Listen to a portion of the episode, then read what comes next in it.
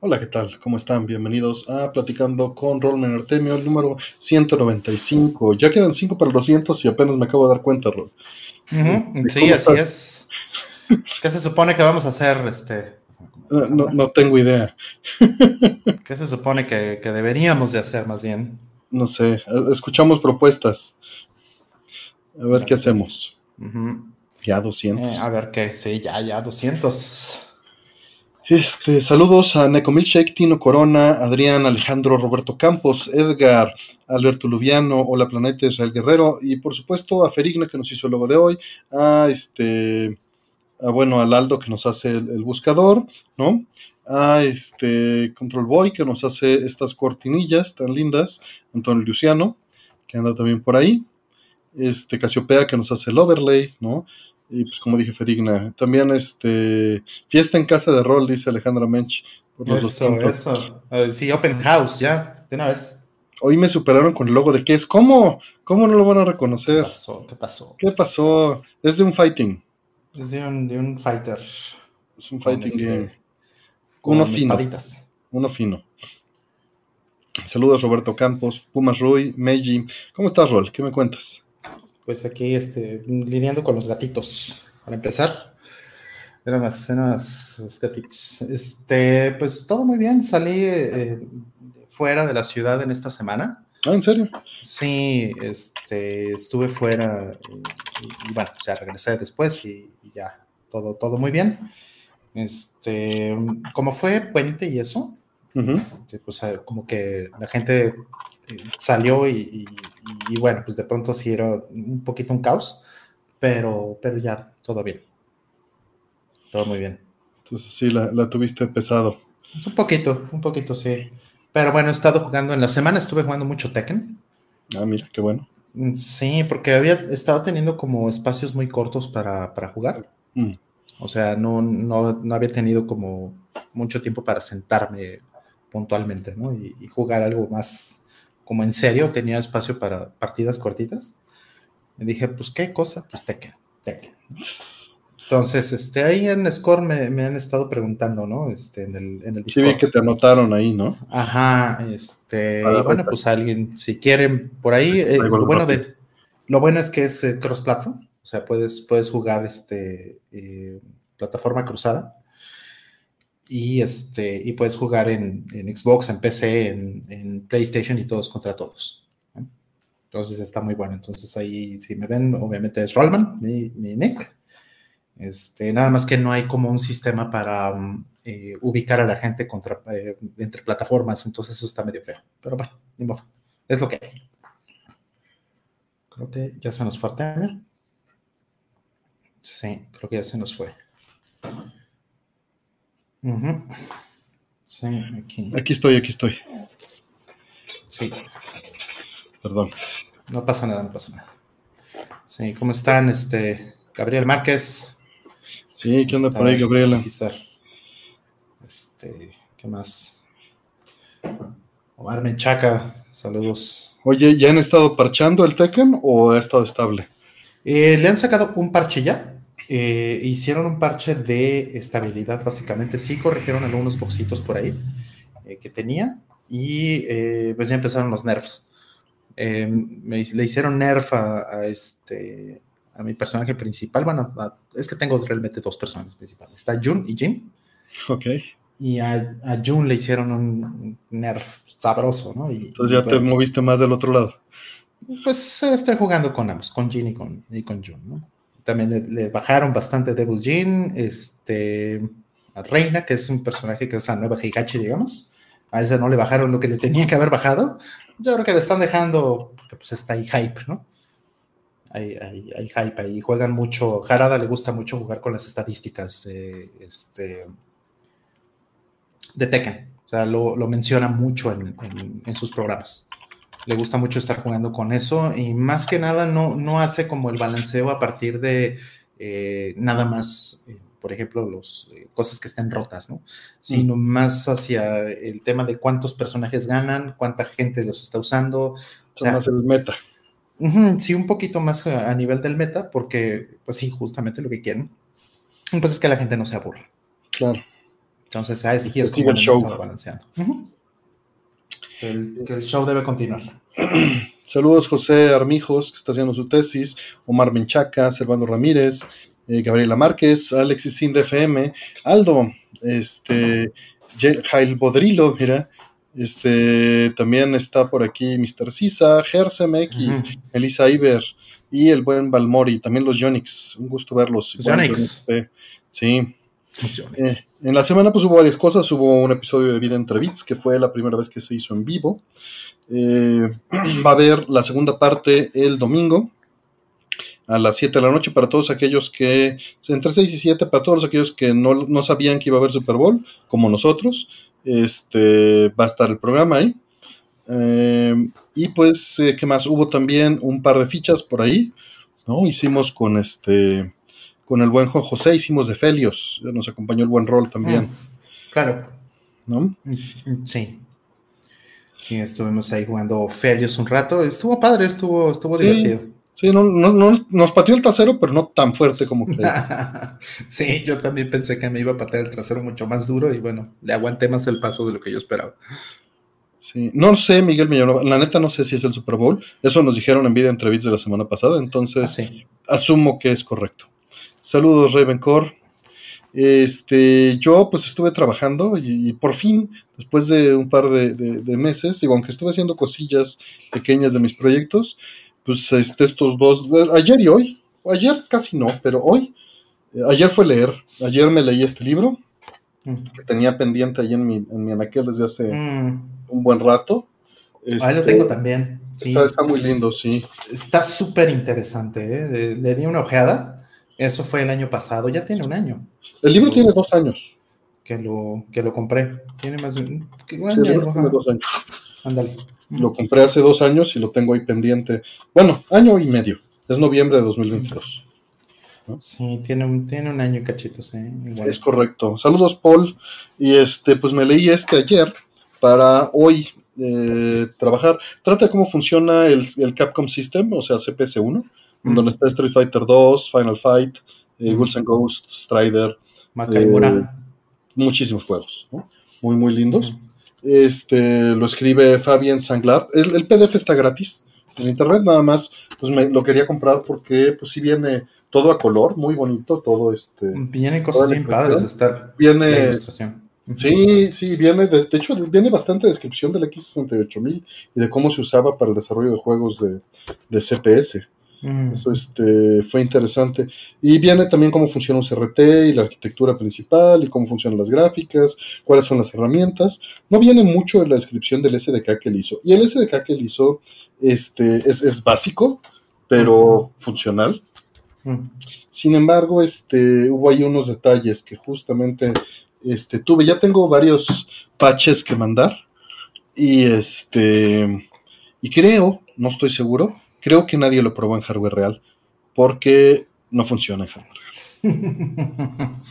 Este, No no, me creer. funcionó perfecto, terminé GMD Fourier, quedó precioso y, y, pues como me daba flojera quemar las ROMs y probarlo, Mm. este, digo, nada más está el, el- el patrón de audio, ¿no? Y un Ryu bailando ahí en la pantalla, mientras está el patrón de audio. El de Fortnite. Así, ándale, a la forma. Pero este, pues ya a la hora de querer probarlo en hardware para comparar mame contra, contra el, este, el hardware real, pues no corre. Mm. Ya este, hice, hice unos parches, cambié el CRT. El CRT se refiere a- al, al bootstrap, a la, a la pieza de código que levanta al procesador. Mm. Este, hice que inicializara la RAM porque el código de este, que viene no le inicializa, pero no era eso. Ya probé, el, el audio sí funciona, pero todo el video no. Y sin video, o sea, sin la parte del 68000 no puedo echar a andar la parte del, del, este, del 780 porque necesito el V-Sync. Claro. Eh, entonces, este, pues bueno, ya sé que funciona el código del, del 780 porque este, se lo puse a la, le puse un hack a la, a la placa de Street Fighter 2 y puedo hacer que corra todas las voces cuando está mandando comandos. Pero nada más. O sea, convertí todos los comandos de FM en comandos de ADPCM y funcionó. Pero este. Pero el 78000 está jalando.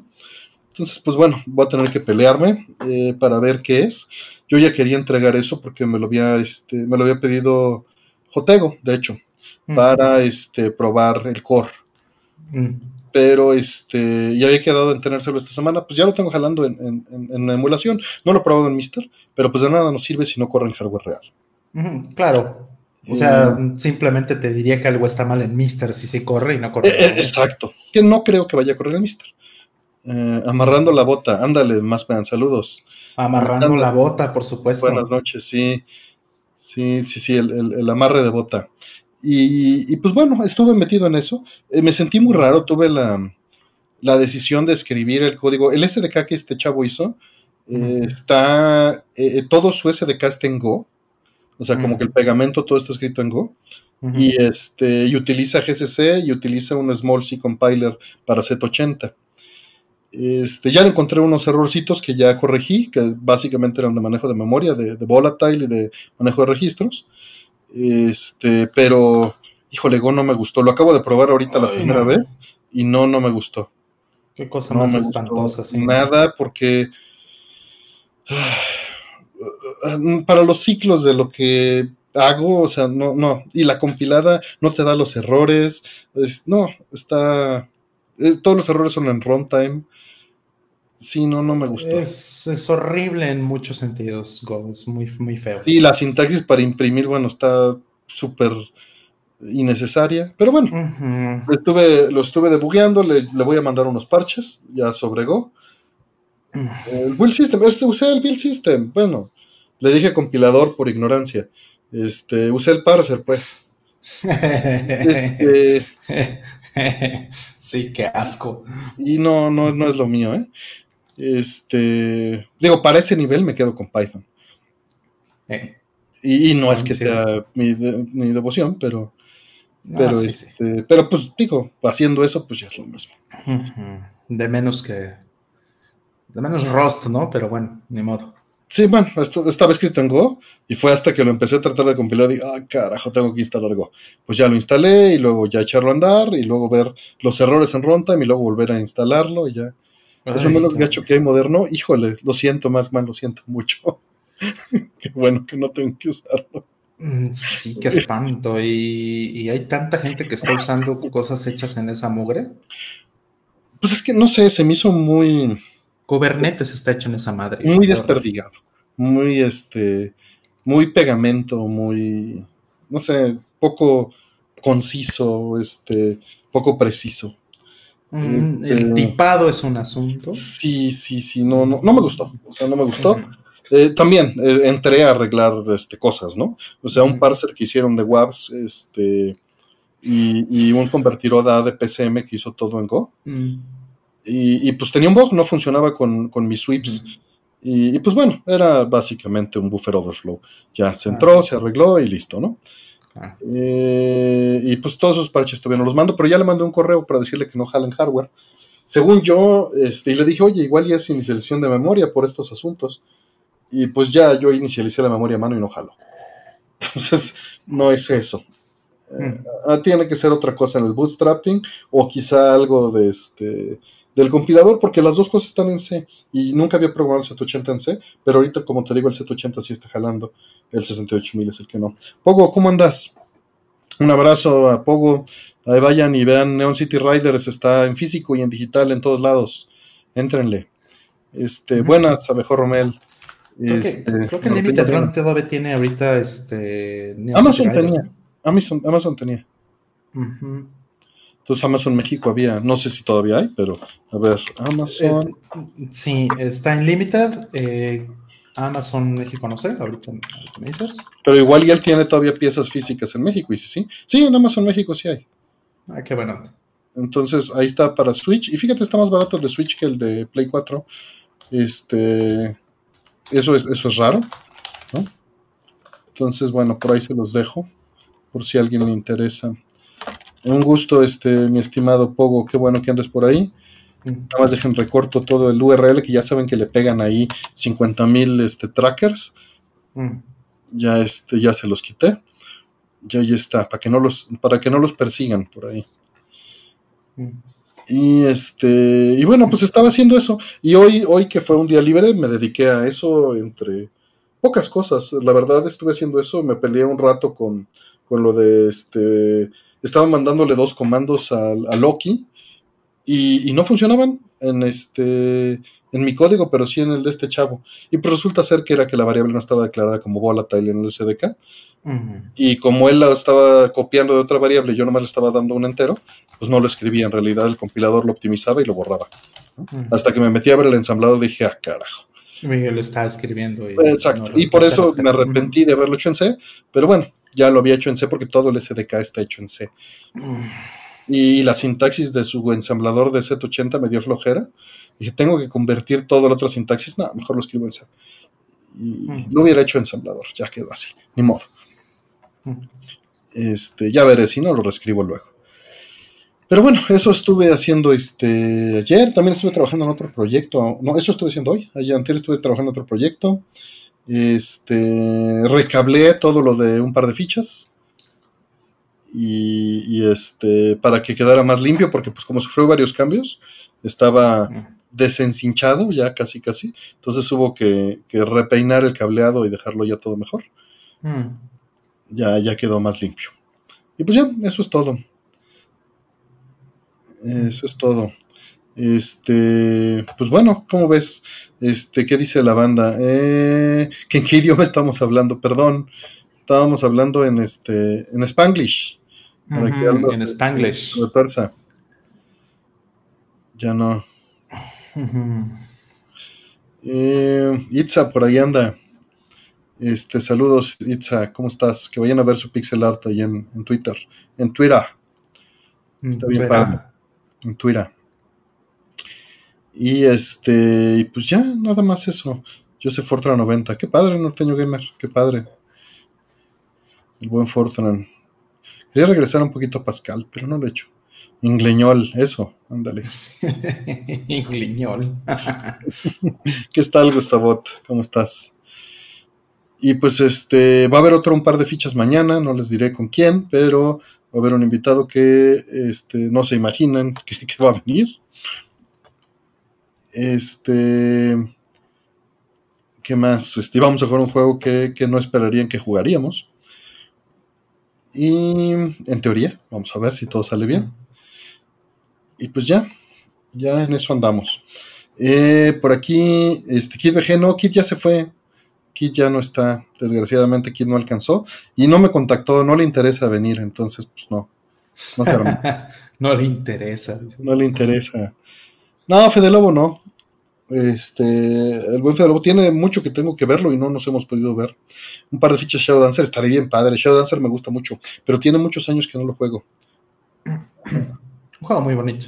Sí, súper bonito. Me gusta más el de Genesis, ¿eh? que eso es este, muy, muy raro en un, en un arcade. Eh, digo, tiene mucho encanto el de el Shadow Dancer, el que es un juego completamente distinto, pero me gusta más el de Genesis. Es, es eh, un caso muy raro. Mm, es bonito y, no, es, no es caro el de Genesis, creo, todavía. No, no, no. Todavía lo conseguí. Lo conseguí hace poco, el de, Genesis, relativamente. Y estaba barato. Órale. Sí, Renzo y Pony tiene rato que no vienen. Andan ocupados.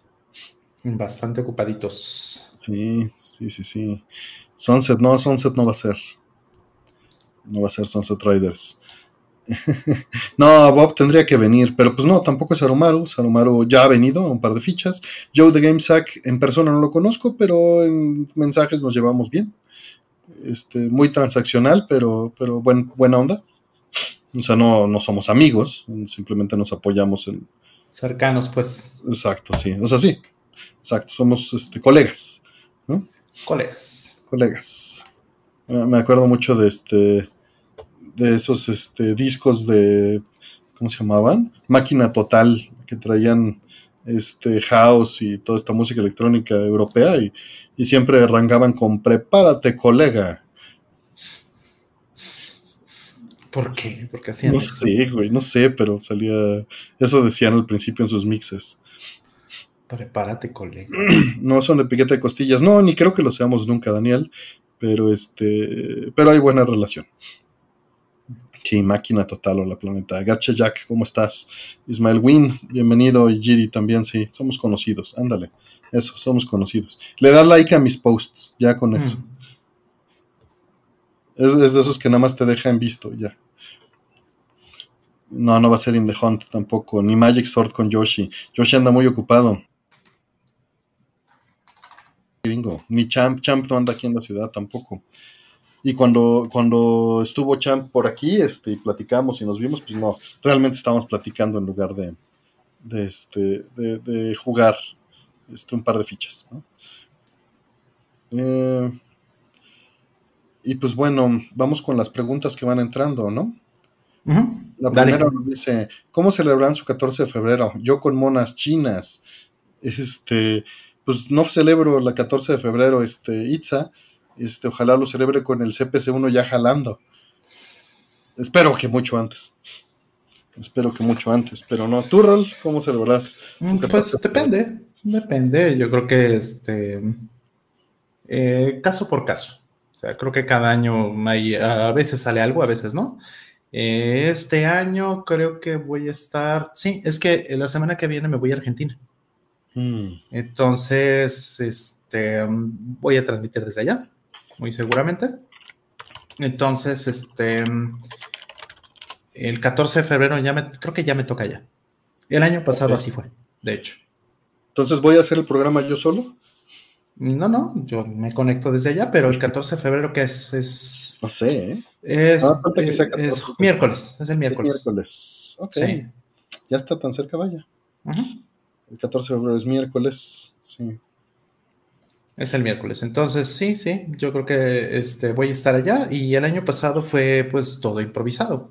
Había una cantidad de gente en la calle impresionante. Eh, obvio, todo estaba lleno. Entonces, pues fue, fue, fue, divertido el año pasado. Entonces, este año, pues no sé, a ver, a ver qué, a ver qué se organiza.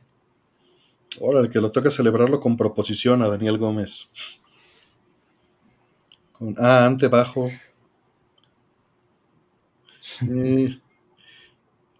Y, vamos a ir al amor y la amistad. Que si es Asher, no, no es Asher. Ni Dr. Mike tampoco. Nos va a costar más trabajo traer a Asher. Bastante. Sí, no. Eso, quién sabe si sucede algún día. Eh, pero sí, no, yo no celebro el día. Y nos dicen que es además este. Eh, ¿Cómo se llama? Eh, miércoles de ceniza. Creo que tienen la misma prioridad ambas cosas para mí. Mm. y no, tampoco es Renzo. Renzo ya ha estado. Renzo ya ha estado en un par de fichas. De hecho, estuvo. creo que ha estado en dos pero el último que recuerdo fue Prehistórica. La siguiente pregunta que entró es este, dice Degum con su mensaje de miembro, muchas, ah no, con, este, con un superchat, muchas gracias Degum eh, por el apoyo, dice, después de 100 capítulos, por fin los veo en vivo, bienvenido, bienvenido, que aguante. ¿Cuál es su opinión sobre la teoría de la conciencia como fenómeno cuántico? Saludos desde Chile. Pues mira, eh, o sea, generalmente se usa para desmarcar, o sea, más que la conciencia como fenómeno cuántico, creo que uno de los caminos es decir que es la salida del libre albedrío, que, que no tiene, no es lo mismo que conciencia, ¿no? Entonces habría que separar este, eso, porque la conciencia pues, es la percepción de la autoconciencia, a final de cuentas, la, es la percepción de que estás consciente, es a lo que normalmente nos referimos. Y la conciencia es este, estar percibiendo el razonamiento, podrías decirlo, o, atestiguar los hechos de la percepción. ¿no? Puedes decir miles de cosas. Tener la experiencia de, de hacer algo. Ándale, sí. Este, ahora, la parte de cuántica, pues eh, generalmente solo lo he visto argumentando eh, esa parte de zafarse del determinismo. No creo en ello.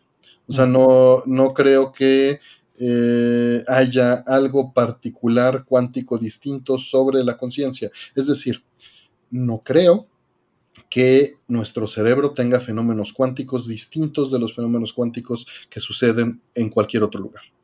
Eso es lo que quiero decir, pues. O sea, de que hay fenómenos cuánticos, por supuesto, así como hay fenómenos cuánticos en cualquier otra parte de la materia.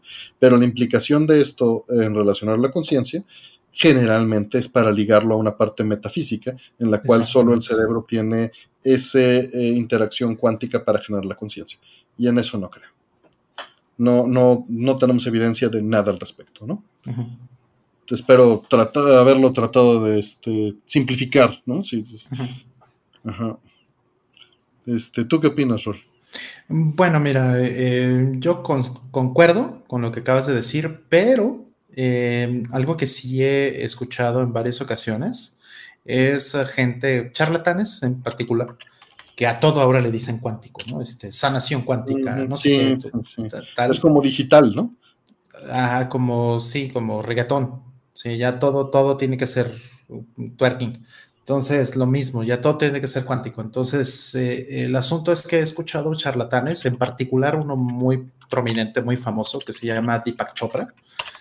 Ese es un charlatán del, del, primer orden, ¿no? Es una persona muy famosa y que ha empujado mucho esta idea con este rollo de, ah, es que este, el, el concepto de, de la mecánica cuántica o una de las, de las propiedades importantes de la mecánica cuántica es que em, no hay localidad.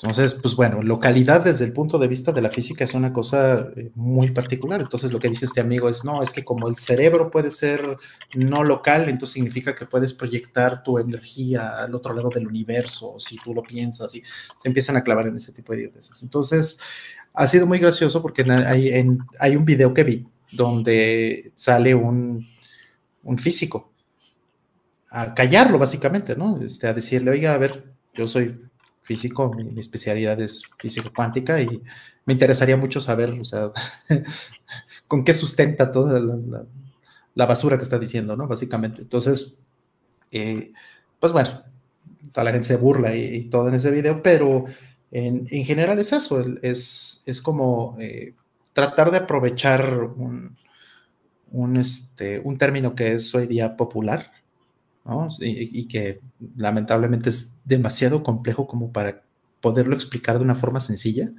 Y entonces eso abre una, eh, pues una oportunidad para este tipo de gente, ¿no? que explota este, conceptos y, los usa o los tuerce a su, a su beneficio. ¿no? Entonces, yo que hay que tener cuidado. Yo creo que la conciencia no tiene, es la conciencia pienso yo, eso, en eso sí estaría de acuerdo, que la conciencia es una propiedad de, del universo.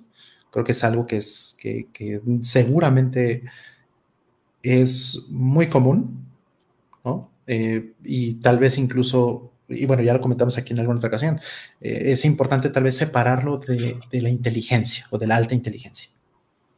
O sea, hay animales no humanos que tienen eh, conciencia, ¿no? Y ese es el consenso actual científico. Entonces, eh, donde hay vida es muy probable que a partir de cierto nivel de experiencia, seguramente hay conciencia. Entonces, pues bueno, eso debe ser una propiedad básica, ¿no? En, en, general, y que muy probablemente no necesite nada cuántico en el discurso para justificarlo. Listo. Vamos por la que sigue. Nos pregunta, este, con su pregunta de miembros, el buen Jesús Hernández, eh, ¿cómo se mide la potencia de un CPU? ¿Gigahertz? ¿Núcleos? Muy buena pregunta. Este, cuántico. De hecho, sí hay tunneling cuántico y gracias a eso funciona, pero muy buena, muy buena pregunta, muy buena pregunta. Es muy buena, sí. Sí, o sea, una métrica que podría ser justa para medir eh, la, capacidad de un procesador sería eh, el MIPS, ¿no? los millones o los millones de instrucciones por segundo. Esa sería una, forma justa de, medirlo. Ahora, no es lo mismo una instrucción de un procesador Intel que la de un Z80. Entonces, eh, eso han tratado como de eh, ponerlo en una o tratando, han tratado de poner algunas métricas que son como eh, pues funcionales para comparar entre diferentes arquitecturas y han hecho, por ejemplo, esta que se llama Drystone MIPS o los Whetstone MIPS. Y esos son variantes de esta misma métrica de millones de instrucciones por segundo que sirven para tratar de comparar de una manera aproximada eh, la cantidad de trabajo en instrucciones que puede generar, eh, o bueno, que puede procesar un, un, CPU. Ahora, estamos hablando de, procesadores de propósito general.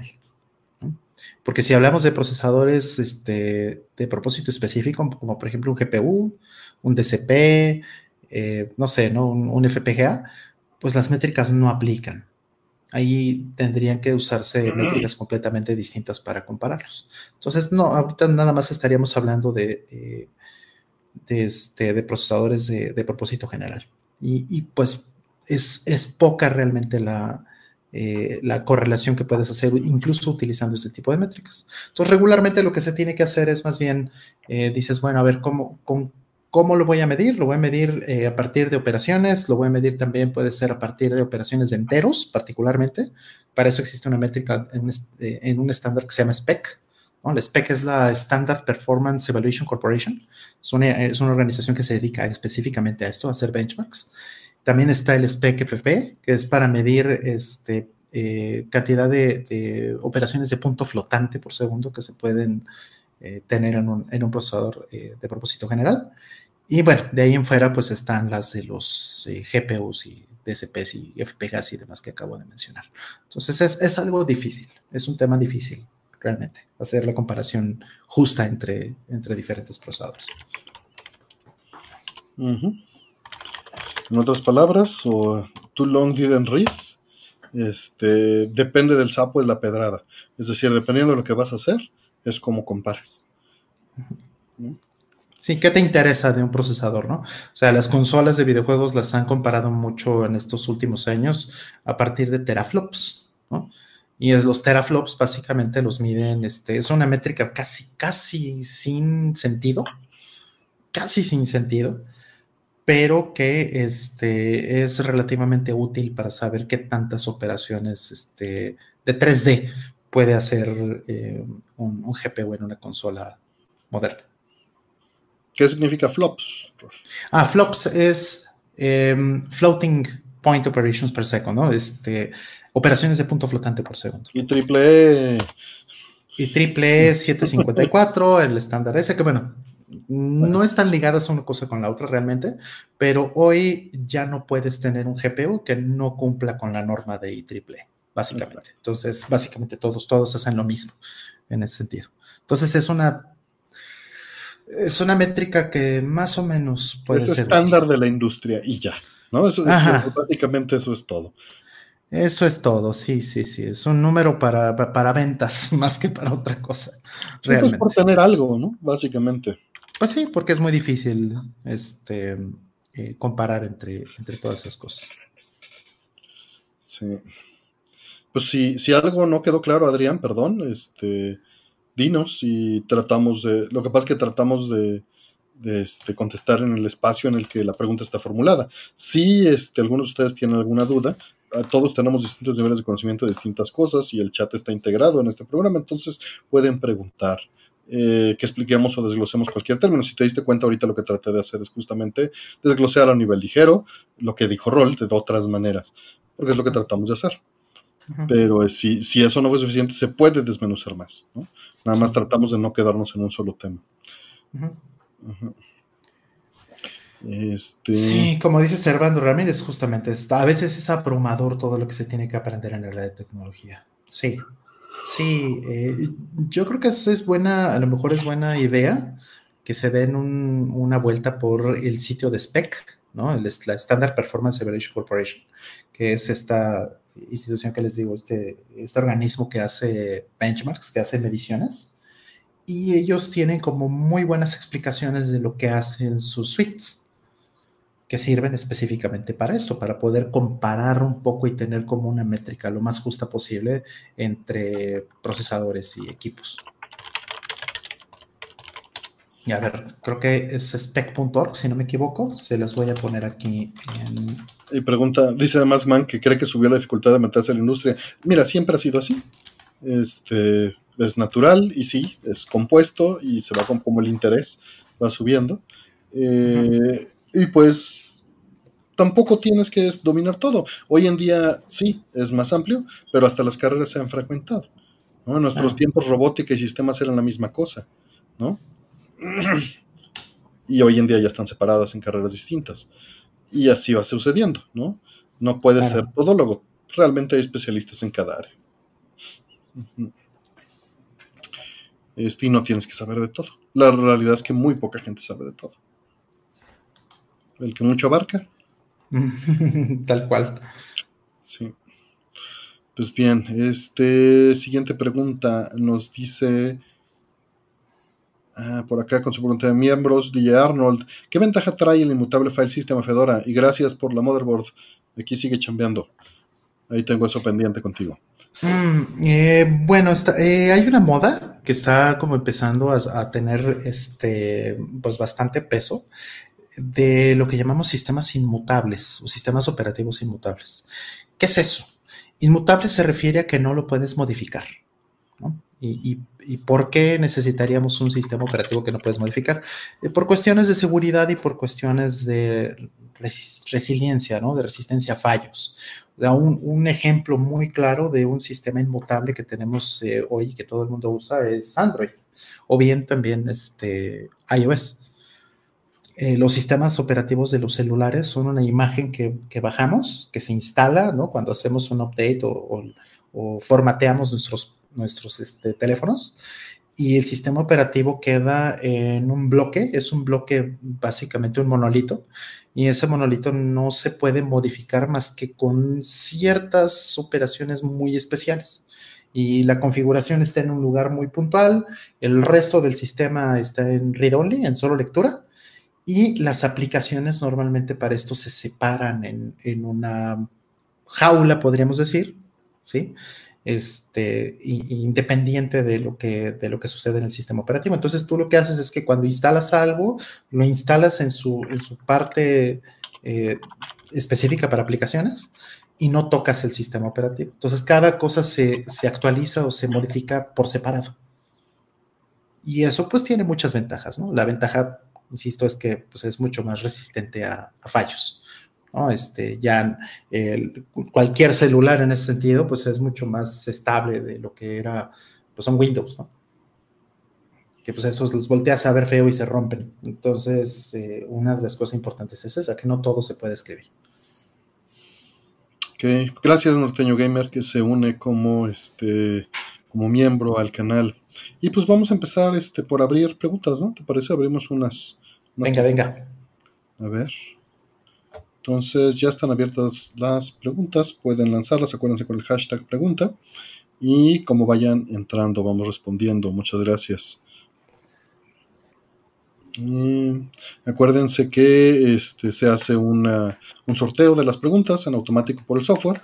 Toma las preguntas del chat, las mete en una base de datos, las alia le autoriza y luego eh, las contestamos. Muchas gracias a AR Offline que no nos deja una pregunta, pero nos deja un mensaje que dice este, saludos únicamente. Mil, mil gracias AR Offline este, por tu mensaje y un abrazo. Si tienes una pregunta, por favor déjala por ahí y la contestamos.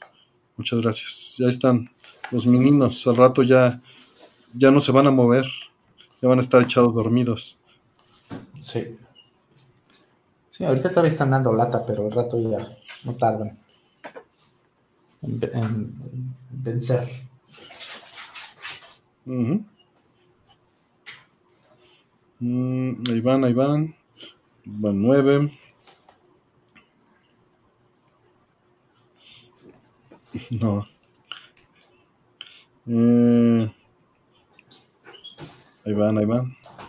Todavía no están mientras las panteras juegan. Falta la última pregunta. Listo. Ya están. Creo. No, falta una. dejamos 7 de 15. Ya están. Sorteo. Listo. Primera pregunta. Dice: ¿Ya hicieron la nueva encuesta de Capcom Town? ¿Elegirán a Mega Man para que le hagan remakes a los juegos originales? No es cierto. Eligen el que más les gusta. No, no me he metido a ver. Este, gracias Alberto este, Lubiano. ¿Tu rol?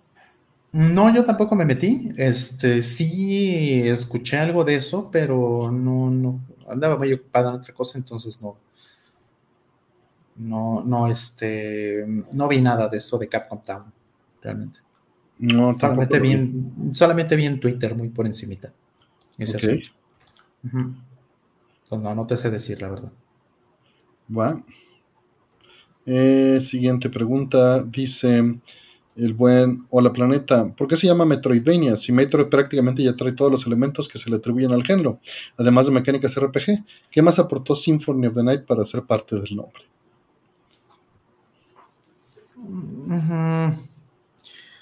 Pues esa es buena pregunta. O sea, creo que este, en algún momento creo que Iga mencionó algo al respecto, ¿no? O sea, sí, Metroidvania, eh, ¿para qué quieres mezclar a, Castlevania si Super Metroid ya hace todo, ¿no? Mm. y aparte hay como muestras del género que son, pues a lo mejor tal vez un poquito más viejas, ¿no? Que, que Symphony of the Night y todo eso. Yo lo que entiendo es que este, pues simplemente fue para describir que era una descripción para Symphony of the Night, no para el género. Es decir, cómo Castlevania se convirtió en un Metroid, en un Metroid, ¿no?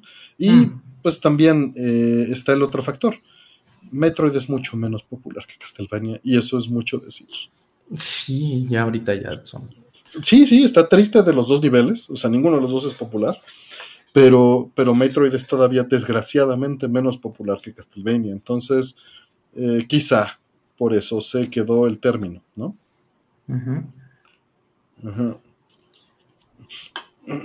Eh, y pues bueno, eso es todo lo que sé. Sí, sí, como dices, ¿no? Este, más bien fue por, por convención más que por cualquier otra cosa, porque estoy tratando de correr qué, qué juegos jugué antes que tuvieran como esos elementos. Este, por ejemplo, por supuesto. por ejemplo, está Gonis 2 de, NES. Gonis 2 de NES es un Metroidvania. Totalmente, ¿no? Este sí. De hecho, aquí está la respuesta oficial, ahorita que la busqué, y dice que la parte de Vania que integra es este, un sistema de progresión de personaje, customización de personaje, interacción con NPCs, este, el, cambios de arma en tiempo real y la armadura, etcétera, y eh, la tienda para comprar cosas. Hmm. Eh, mientras en Metroid todos los upgrades son permanentes, sin ah. este, grado de personalización.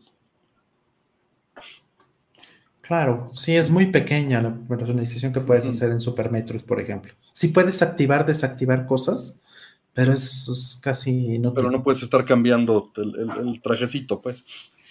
Eh, más o menos. O sea, sí puedes activar, desactivar el varia y esas ah, cosas. Sí, sí, pero, pero, no como cada arma y la capa y etcétera, ¿no? Sí, no, sí, sí. Es... Esa es la respuesta oficial, no que estemos de acuerdo, ¿no? Ajá. ¿No? O sea, la pregunta fue por qué se quedó, por qué se hizo ese nombre así. Claro. Sí, lo que decía Iga, que justo ahorita lo estoy buscando, lo que decía Iga es que eh, más bien eh, a él no le hacía, no, él no, le veía mucho sentido al término, que él mm. más bien hubiera puesto Zeldavania, porque él se inspiró más en Zelda que en Metroid, para en Symphony of the Night, particularmente. Ok. Nada más Entonces, el 2D, pues bueno, cambió todo a, hacer un... Entonces, pues es, simplemente es un accidente histórico ya. Eh, la respuesta, doctor Mike, la que leí fue de Jeremy Parish. Por eso dije que es la respuesta oficial. Este, y está bien, pueden estar en desacuerdo con la definición, pero pues por eso es. Ah. Eh, sí, exacto. En Japón nunca se llamaba Castlevania. Pues no, pero ya se llama Castlevania en Japón también. Así que ese nunca dejó de ser nunca. Nunca deja de ser nunca cuando algo pasa. Sí, sí. ¿Qué fue que dijo en un, en un panel de, de GDC? de la Game, Game Developers Conference, ¿Mm? que se debe haber llamado Zeldavania y no Metroidvania, que él hubiera preferido eso. Eh, Iga. Igarashi, pues es por desmascarse, porque su juego sí es bien Metroid. Pues él estaba buscando emular más a Zelda que, a Metroid. Sí, pero pues le salió más un Metroid que un Zelda. Totalmente, totalmente. Digo, una cosa es la intención, otra cosa es pues, lo, que, la gente entendió. El nombre, ¿no? Exacto. Y está bien, digo, a mí no me molesta Metroidvania, creo que es, creo que es una definición bastante descriptiva.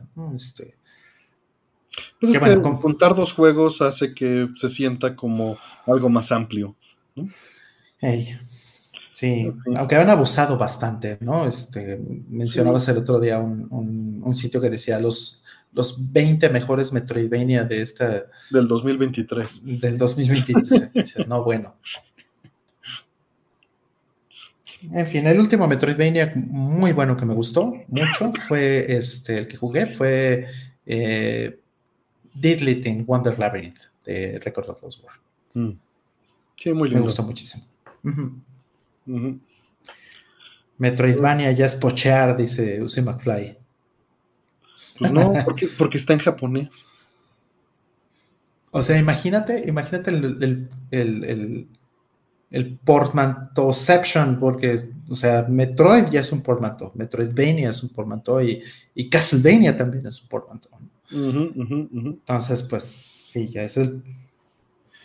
Hay varias capas ahí de abstracción en, el pocheo. Eh, siguientes. Mm. Dicen, ¿hay alguna comida que les incomode comer porque se atore entre los dientes o se pegue en el paladar? No. Ah. Sí. ¿Se te molesta? Sí, hay varias cosas que me molestan. Este, por ejemplo, eh, esos son los problemas que siempre he tenido con el pan bimbo, fíjate. Mm. El, pan el pan blanco bimbo, en particular que si como un sándwich, por ejemplo, pues lo que tengo que hacer es como dar una mordida pequeña, porque si muerdo el sándwich, eh, pues hago una mordida grande, se me queda pegado el pan en el paladar. Tomen más agua, carnales, eso pasa por eso, están deshidratados. Y, no odio con todas mis fuerzas. si están bien hidratados, no les pasa eso. Pues, pues no sé, pero no sé si, hay un problema aquí en esa parte, pero, pero sí lo hay y yo creo que es, este, es, muy molesto en, general. Comer a, mí me encanta el pan bimbo con queso amarillo. De hecho, anoche le mandé un video a Rol de cómo se, cómo este hicieron queso amarillo en laboratorio. Ah, sí. Y, Está chistosísimo. Y, terminé cenando un pan con queso amarillo. Mm. Sí. Sí, sí de, de Neil Red, ¿no? Mm. Las palomitas en la muela, gomitas. Uy, sí, las palomitas en la muela, sí, justo. Y, no me disgustan las palomitas, pero pues casi siempre termino comiendo cuando, mm, no sé, voy al cine o algo, ¿no? De repente, pues aquí en, casa hacemos una sesión de cienito y, y, pues bueno, aquí tengo, he comprado, compré una caja enorme, ni siquiera es para mí, es para mis visitas de este de palomitas. Y entonces cada que hago, sí es horrible. Me trato de medir lo más posible porque luego se me quedan así. No, pues, me molestan mucho. De hecho, la boloña de queso amarillo, mayonesa y pan bimbo es la porquería más rica que me preparo, dice. O sea, sin Dexter, con el elote. El elote puede ser, en mi diente de leche se queda el, elote. Los caramelos chiclosos que se quedan en las muelas, la cáscara de cine en la noche, el sabritón normalmente raspa mucho el paladar, pues sí, también. La piel de manzana en los dientes, y esa es molesta, pero... Mm. Pero lo que termino haciendo yo es cortar la manzana antes de comérmela. Y ya así mm. no tengo problemas. Mm. Sí, pero pues no, yo no. Rol ya, ya varios, también ustedes el mango. Pero el mango mi problema es con las manos, no con la boca. Mm, ya con eso no hay problema. Órale, llegué tarde porque vengo de conocer a Khan en Star Trek, la serie original. El capítulo, el de, la Sith, Space Sith, sus recomendaciones están acabando mi escaso tiempo libre. Pues espero lo hayas disfrutado. Y de ahí síguete con las películas Memo Something. The Grad of Khan es legendaria. Mm. Este, pero sí, este, Space Sith. Está, está lindo el episodio, Space Sith, ahí con Kirk y con Khan. Montalbán. Las carnitas, órale. De surtida y no pasa eso, Osvaldo Manríquez. Ya con eso se arregla y sabe mejor. Eh, pues la siguiente. Red pepper, the can you put in pizza? It always sticks between my teeth, dice Victim. Órale, qué chistoso. Es que eh, también somos distintos, tanto si nuestros oyentes tienen formas distintas, que, que pasan cosas distintas, ¿no? O tenemos distintos grados de tolerancia. También. Es increíble ver series donde los personajes actúan como adultos inteligentes, sí. Y Star Trek hace eso mucho. Eh, ve, después síguete con Next Generation, te va a encantar. Eh, para lo del mango, mi abuela se va directo al lavadero de la casa. Eso es opción, o cortarlo como concha, ¿no? O sea, partir las dos y hacerle las rebanadas y abrirlo así, te lo comes de la cáscara. Y listo, con eso se soluciona más, un poquito más. Siguiente pregunta. Eh, dice, eh, ¿chocolate amargo o dulce? ¿Para morder o para beber? Pregunta de miembro de el buen Hola Planeta, que bueno, dice, justo comentaba, que ya tiene 39 meses con esto. ¡Wow! ¡Wow! ¡Wow! Eh, no, bueno, amargo, por supuesto. O sea, el chocolate es amargo para mí. Eh, ya lo he comentado en un par de ocasiones. He tenido como experiencias fuertes con, respecto al chocolate, pero eh, para mí el chocolate amargo es lo máximo. O sea, ni, ni cómo comparar.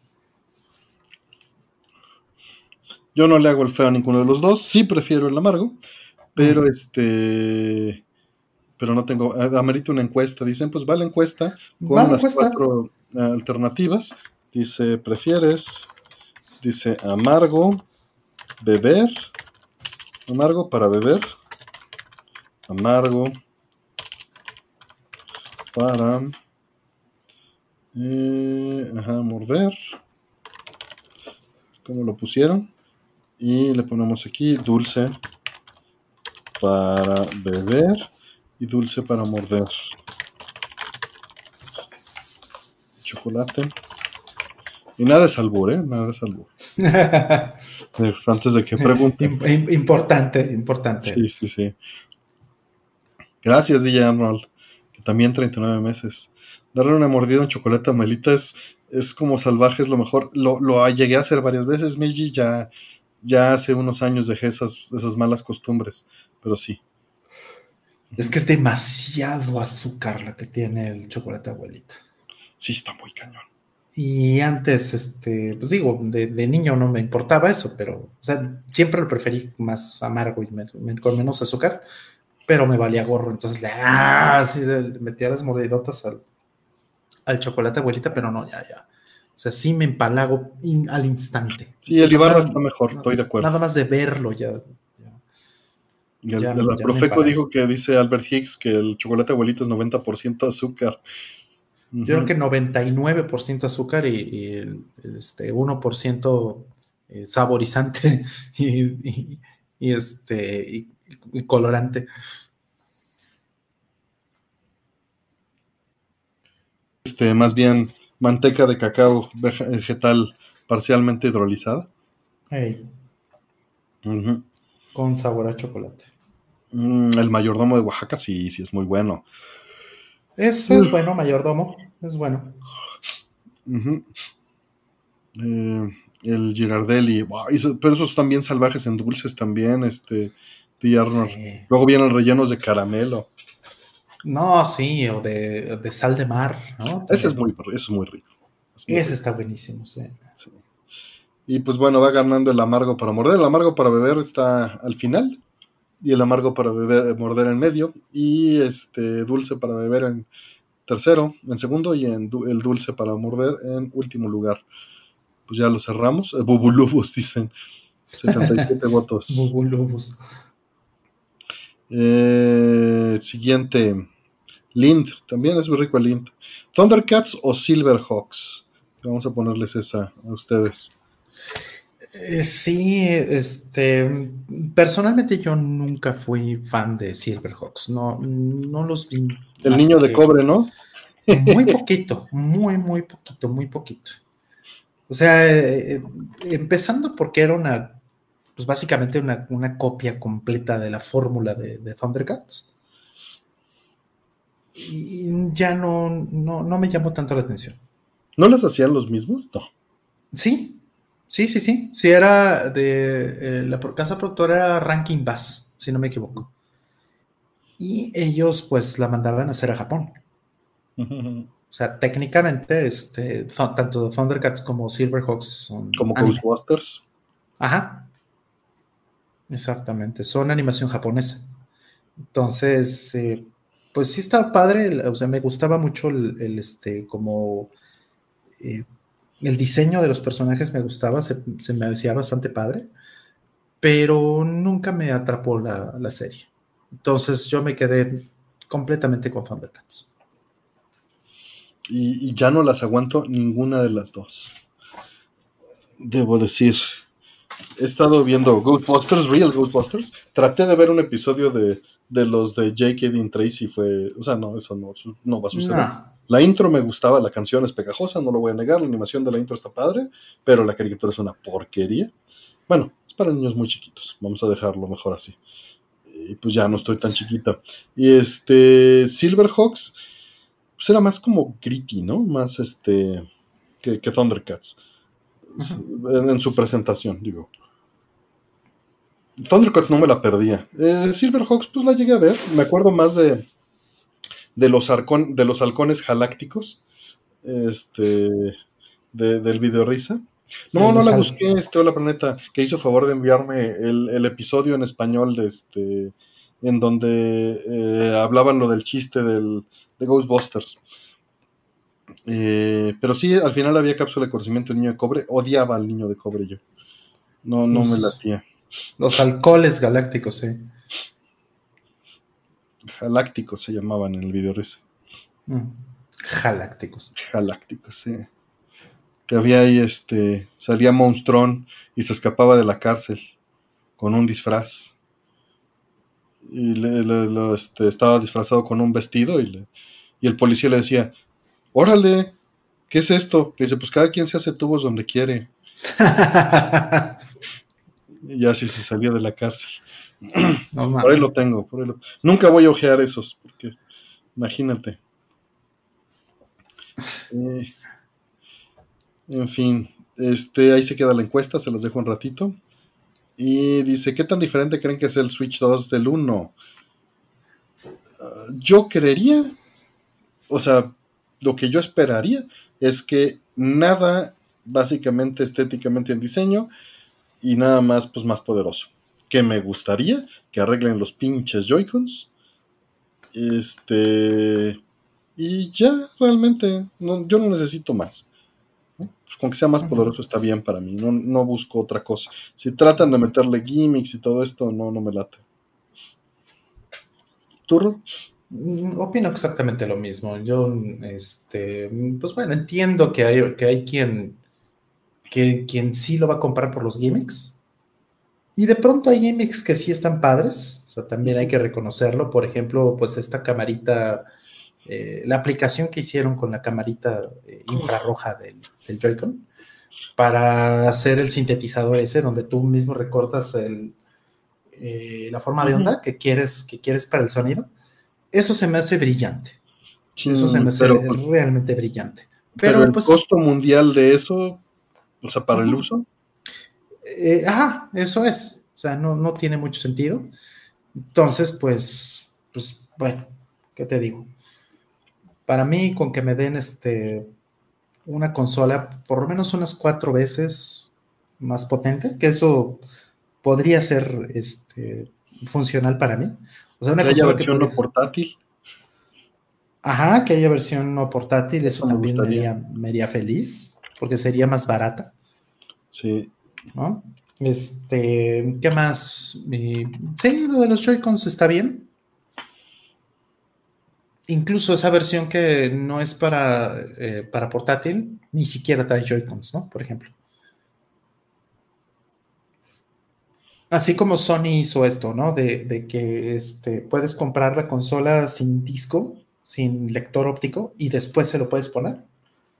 Pues así, por ejemplo, que pudieras tener una consola que sea para la tele, y si la quieres portátil, pues le compras la parafernalia y ya entonces lo, lo adaptas. O sea, ya le compras tus frijolitos de Joy-Con y ya lo demás, ¿no? O sea, eso me parecería razonable.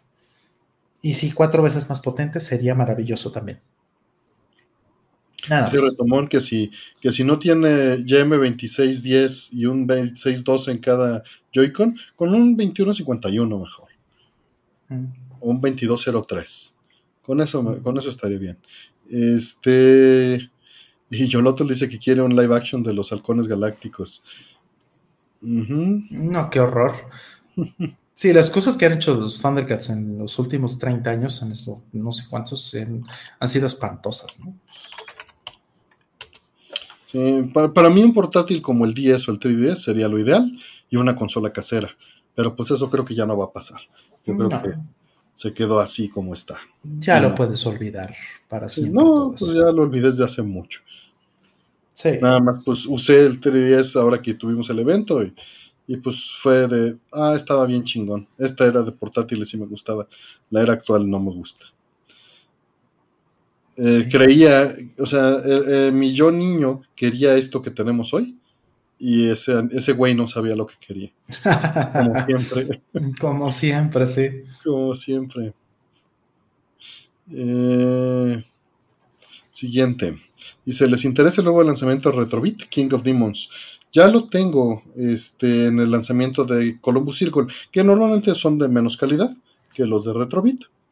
Eh, pero bueno, pues ya lo tengo, entonces, pues, porque fue de hace muchos años. ¿No?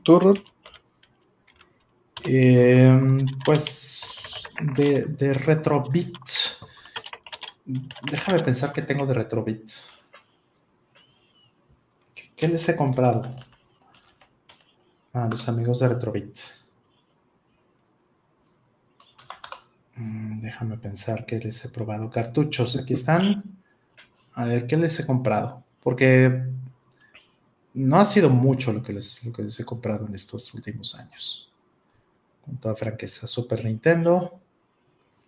Ay, no, ya ni tienen, o sea, ni siquiera mm, los tienen en su sitio. No, pues no. no, estoy seguro de, no estoy seguro de haberles comprado nada. ¿eh? El Mega Man está bien bonito, la caja, pues. No sé si lo has visto. Sí. Sí, sí lo he visto, está bonito. Hubo un. Ah, fíjate, este se los hubiera comprado. Hubo un Joe and Mac, fíjate. De Retrobit. Pero no, creo que no les he comprado nada, ¿eh? Aquí hay una cosa que se llama el Data East Classic Collection, fíjate. ¿Eh? No sabía siquiera que no sabía que esto existía, ¿eh? Y es fíjate, o sea, hay, está Fighter's History, Side Pocket, está este mm, Magical Drop. Qué chistoso. No, pues no, no, no les he comprado nada retro. Creo que no. Entonces no, no podría opinar. Mm. Yo tengo el, eh, por lo menos el, este, el Mega Man. Déjame ver si tengo otros. A ver. A ver, ya que buscaste. A ver, mi basecita de datos. Y vemos. retro Retrobit. Ah, el de Mega Man también eh, era de Retrobit, pero lo distribuyó Limited Run Games. Lo, sí, por como hacen siempre.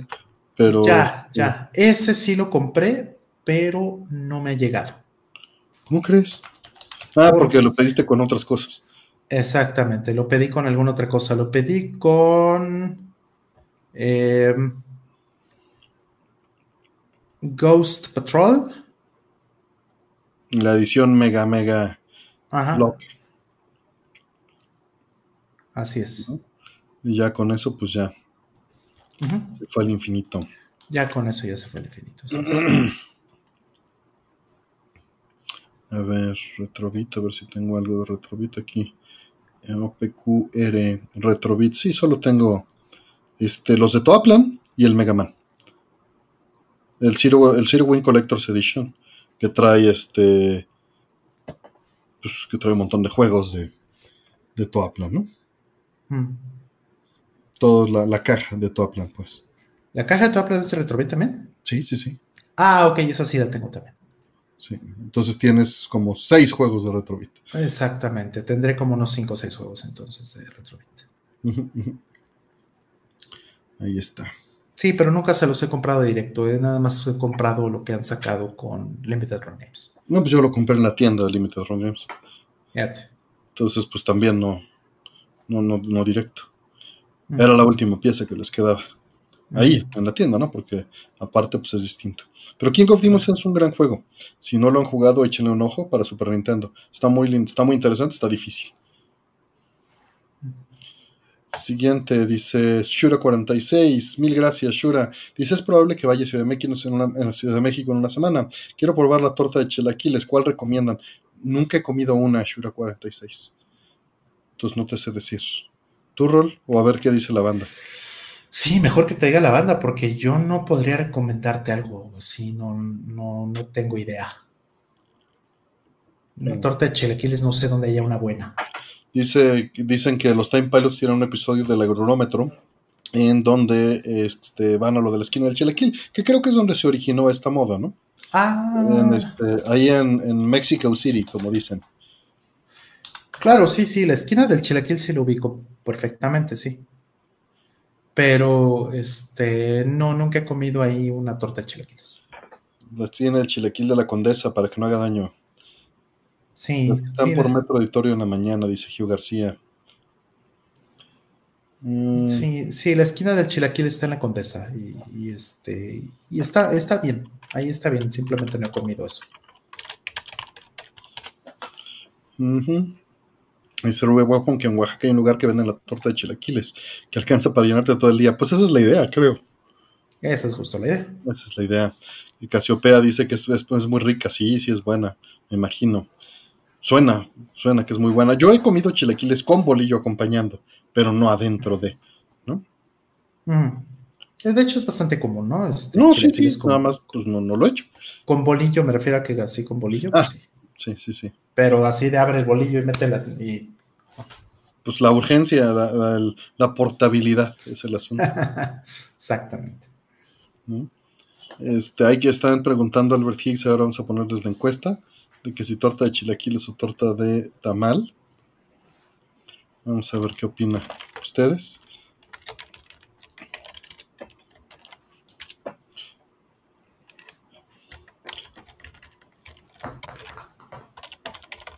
Nada más que le metí una tercera torta ahí.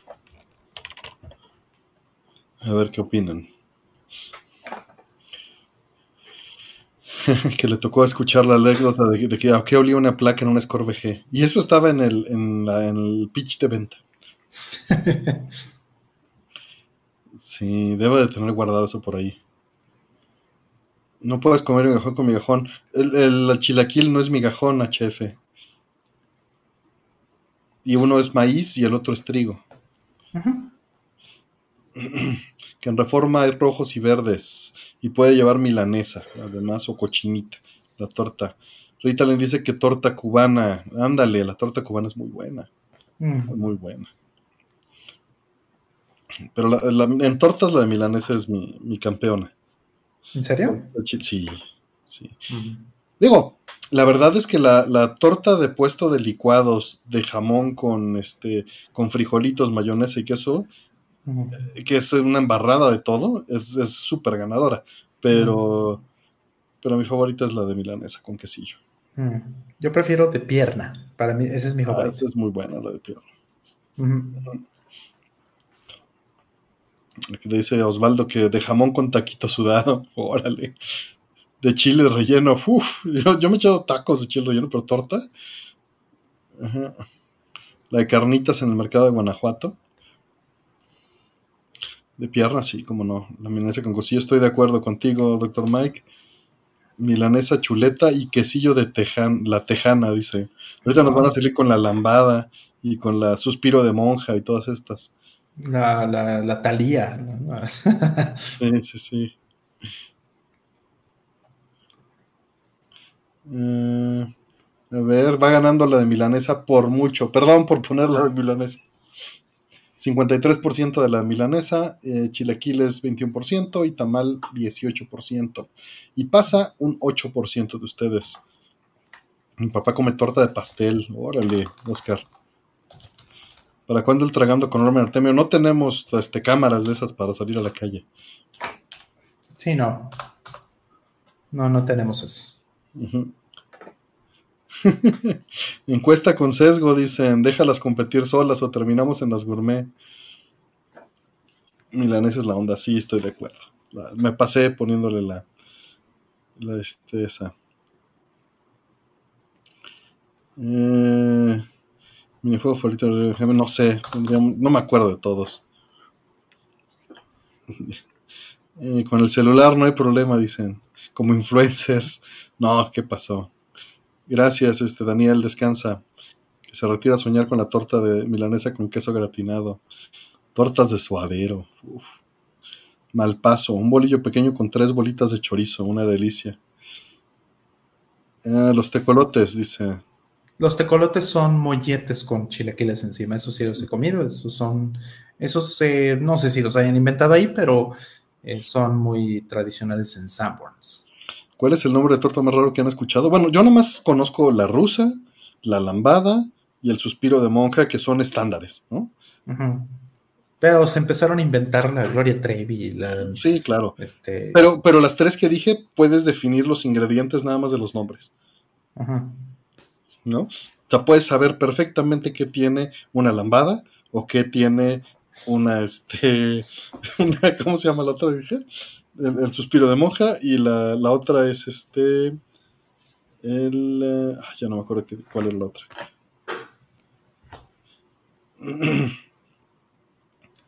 El,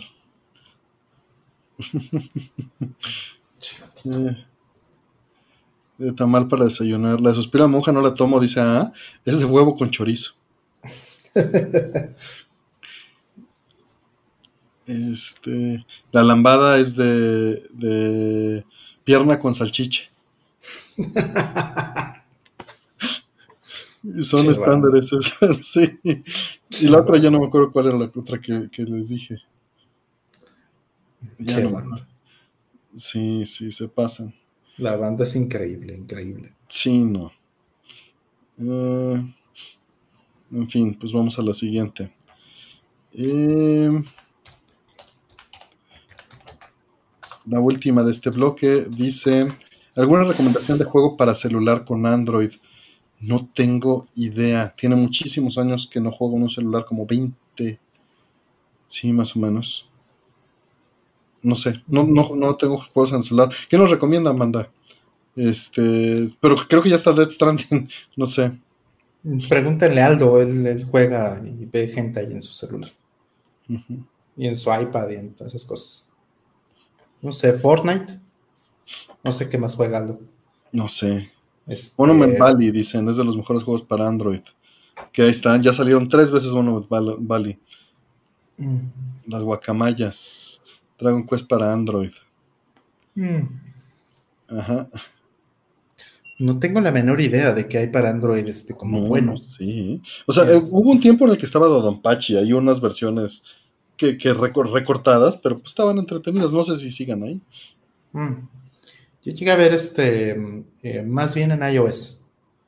O sea, porque pues hace 15 años o un poco más creíamos que, iba a estar padre, O sea, erróneamente creímos, creíamos que iba a estar interesante y mm, había un Monkey Ball para, para celular, no sé si está en Android pero estaba Monkey Ball y pues estaba muy bonito porque como puedes usar los acelerómetros de los, de los teléfonos, entonces en lugar de control pues usas esto, ¿no?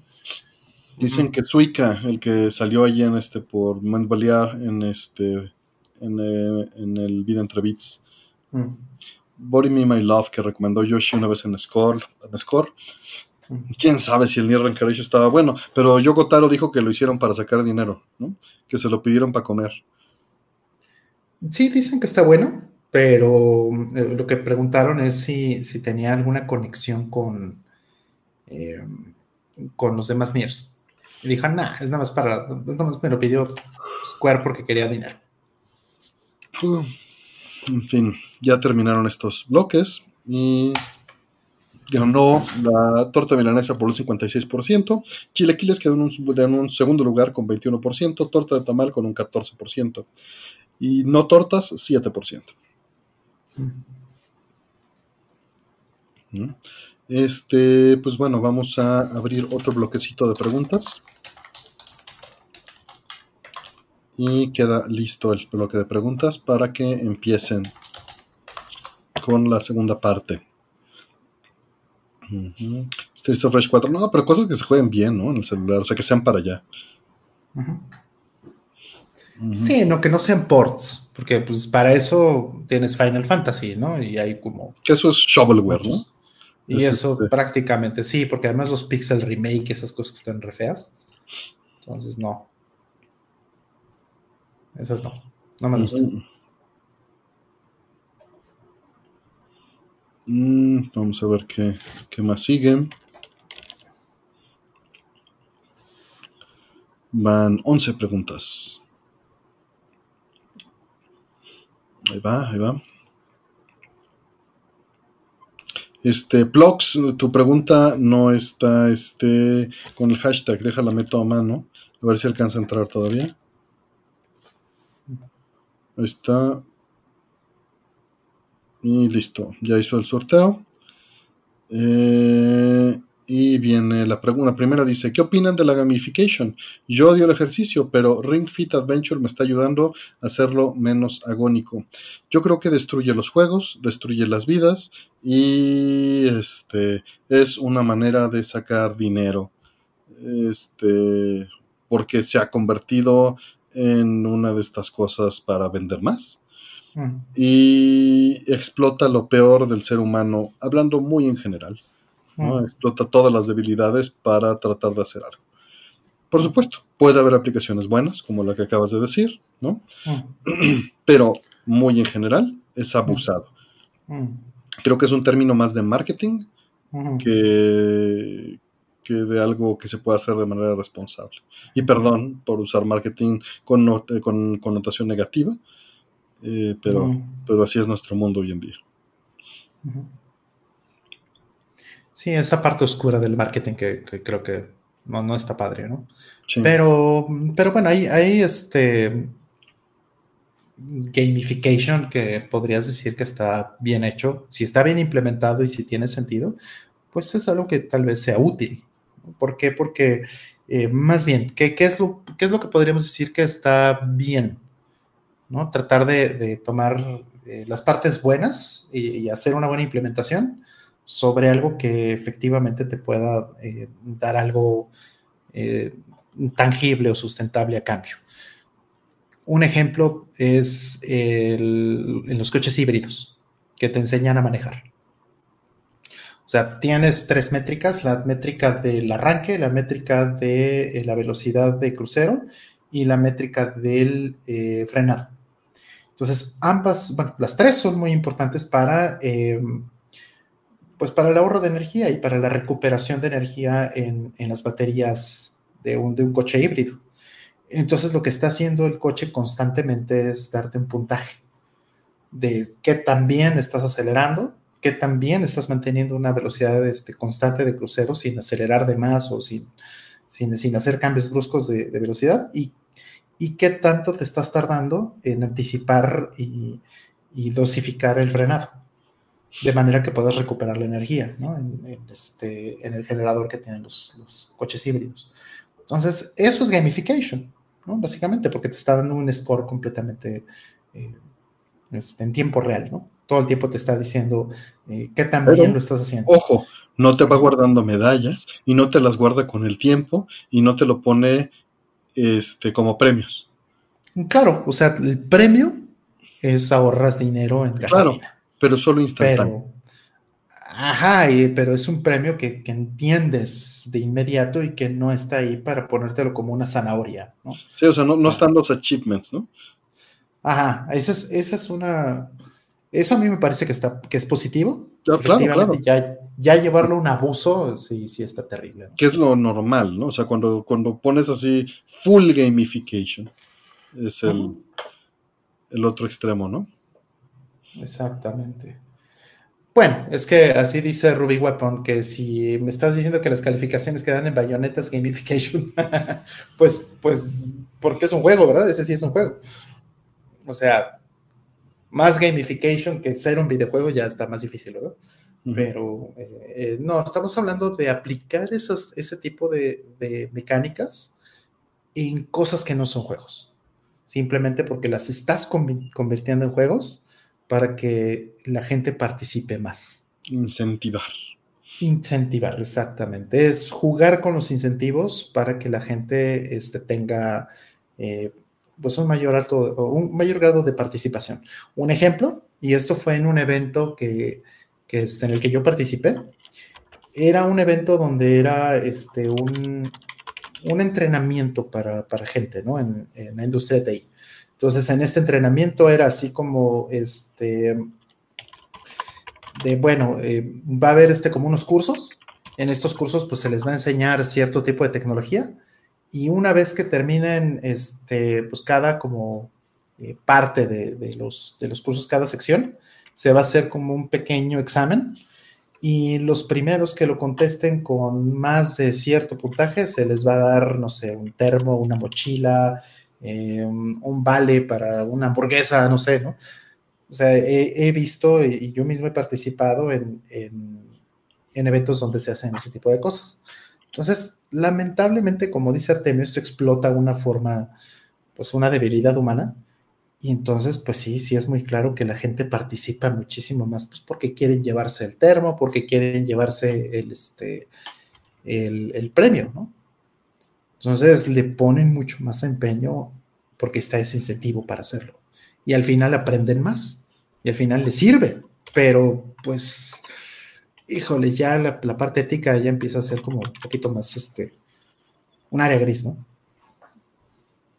Uh -huh por ahí me preguntaron que si Duolingo y esas cosas en gamification, y ahí le mandé el blog de Duolingo donde hablan cómo integrar gamification puesto por ellos, ¿no? Uh -huh. Uh -huh. Este, más claro no se puede. Sí, no. Sí, ellos mismos, ellos mismos lo, lo, lo hicieron así.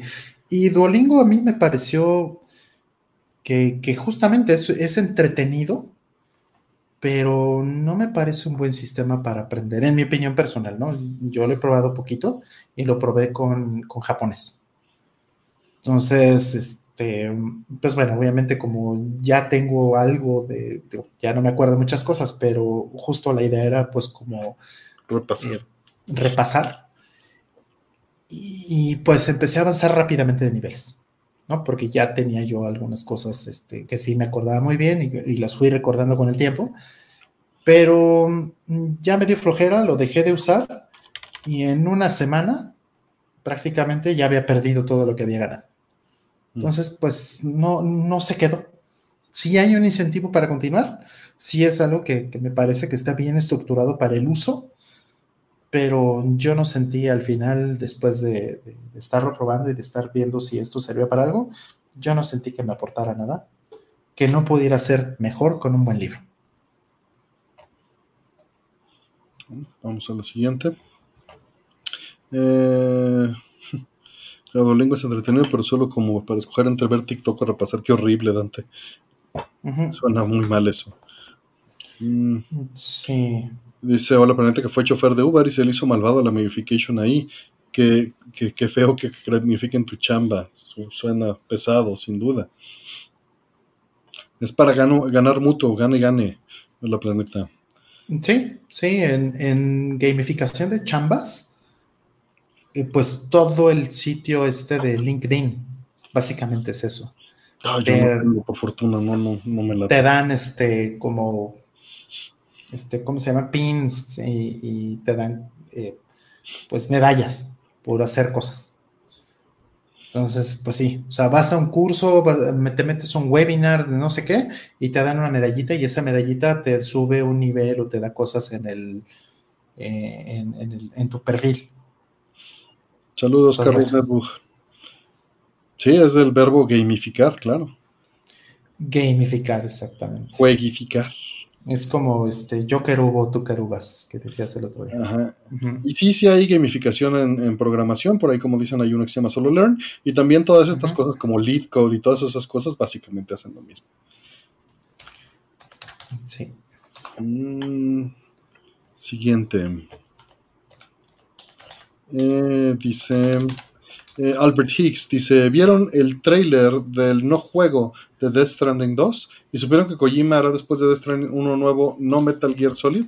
Sí y sí, se ve bien, digo, todavía cuando vi que era 2025 le dejé de poner atención. Y la verdad es que ya lo hemos contestado aquí, ya lo contesté esta misma pregunta. Mientras, este, o sea, ya, ya después de 20 años de estar ahí al día con Kojima, pues sí, ya es hueva. O sea, hueva de, ya sé que está el hype, ya sé que es muy bueno haciendo hype, ya sé que nos va a querer ver la cara y nada de lo que pone en el trailer tiene el mismo sentido que tiene en el juego. Y este, y pues ya, hasta que lo, hasta que vea el juego, pues ya me va a importar. Y de nuevo Metal Gear, pues ya veremos también si me interesa o no. Le daré el beneficio de la duda.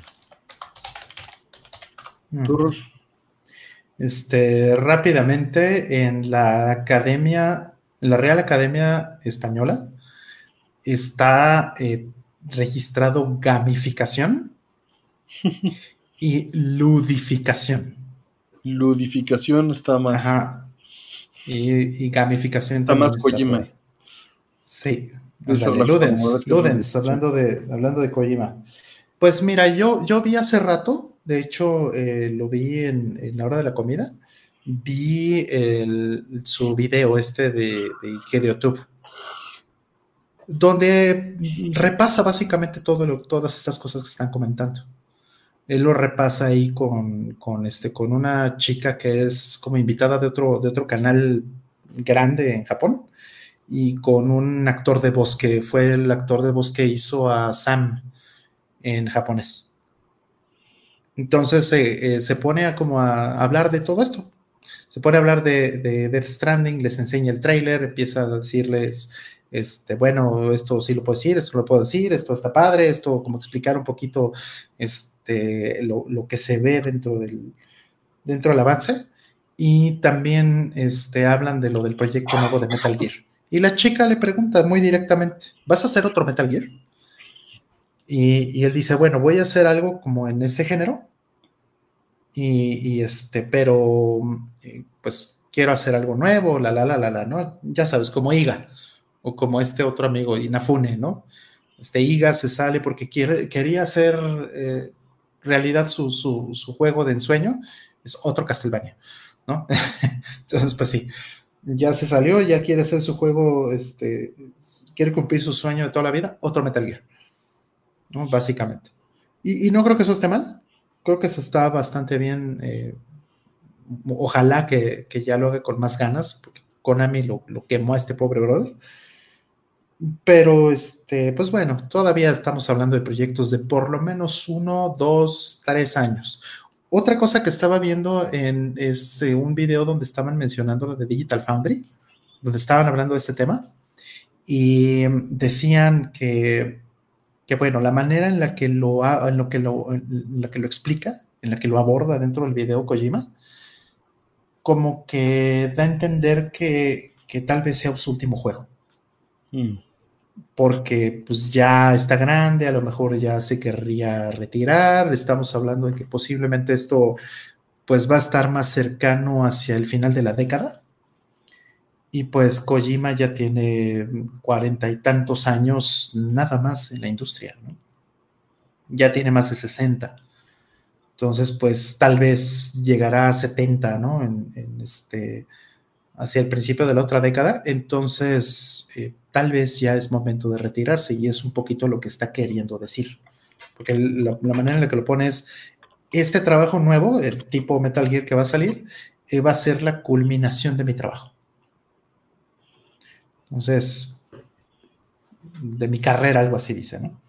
Entonces, eh, pues, puede ser.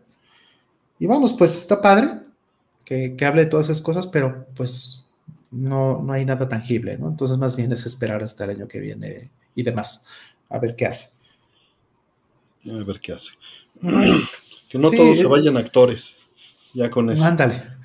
Eh, bueno, una cosa muy interesante que dijo es que este que está trayendo gente de, todas industrias, ¿no?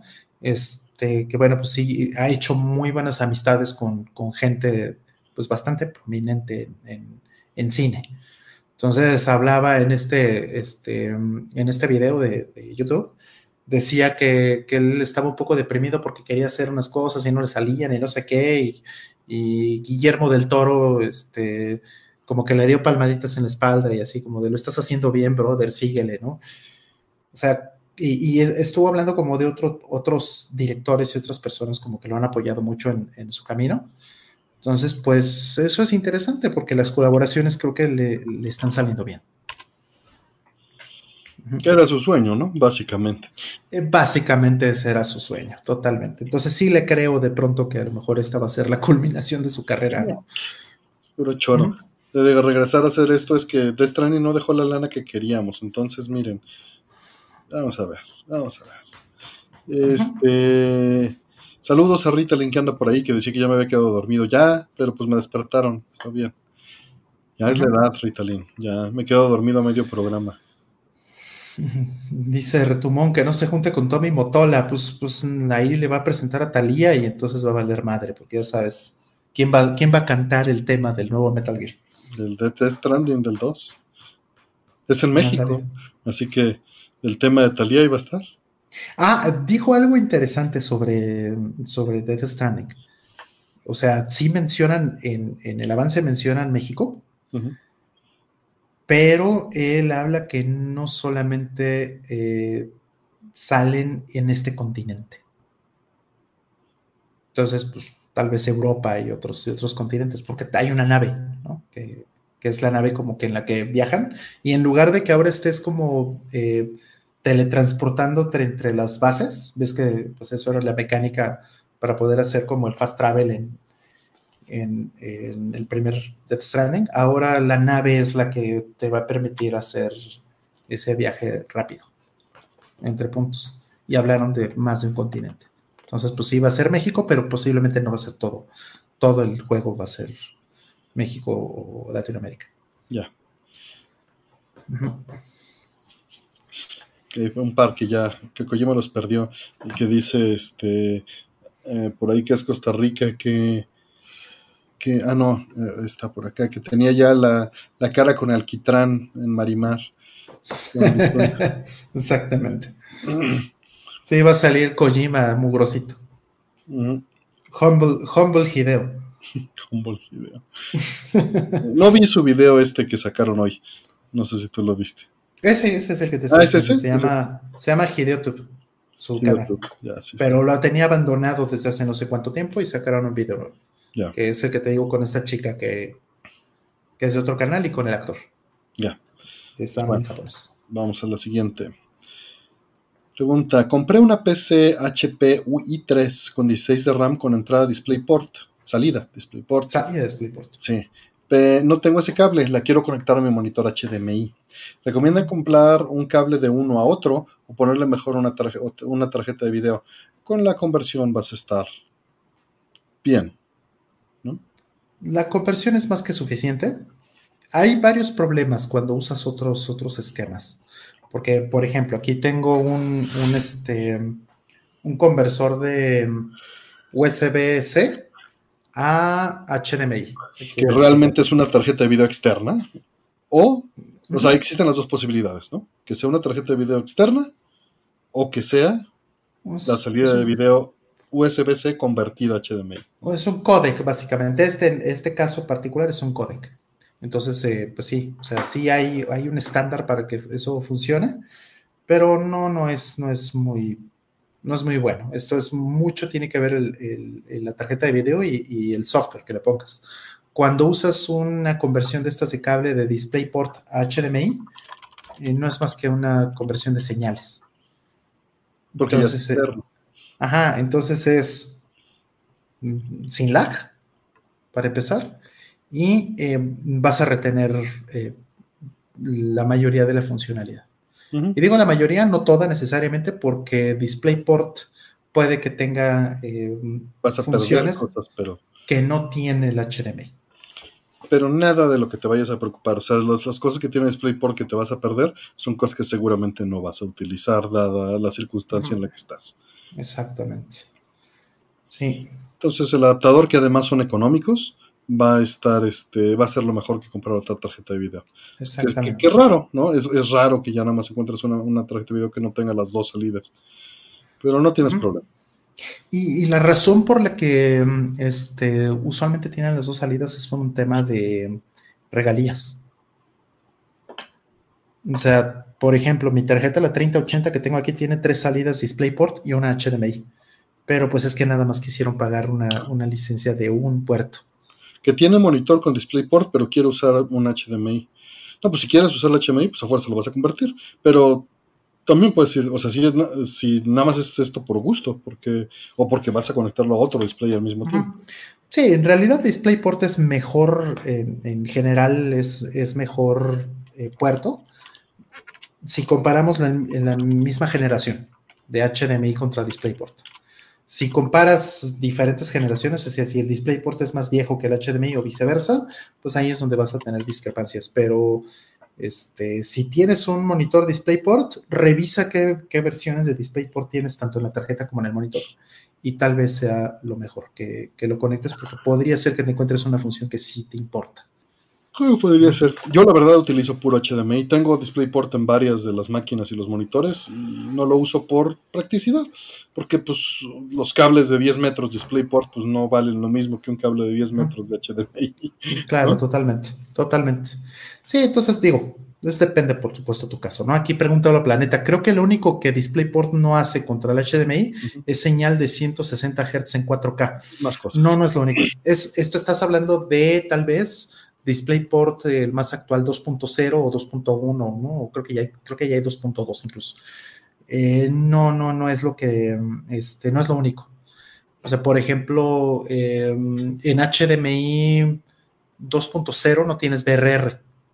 Y entonces si tienes DisplayPort 2.0 sí tiene BRR, por ejemplo, versus el HDMI. Entonces depende qué, depende qué, este, qué generación. Buenas noches, Melissa. Siguiente. Hace poco platicaban sobre trip hop y me preguntaba, ¿gustan más de la música concreta y estilos académicos o si le entran a cosas más flexibles? Roll te Robert Glasper. Pues mira, yo sí le entro a, cosas más experimentales, sin duda alguna. Precisamente hace rato estaba este, a la, a, la respaldando y todo esto. no, el reggaetón, lo último que es el reggaetón es experimental. Bueno, no dijo eso, nada más dijo, le entran a cosas más flexibles. Por eso, por eso, flexible el reggaetón, no. El reggaetón es lo más cuadrado y lo más formulaico y lo más estático que existe. Todo es exactamente la misma mierda hecha en una fórmula específicamente hecha para vender, ¿no? Reggaetón es, divertido es el peor ejemplo que hay para eso. Pero no, justo sí me gusta mucho la, la, la música como más experimental. O sea, escucho mucho jazz fusion y ese tipo de cosas, ¿no? Precisamente hoy estaba este, respaldando algunos discos de música que pues sí, es muy experimental en muchos sentidos. Está un, grupo que se llama Go Go Penguin. Es un grupo que me gusta, son, son tres chavos ingleses que, que, este, que hacen música muy bonita.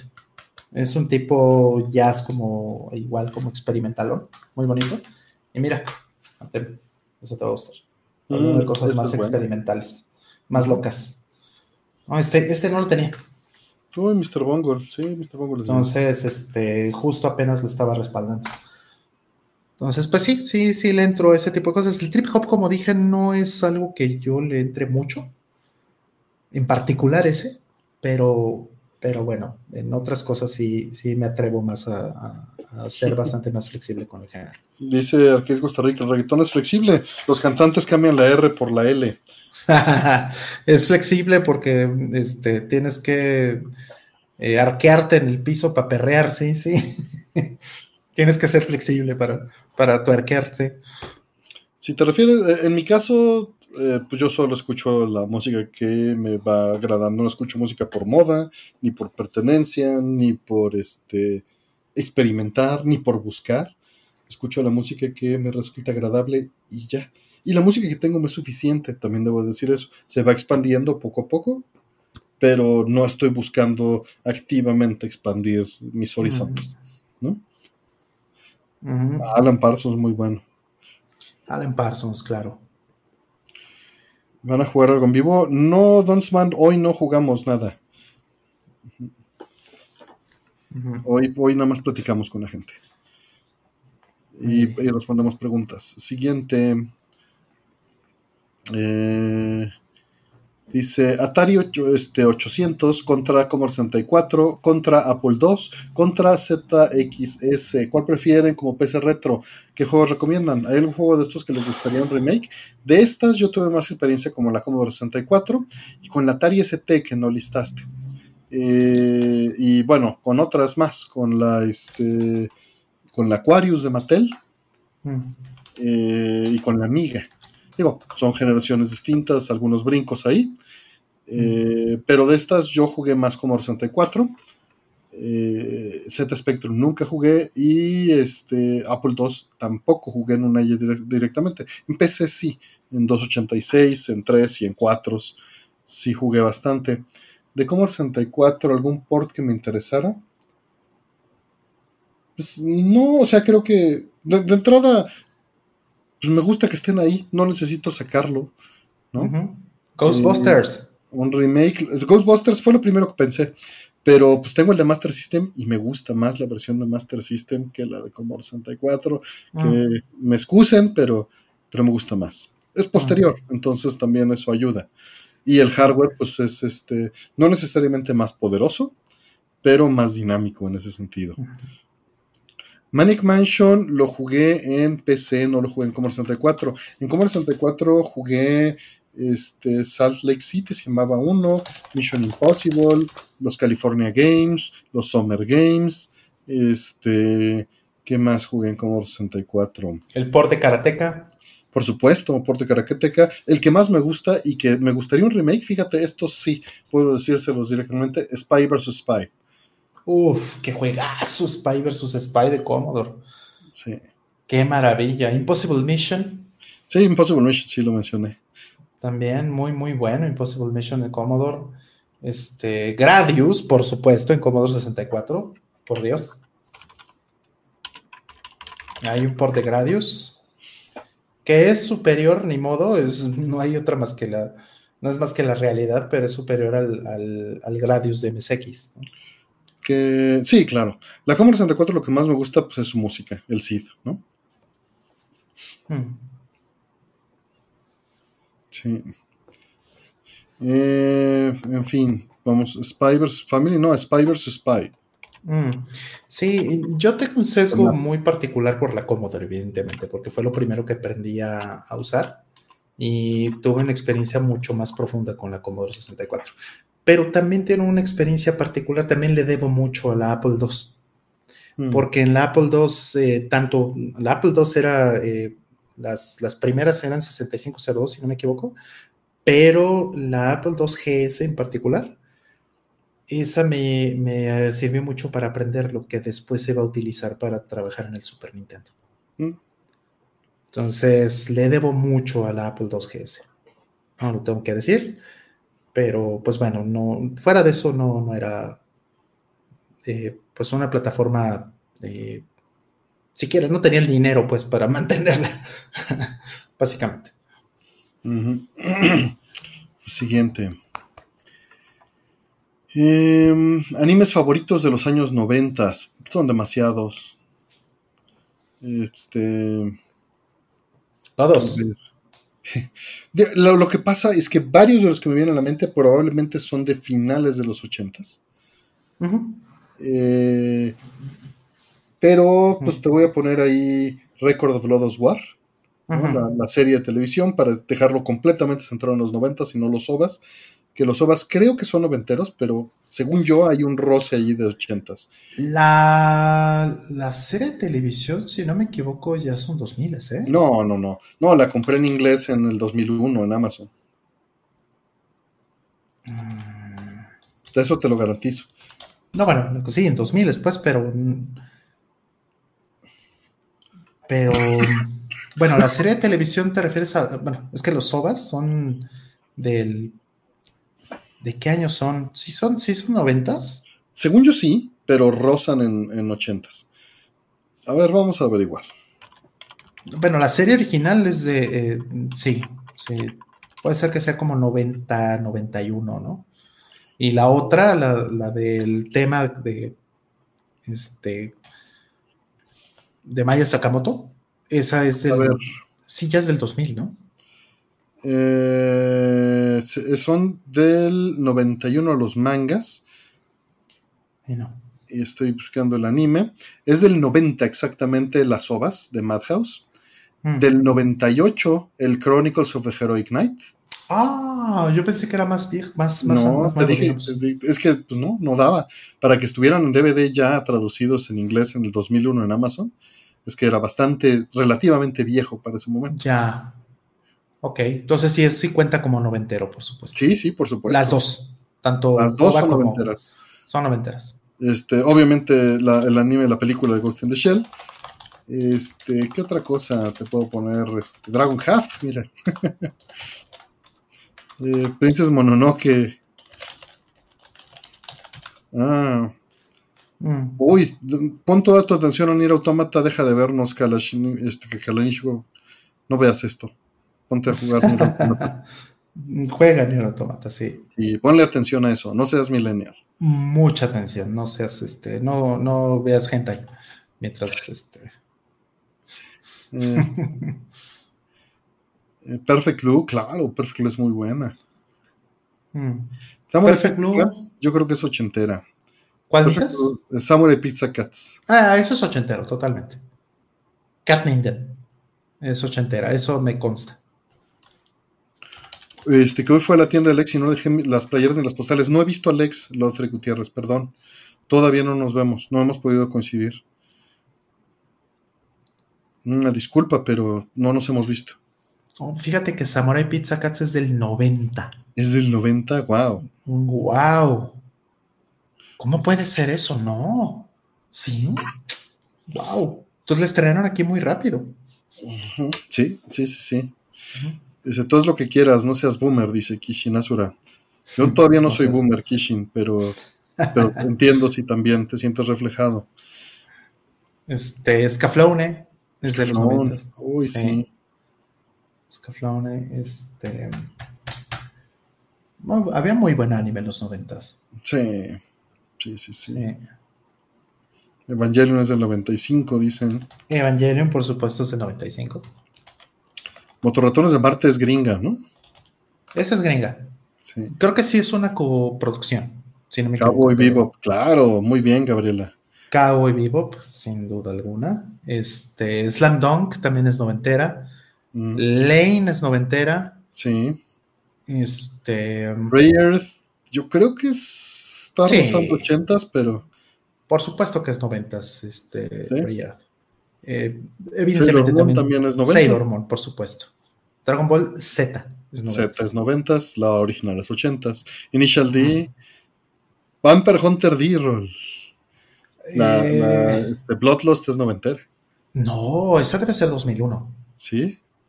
Creo que esa la filmaron en 2001, sí, no me equivoco. A ver, ojalá, porque yo también la siento como nueva y pues nada más habla de nuestra edad. Se sigue viendo maravillosa esa película. Trigon. Trigon es, es noventera también, ¿no? Sí. Vampire Hunter D, Bloodlust 2001.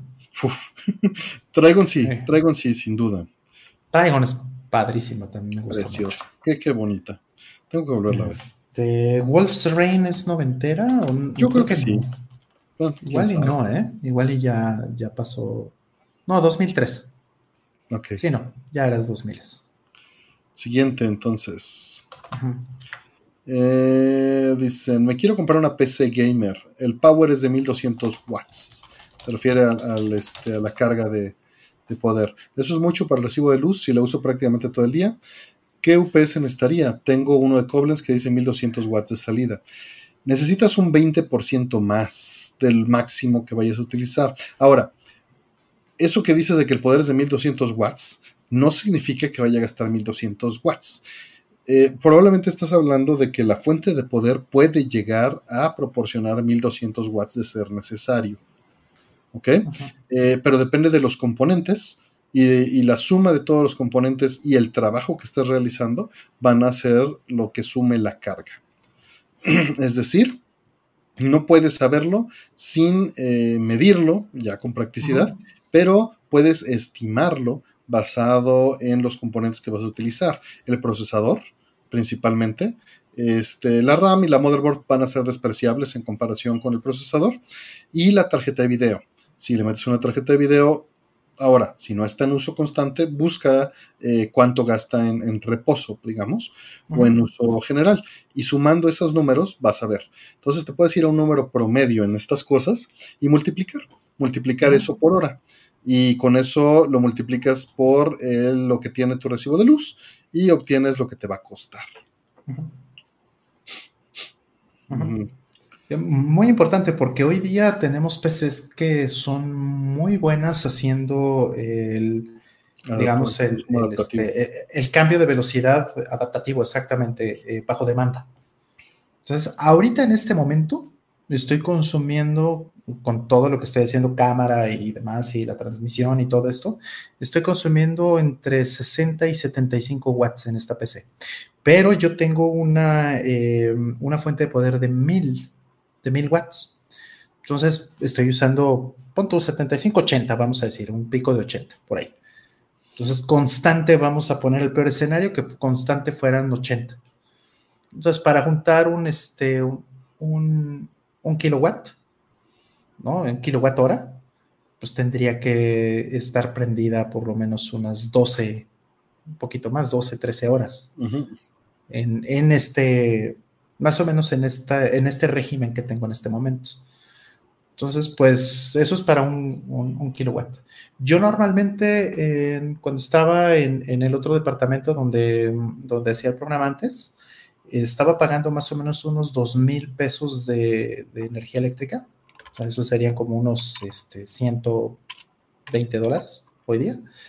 Y eso, este, pues era porque estaba consumiendo aproximadamente unos, ¿qué te gusta? 8, más o menos entre 7 y 8 kilowatts diarios. Es muchísimo.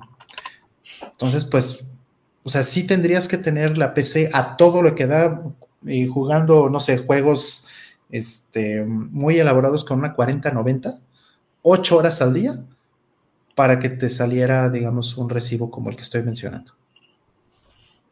Entonces, pues no, no es algo que, espero que vayas a hacer. Ahora sí, lo vas a hacer porque le quieres aprovechar tu fuente de poder y te vas a comprar algo que la consuma, como una 4090 y un procesador de estos de 8 cores, un este un Ryzen 9, ¿no? Un, un este, ¿cómo se llama? Un, 7900X, eh, o X7903D, creo que. Ok, pues entonces sí tiene sentido que, pienses en, eso. Y ya si estás en esos niveles, pues a lo mejor hasta ponte paneles solares, ¿no? De pronto. Pero bueno, ese es más o menos el, el rango que tendrías que consumir, como unas 8 horas de 40-90 y un procesador de 8 cores para más o menos llegar a, los niveles que te menciono, unos 2 mil pesos de, energía eléctrica en el recibo. Vamos a la siguiente. Dice Alex Logan, ¿han usado Amstrad? ¿Qué juegos buenos hay ahí? No, nunca le he entrado. ¿Turor? Yo tampoco, fíjate.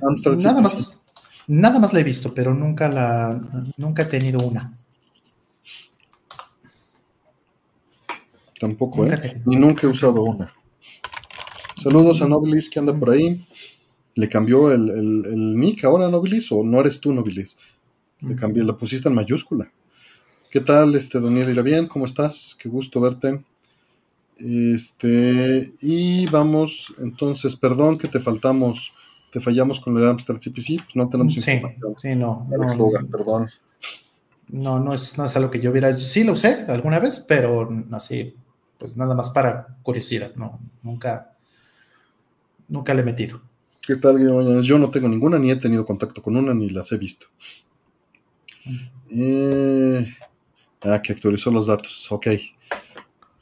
Ya. Siguiente.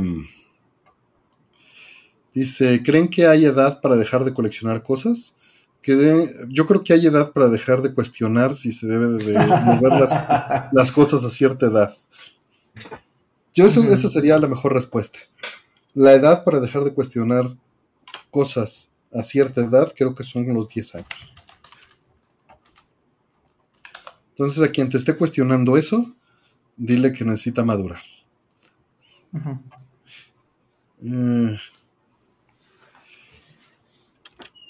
Eh, pues tal vez dejar de coleccionar cosas cuando dejas de trabajar y ya no tienes dinero para seguir Anda. metiendo al vicio, ¿verdad?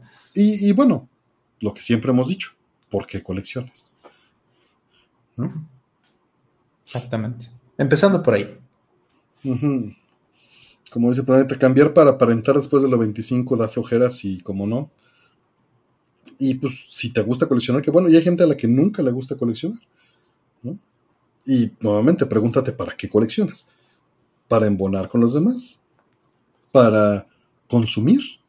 Ahí pues, si, si eso es lo que quieres, pues está chido. ¿no? Ahí sí, tú investiga por qué lo haces y ya. Cuando estás a punto de ser embargado y toca vender cosas, dice. Colecciono porque puedo, dice Kishinesura. Las colecciones no son inversiones a largo plazo, Metalbox, no. Sí, no. No, no es algo que debiera ser un, un, este, un incentivo realmente, ¿no? Pero bueno, también sí ha pasado que te puede funcionar, ¿no? Puede ser que colecciones cosas que de repente suben su valor 10 veces, 100 veces, y bueno, pues si tienes mucha suerte, pero no es algo a lo que valga la pena apostar. Es una mala, una mala decisión. Este, que, que si ya respondimos cómo tramitar tarjetas del INAPAM, todavía no. Todavía no. Eh, sí, puedes ir al próximo este, meetup de MSX, si es que en la también es ahí. mayor, ahí estaba. Ahí venía, ahí estaba el ladito, literalmente ahí estaba, ahí estaba el letrero. Sí, no. Te orientaban para eso. Y pues vamos a la última pregunta que Charles este, Chete SMX nos hace como miembro. Dice, ¿qué cables compro para consolas de 8 y 16 bits en RetroTin 4K? Pues eh, los mejores que puedes conseguir para cada consola y eso varía. Eh, en sí, eh, trata de no comprar de los de Amazon, Mm. eh, porque suelen ser, o de AliExpress o esas cosas, suelen ser de muy mala calidad. Mm. Este, trata de comprar, no sé, de Console 5, este, no sé si Retro Gaming Cables todavía haga, Video Game Perfection tal vez. Este, ¿por qué? Porque eh, los corrientes suelen meter más ruido y en una señal como la RetroTin 4K lo vas a notar más. ¿No? Entonces, este, sí evita esa parte. Eh, ahí sí lo barato te sale caro. Mm. O sea, si vas a meterle un retortín 4K, pues ni modo, vas a tener que meterle cables. Eh, una buena opción que existe es, por ejemplo, estos adaptadores, dejan a ver si traigo unos, que está haciendo Hertz, ¿no? Es justo los que iba a mencionar, los, los, este, los conectorcitos de Hertz, Ajá. que lo que hacen es que te sacan un, un, este, un conector VGA. Ojo, no es señal VGA, es un conector VGA, con el que puedes usar ya un cable este, VGA, un cable de D15 sub o HD15, Mira, así le dicen, y lo conectas con eso directo al, aquí hay uno de este, Dreamcast. al RetroTink. Entonces, este entra al Dreamcast y sale acá un VGA y un audio. Y esto lo puedes conectar con los adaptadores SCART que también hace, utilizando VGA. Y pues te ahorras una lana y son cables de muy buena calidad. Cualquier cable VGA que consigas va a ser de muy buena calidad. Aquí hay uno para Genesis 2 o 32X, por ejemplo. Y también hizo para Super Nintendo. Yo le compré los tres. Y este pues tiene forma de Dreamcast. Mira. Yo nomás le compré estos dos porque por falta de amor al Super Nintendo.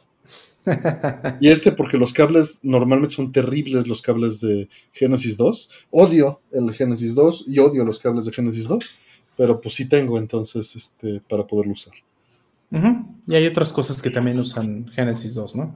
Sí, mucho, se convirtió en estándar porque es barato. Son, es- un estándar horrible. Y es chiquito, ¿no? De hecho, este, se lo puedes poner al NES, por ejemplo. El NES RGB te lo trae, ¿no? Sí, sí, todo el mundo lo agarró y no me gusta. Sí, es muy feo. Sí, sí, es bastante feo. También lo usa este, el FrameMaster. Que son de Jeff Q. Chen y le los pro Mike Chi, dice este Gersemix, pero aquí los fabrica Gers en México. No, por ahí de la coleccionismo, ahorita le nos dice coleccionar para compartir. Estoy completamente de acuerdo. Mis sobrinos vienen a jugar acuerdo. las consolas y leemos sobre su historia. Es, lo, es algo más que nos une. Es la mejor razón para coleccionar. Ujú. Ujú. Mm. GersMX, ahí está el chat. Este ChatSMX. Es una opción, no te digo, solo es una opción porque puedes conseguir cables baratos VGA. Este, él no hace cables, ¿no? Y pues el cable VGA es este, o sea, el de sub 15 es, muy bueno, no te va a meter ruido. Y lo puedes tirar grandes distancias. Sí, aquí, por aquí tengo uno. Es que este, lo estaba usando para el Mister, justamente. Yo los dejé todos allá en el arcade. Sí, por aquí tengo uno, pero sí, sí, eso eh, no estoy usando. De hecho, ni siquiera he probado la entrada SCART del RetroTink. Puro VGA. Puro, puro HD15 o de 15 sub, o como le quieres llamar. Puro eh, conector VGA. Este. Que no demerita la 34K. Pues esas son las opciones. Los, los cables, o sea, no tienes más opciones que las que dijimos. O sea, básicamente vas a tener que importar cables o este o conseguir partes así como estas y adaptar. Este, pero cables de los que puedes conseguir en Amazon y en, este, en Temu y en la otra cosa en AliExpress, van a ser puras cosas que te van a meter ruido. Por usar malos materiales. Entonces, pues huyeles. Este siguiente bloque de preguntas, ¿todavía estamos en tiempo? Sí, estamos bien. Nada más me siento ya, ya cansado, pero eso es la edad. A ver, abrimos un bloque de preguntas más. Venga.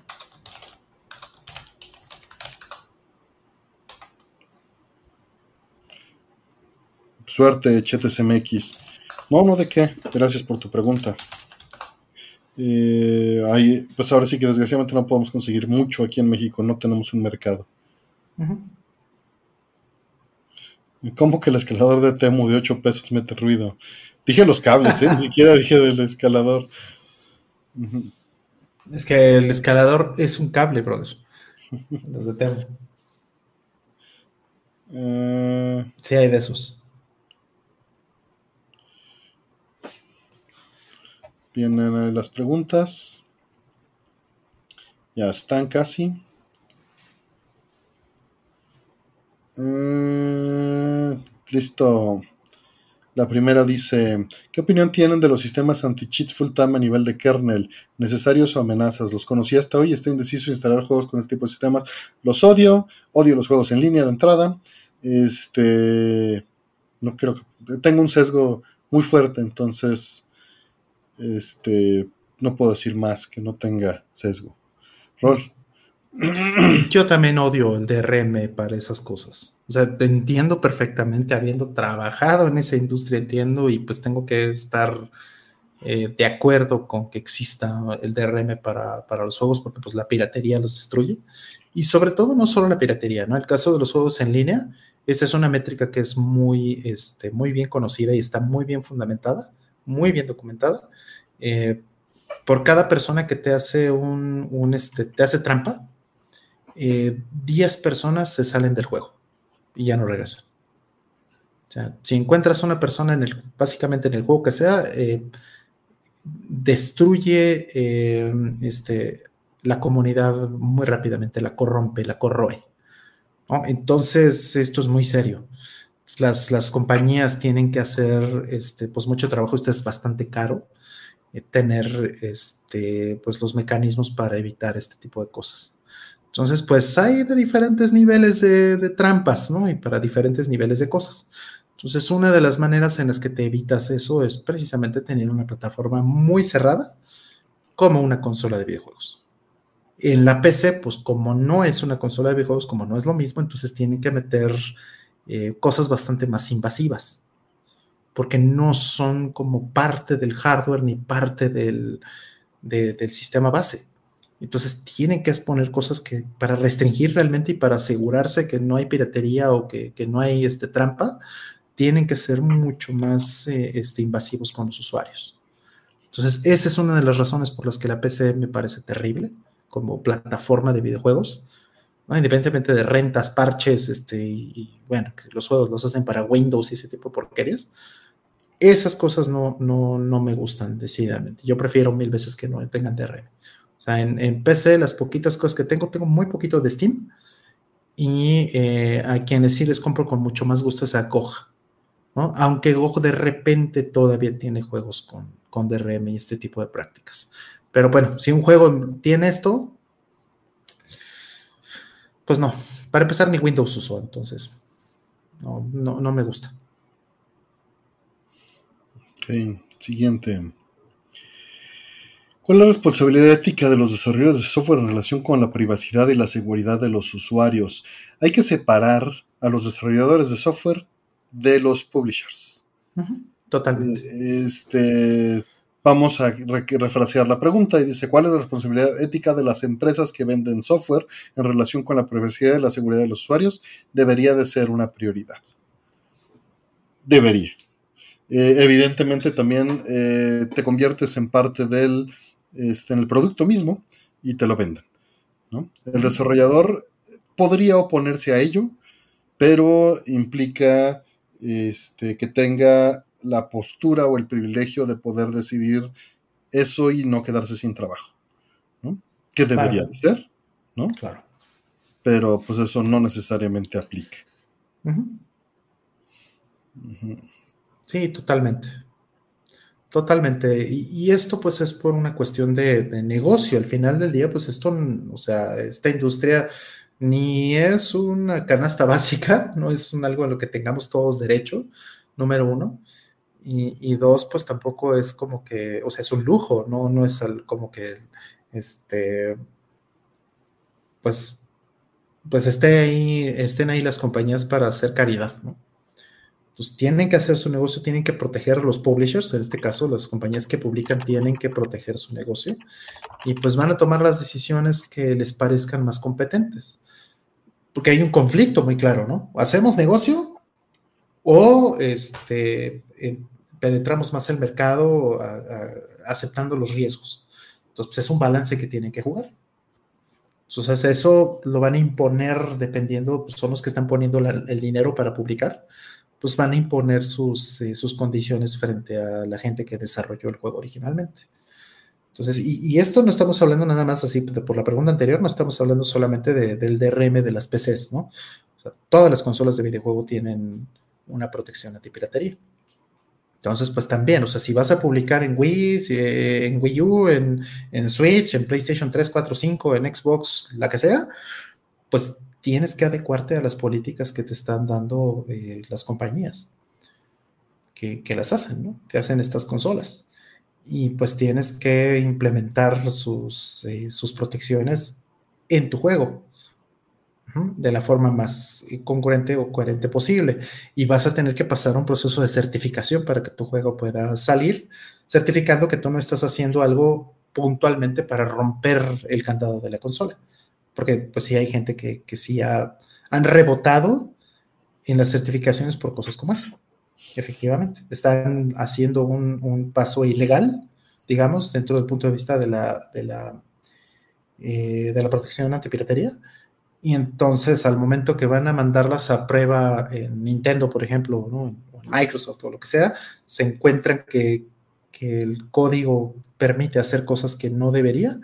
Y entonces, eh, pues eso es rebotar la, la, la certificación. Es una realidad, es un negocio. Entonces, pues nuevamente, así como lo respondí en la, pregunta anterior, por eso prefiero las consolas, porque es mucho más simple, es un solo mecanismo para todos los juegos, que eventualmente va a ser roto como para poder preservarlos, idealmente. Que al menos quiere con tu compilador. Exactamente, y, además la experiencia es la misma en todas las consolas, todas son iguales, ¿no? Mayormente hay sus excepciones, pero eh, pero la experiencia es mayormente la misma. saludos a Paul, que ya se va Paul, perdón. Mi Switch es el mismo Switch que Artemio, entonces hasta, la misma generación, los dos de lanzamiento, entonces juego que funciona o hack que funciona o, lo que sea que nosotros vayamos a tener entre Switches va a funcionar o tenemos la garantía de que va a funcionar en ambos, ¿no? Lo que sea que se programe o lo que sea que se haga va a funcionar en ambos. Y eso es una ventaja muy buena contra la, contra la PC. Dice Ah. Retumón, desde una perspectiva muy idealista, siento que los desarrolladores deberían anteponer la ética al negocio, pero pues es cierto que si están recurriendo a ser publicado, la decisión ya está tomada. Eh, yo estoy de acuerdo contigo, Retumón, y Totalmente. pongo mi carencia de dinero en el mismo lugar que pongo mi boca. Pero, Totalmente. este, pues vamos, es, es un privilegio poder hacerlo también. ¿no? O sea, no, no cualquiera puede hacer eso y también, eh, eh, pues puedes decir lo mismo de cualquier otra cosa. ¿No? Claro. Puedes decir lo mismo de, pues no denigrar tu trabajo y no venderlo más barato que otros porque no por quedarte con el trabajo le das en la torre al, al gremio. Es decir, lo mismo de, de cualquier gremio y de cualquier este, parte ética, ¿no? Este, pero pues, Sí, ¿qué le sí, es como dicen, ¿no? Eh, ¿Cuál es la regla de oro? El que, pon, el que tiene el oro pone las reglas, ¿no? Básicamente. Entonces, si quieres estar en este negocio, te tienes que alinear a lo que hace Sí. el negocio. O, o te vas a las partes del negocio en donde no está así, pero pues no vas a estar en donde se hace más negocio, ¿no? Exactamente, exactamente. Es un GOG o GOG es un nicho, totalmente. Y está muy bien, está muy bonito que sea un nicho. No tengo yo objeción porque pues, existe y eso es ya bastante bueno. Soy muy feliz comprándole las, las licencias de Neo Geo que nunca voy a tener en cartucho. Muy feliz de comprárselas a GOG. Pero, este, pues bueno, ahí no vas a encontrar este, los juegos. No vas a encontrar Street Fighter 6 o no vas a encontrar Tekken 8 de, de- de línea directamente en GOG, sin DRM. Eso no va a pasar. Siguiente. Por acá nos pregunta, con su pregunta de miembros, Maximiliano Rivera. IS 8 está en promo en GOG, hablando de GOG. ¿Será bueno para entrar a la saga? Es perfecto. Ve y hazlo, deja de ver el programa y ponte a jugar IS 8. Ya. IS 8 está muy bonito. Y una cosa interesante que tienen las versiones de PC es que tienen eh, sus, este, ¿cómo se llaman? Sus, packs de, texturas, ¿no? Y de, de HD o de 4K, creo. Me recuerdo que IS 8 tiene un, un paquete adicional para que le subas este, la calidad al, al, este, a, a las texturas del juego. Ok. Obviamente eso ya está pre-integrado en, en la versión de PlayStation 5. pero, en- pero si tienes el, el hardware para hacerlo en, en la, en la PC, puedes ponerle esto cuando lo compras en, o bueno, cuando lo rentas en una cosa de estas. Es muy lindo IS 8. IS 9. No jueguen IS 8, IS 9. Jueguen cualquier IS. No pasa nada. Menos el 5. Menos el 5 y menos el 4 de Super. Todo lo demás está bien. Este, vamos a la siguiente. Que nos dicen: Colegio o escuela para aprender japonés en la Ciudad de México. Nichiboku Bukagaku In, el, el Instituto Cultural México-Japonés que está allí en Mártires Irlandeses es una maravilla. Este, las clases, si pueden, las clases intensivas de las mañanas, pues sería lo mejor. Eh, pero pues allí, ¿qué más? Instituto Cultural Mexicano Japonés es icmj.edu, creo era, ¿no? Si no me equivoco. A ver, ahorita te digo. Punto .edu, punto .mx. Aquí está. Eh, Sí, y cmj.edu.mx lo voy a poner aquí en, en este. Y les dejo el Facebook por si prefieren eso. Es horrible, pero ya que Rol puso la, la liga normal, hacia el hacia el niche. el Nichi. Yo, nu- yo nunca estudié ahí, pero bueno, he conocido mucha gente que, que ha estudiado ahí y conocido maestros de ahí. Entonces, pues eh, tengo muy buena opinión. Eh, tengo un par de libros, de hecho. De- Dice de. Servando, acaba las inscripciones son del 15 de marzo al 5 de abril. Espero el siguiente trimestre empezar el intensivo. Eh, de lunes a viernes de 7 a 8.30 m. Así es. Ese es el bueno. Ese es el bueno. Saliendo de ahí, desayunan en el mercado y se van a Uf, trabajar. claro, claro, desayunar en el mercadito es lo, lo mejor, ¿no? Eso, es- eso sí, Sí, sí, sí. ese mercadito sí lo conozco. Claro, no, desayunábamos ahí seguido. ¿Cómo no? Bueno. Muy buenos recuerdos. Con el Lenin y con el Chava. Mm. Y con el Fer después. Eh, hice muy buenos amigos ahí. Ya hay cursos virtuales también, ¿eh? Mm. Pues, obviamente se tuvieron que adaptar con la pandemia. Interesante. Interesante. ¿Considera necesario las escenas de relaciones sexuales en cine, televisión, videojuegos o es algo que en la mayoría de los casos puede omitirse? Depende. Yo creo que si no agrega nada a la situación de la trama de los personajes, es, es innecesario. O sea, si no agrega información o al mood o este o, muestra la situación eh, pues, eh, psicológica en la que se encuentran o afectó la relación de alguna manera, y, tiene, y no tiene que ser explícito, porque hay veces que no tiene que ser explícito. ¿no? La mayoría de las veces no tiene por qué ser explícito. Se puede hacer. Pero este, pues sería bajo esas circunstancias. O sea, yo creo que sí hay casos donde es, este, es importante para la trama. Pero la mayoría obviamente se hace por negocio. Sí, claro. O sea, a ver, vas a vender menos si le pones este, o sea, si tu juego ya es M, por ejemplo. O, bueno, ya es, este, ¿cómo se llama estos? NC17 o estos ya, ya, ya tienen pues muy alta la clasificación. ¿Vas a vender menos si pones una escena de esas? La realidad es no, muy probablemente vendas más. Entonces, ¿es benéfico para, para, para las ventas, para el juego o para la película o lo que sea? Muy probablemente sí. Entonces, pues eso es un incentivo para ponerlo. Ahora, ¿lo puedes justificar? ya sea porque estás profundizando a los personajes, estás construyendo a los personajes, estás construyendo o estás enfatizando algo o estás, es parte integral de, la relación entre, entre personajes, pues, pues entonces sí tiene todo el sentido que lo hagas.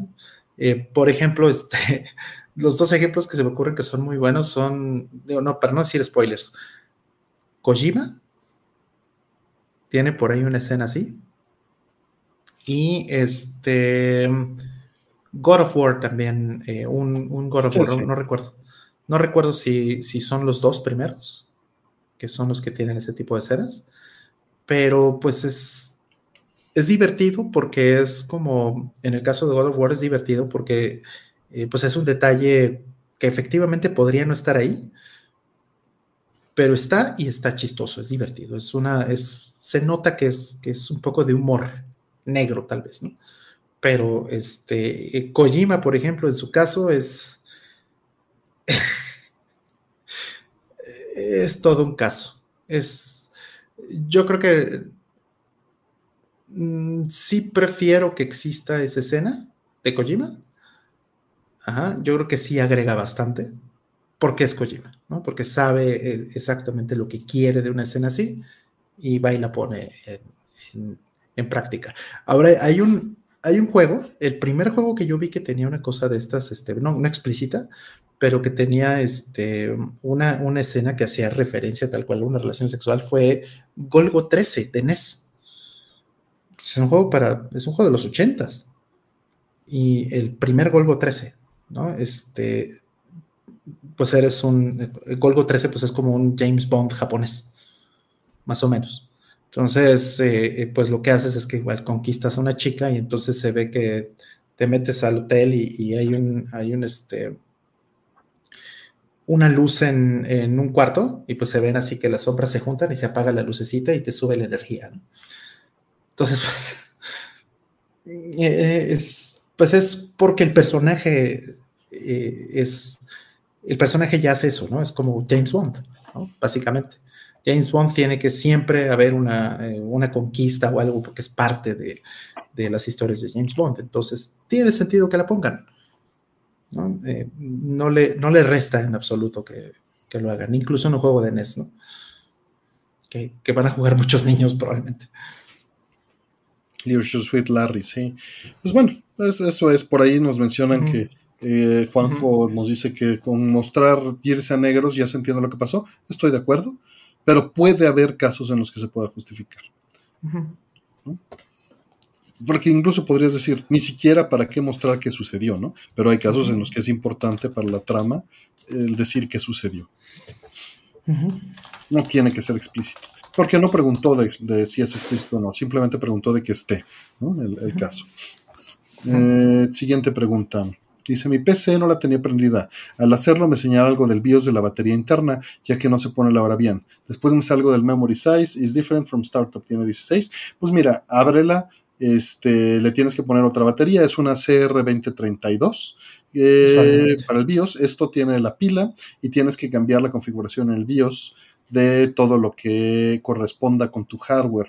Esto es importante para que se mantenga la hora y se mantenga toda la configuración de cuánta RAM tienes, etcétera. Que eso el BIOS lo puede reconocer, pero lo va almacenando y ya se ahorra esos pedazos del post al bootear y las configuraciones de los ventiladores, cuál es el disco de buteo y todas estas más cosas,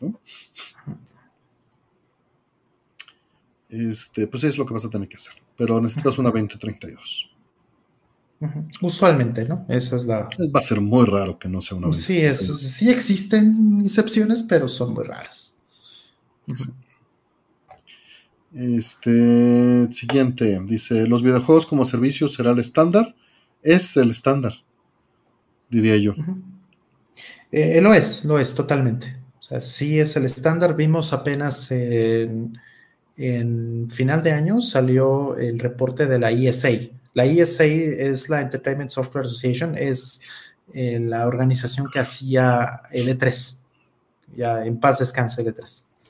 Ellos, este, cada año hacen un reporte de del mercado.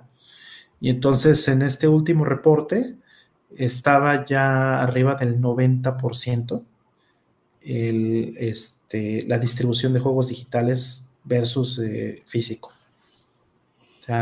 los juegos físicos ya son menos del 10% del mercado.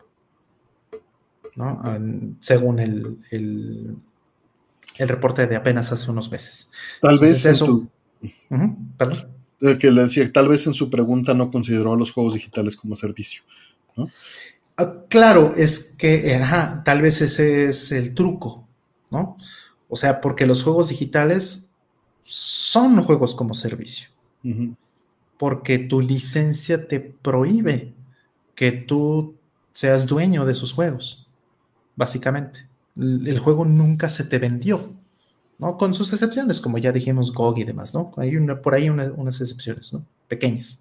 Pero esas excepciones estamos hablando de, unos cientos de juegos tal vez, versus millones, de, bueno, no millones, pero tal vez eh, decenas de miles. Entonces, eh, este, pues es un porcentaje muy pequeño el que, el que no tiene este tipo de restricciones. Entonces, todos los juegos digitales, prácticamente por definición, dependen de un servicio. ¿no? Para, que, para existir, solamente por cuestión de licencia, aunque tecnológicamente no, en tu licencia dice que el juego no es tuyo. Entonces, que dependes de que haya un servicio de autenticación para que, para que, se, juega, para que ese juego eh, lo pueda seguir teniendo, porque es propiedad de alguien más. Entonces, todos los juegos son servicio. 90%. Siguiente.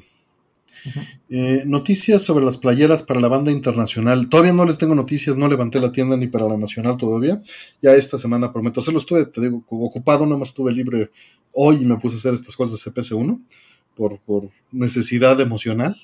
Este, pero eh, sí, esta semana ya me pongo las pilas y, eh, y levanto la tienda para nacional. Para internacional, este, alguien me había dicho que se aventaba los envíos, no me acuerdo quién.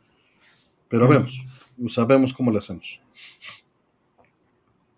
Este, perdón, que todavía no lo, no lo hago. Y está, está en mi interés este, ya hacerlo, porque pues esa lana está invertida ahí.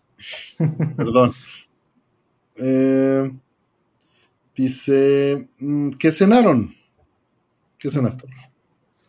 Eh, yo me cené unas flautas eh, de pollo con, lechuga, con queso y crema y una salsa de aguacate. Mm. Y un tecito verde. Ok. Eh, yo cené romeritos que mis papás este, descongelaron de la Navidad y me trajeron y pues me refiné un plato de romeritos. Este, ya, fue todo, con unas tortillitas. Rompí toda la dieta, pero pues valió la pena. Pero por eso estoy deshidratado, sin duda alguna.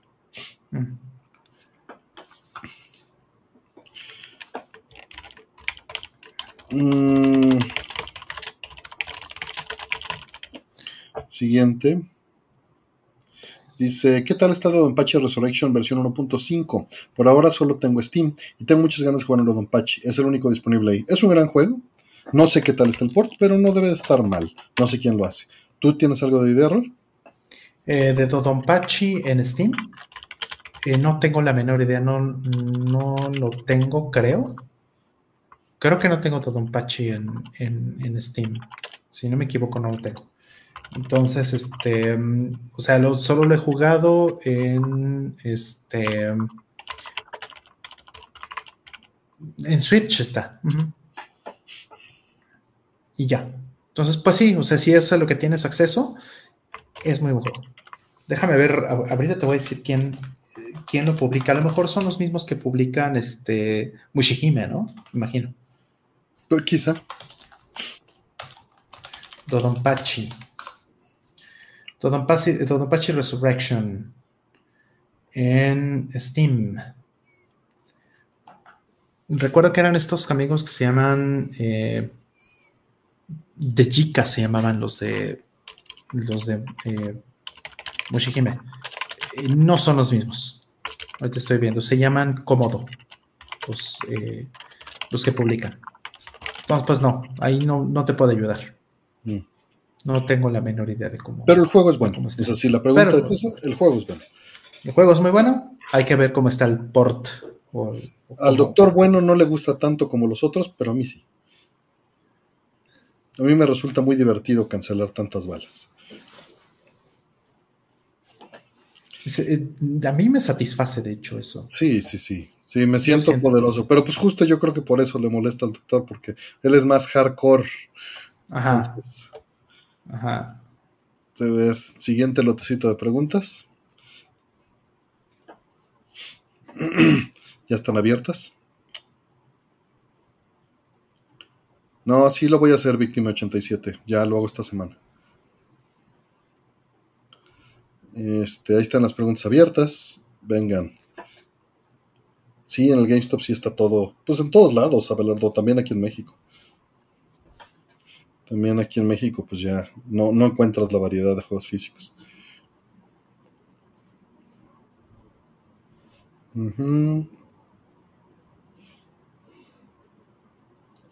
Siguientes preguntas, ahí se van juntando.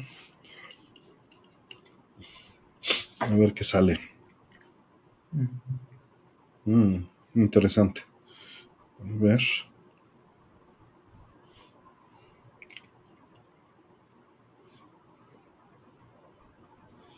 Igual y debí de haber hecho un lote más pequeño porque van lentas, pero ahí va.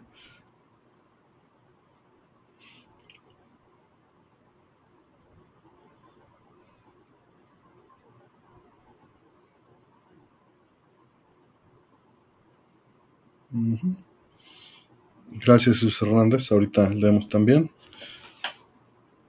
que, bueno, Jesús preguntó ahorita en lo que están las demás preguntas, dice Jesús Hernández, los cartuchos Switch tienen un kill switch remoto, ¿pueden explicarlo? Es por un amigo que escribió que su son rentas de licencias. En la parte de atrás de tus cartuchos, este, Jesús Hernández, viene un texto, no tienes que echarle choro ni tienes que ir más lejos. Aquí en este recuadrito viene un texto que dice que si violas la licencia te lo pueden desactivar remotamente. Este, no, no es un invento, así es. Y ya están las preguntas, ¿eh? ¿eh? ¿Cómo funciona? Pues cuando se conecta a internet, busque el ID y con el ID el cartucho tiene un procesador adentro y pregunta, ¿sigo, sigo prendido? ¿Sigo activo? Y el switch le dice, NEL. Y pues deja de funcionar. Se, apaga, un fusible, hasta donde recuerdo. Exactamente. y tiene un fusible interno. El fusible se funde, ¿no? se prende un circuito que hace que se funde el fusible y el cartucho queda inutilizado. O sea, es, es un desactivamiento remoto este, físico. También la consola tiene estos fusibles. La consola misma. Es correcto. Así es, Jesús. Eh, pues ya están las preguntas. Dejen desquito el este. El snowboard ah, ya lo había quitado. Lo quité mientras contestaba. Wow, ya hago las cosas medio dormido. Pero ¿es licencia o no? ¿Qué es la, ¿Hasta qué te refieres, Jesús Hernández? El juego es una licencia remota que te pueden deshabilitar remotamente. Eso es una licencia. Sí, o sea, la licencia es tal cual, o sea, el juego no es tuyo. La licencia es eh, la licencia de uso. Ahora, si te están dando una licencia que, no depende de otra cosa externa, por ejemplo, en un cartucho físico, en un disco físico, que no depende de, o sea, que puede funcionar sin parches, entonces esa licencia, no porque Nintendo así lo quiera o porque Sony así lo quiera, sino por simple cuestión de eh, protección al consumidor, porque esto es algo que sí ya se ha visto muchas veces en 50 años, eh, tú tienes derecho a seguir usando el juego sin importar lo que Nintendo o Sony digan. Pero ese es el caso de, de la licencia de uso. Ahora, físicamente te lo pueden romper. Entonces, pues eso sí está terrible como dice, dice no violen la licencia y ya. Pues sí, vivimos en una sociedad en la que puedes decir lo mismo, no violen la ley y ya, ¿no? O bien, no se conecten nunca, sí. Pero ojo, ahí tienes alternativas en las que no existe esto. Claro en un disco de PlayStation 4, PlayStation 5, no pueden hacer esto directamente sobre cada edición física de cada juego, independiente. Sí, no. ¿no? Este, hay alternativas, no estoy diciendo que sea mejor o que sea peor, solo estoy diciendo hay alternativas. Y la otra, puede pasar que por un error o por un error de alguien más que utilice tu consola, te violen la licencia, como pasó conmigo con mi 3DS. ¿no? Sí, o sea, sí existe un mecanismo por el cual el PlayStation 4 y el PlayStation 5 podrían darte eh, ban a tu, a tu disco, puntualmente a tu disco en tu cuenta, y entonces tú ya no puedes utilizar un disco que compraste. En esa pero eso, pero eso no significa que no puedes usar ese mismo disco en otra consola. O venderlo. O venderlo, exactamente. El, como el disco funciona en otra consola, lo puedes vender. Digo, suponiendo que el disco no tiene códigos adentro, ¿verdad? Que, solo funciona una vez. Pero eh, eso es algo que, pueden hacer, ¿no? Sí pueden hacerte el, el, ban, ¿no? el bloqueo de un juego particular, si quieren, sobre una persona en particular, en una consola en particular, en un disco como en PlayStation 4 PlayStation 5. En Xbox todavía es peor, porque en Xbox, pues ahí sí el... Es al revés. Este el negativo es el caso base. El negativo es el caso base, efectivamente. Entonces, Todos los juegos son ilegales hasta que demuestres lo contrario. Exactamente. Todos los juegos son ilegales hasta que demuestres lo contrario. Tal cual. En Xbox sí es así.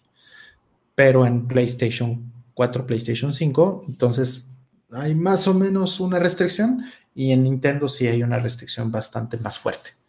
En esa parte es el más duro de los tres. Es correcto.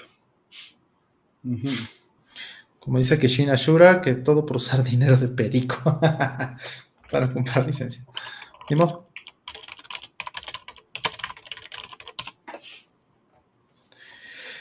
bueno, en realidad solo somos usuarios, dice Laia Laude. No, no, no, no, no es así. Eh, existen leyes de protección al consumidor que en otras situaciones permiten que tú tengas a perpetuidad la licencia, como en un cartucho de Super Nintendo, uno de Genesis o, un disco de PlayStation 2 o PlayStation 3.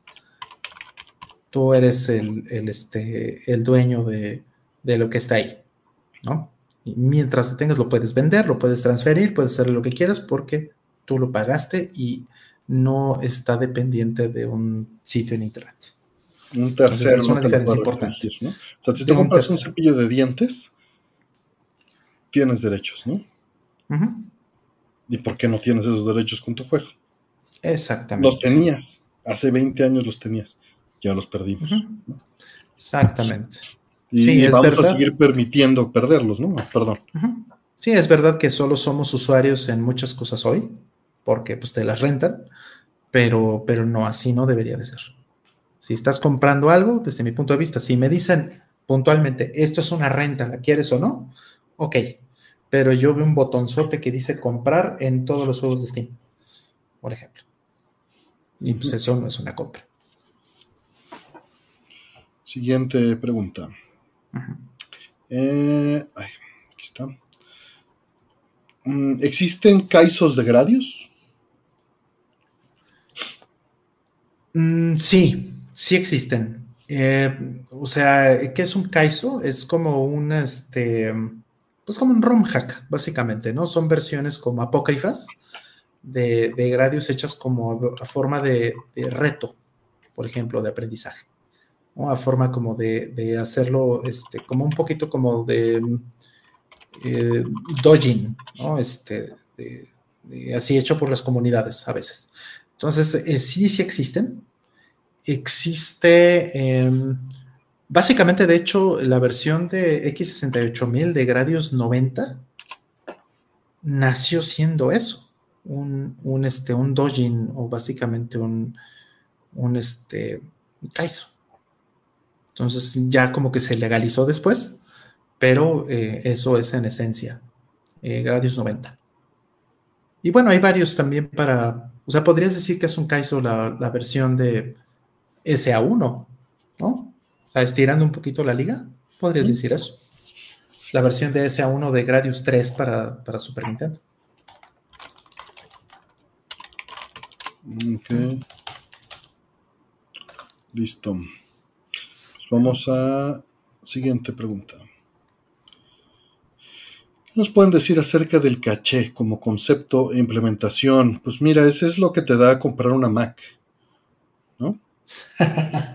¿O no éramos, no hablamos de ese caché? Es lo que te, es lo que te da este eh, trabajar en un tierra garato, en un Starbucks con tu manzana, enseñándoles que tienes una manzana y gastaste 60 mil pesos en una, en una manzana. eh, caché si compras un retrotín 4K, dicen. Exactamente. Este, pues mira, nace para agilizar operaciones porque eh, me gustan mucho esas comparaciones y seguro no lo voy a poder eh, hacer esa analogía tan bonita como la he visto en otros lugares. El, tiempo que tarda un CPU en ir a RAM eh, lo puedes medir en, años. El caché podrían ser días y el disco duro son décadas o centenas de años, ¿no? Entonces, eh, o sea, ese nivel de escalas es, este, es brutal. Y por eso se pone ese caché, o sea, es memoria que está dentro del, del mismo chip, del este... Antes estaba pegadito y en memoria más rápida y hoy en día pues está ya dentro de los, de los mismos chips, ¿no? Cerca de las zonas donde se utiliza, porque la distancia es relevante.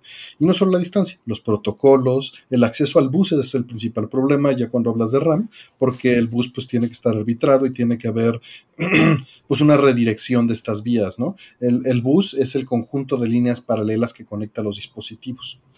El pues, camión. ¿Perdón? El camión. El camión.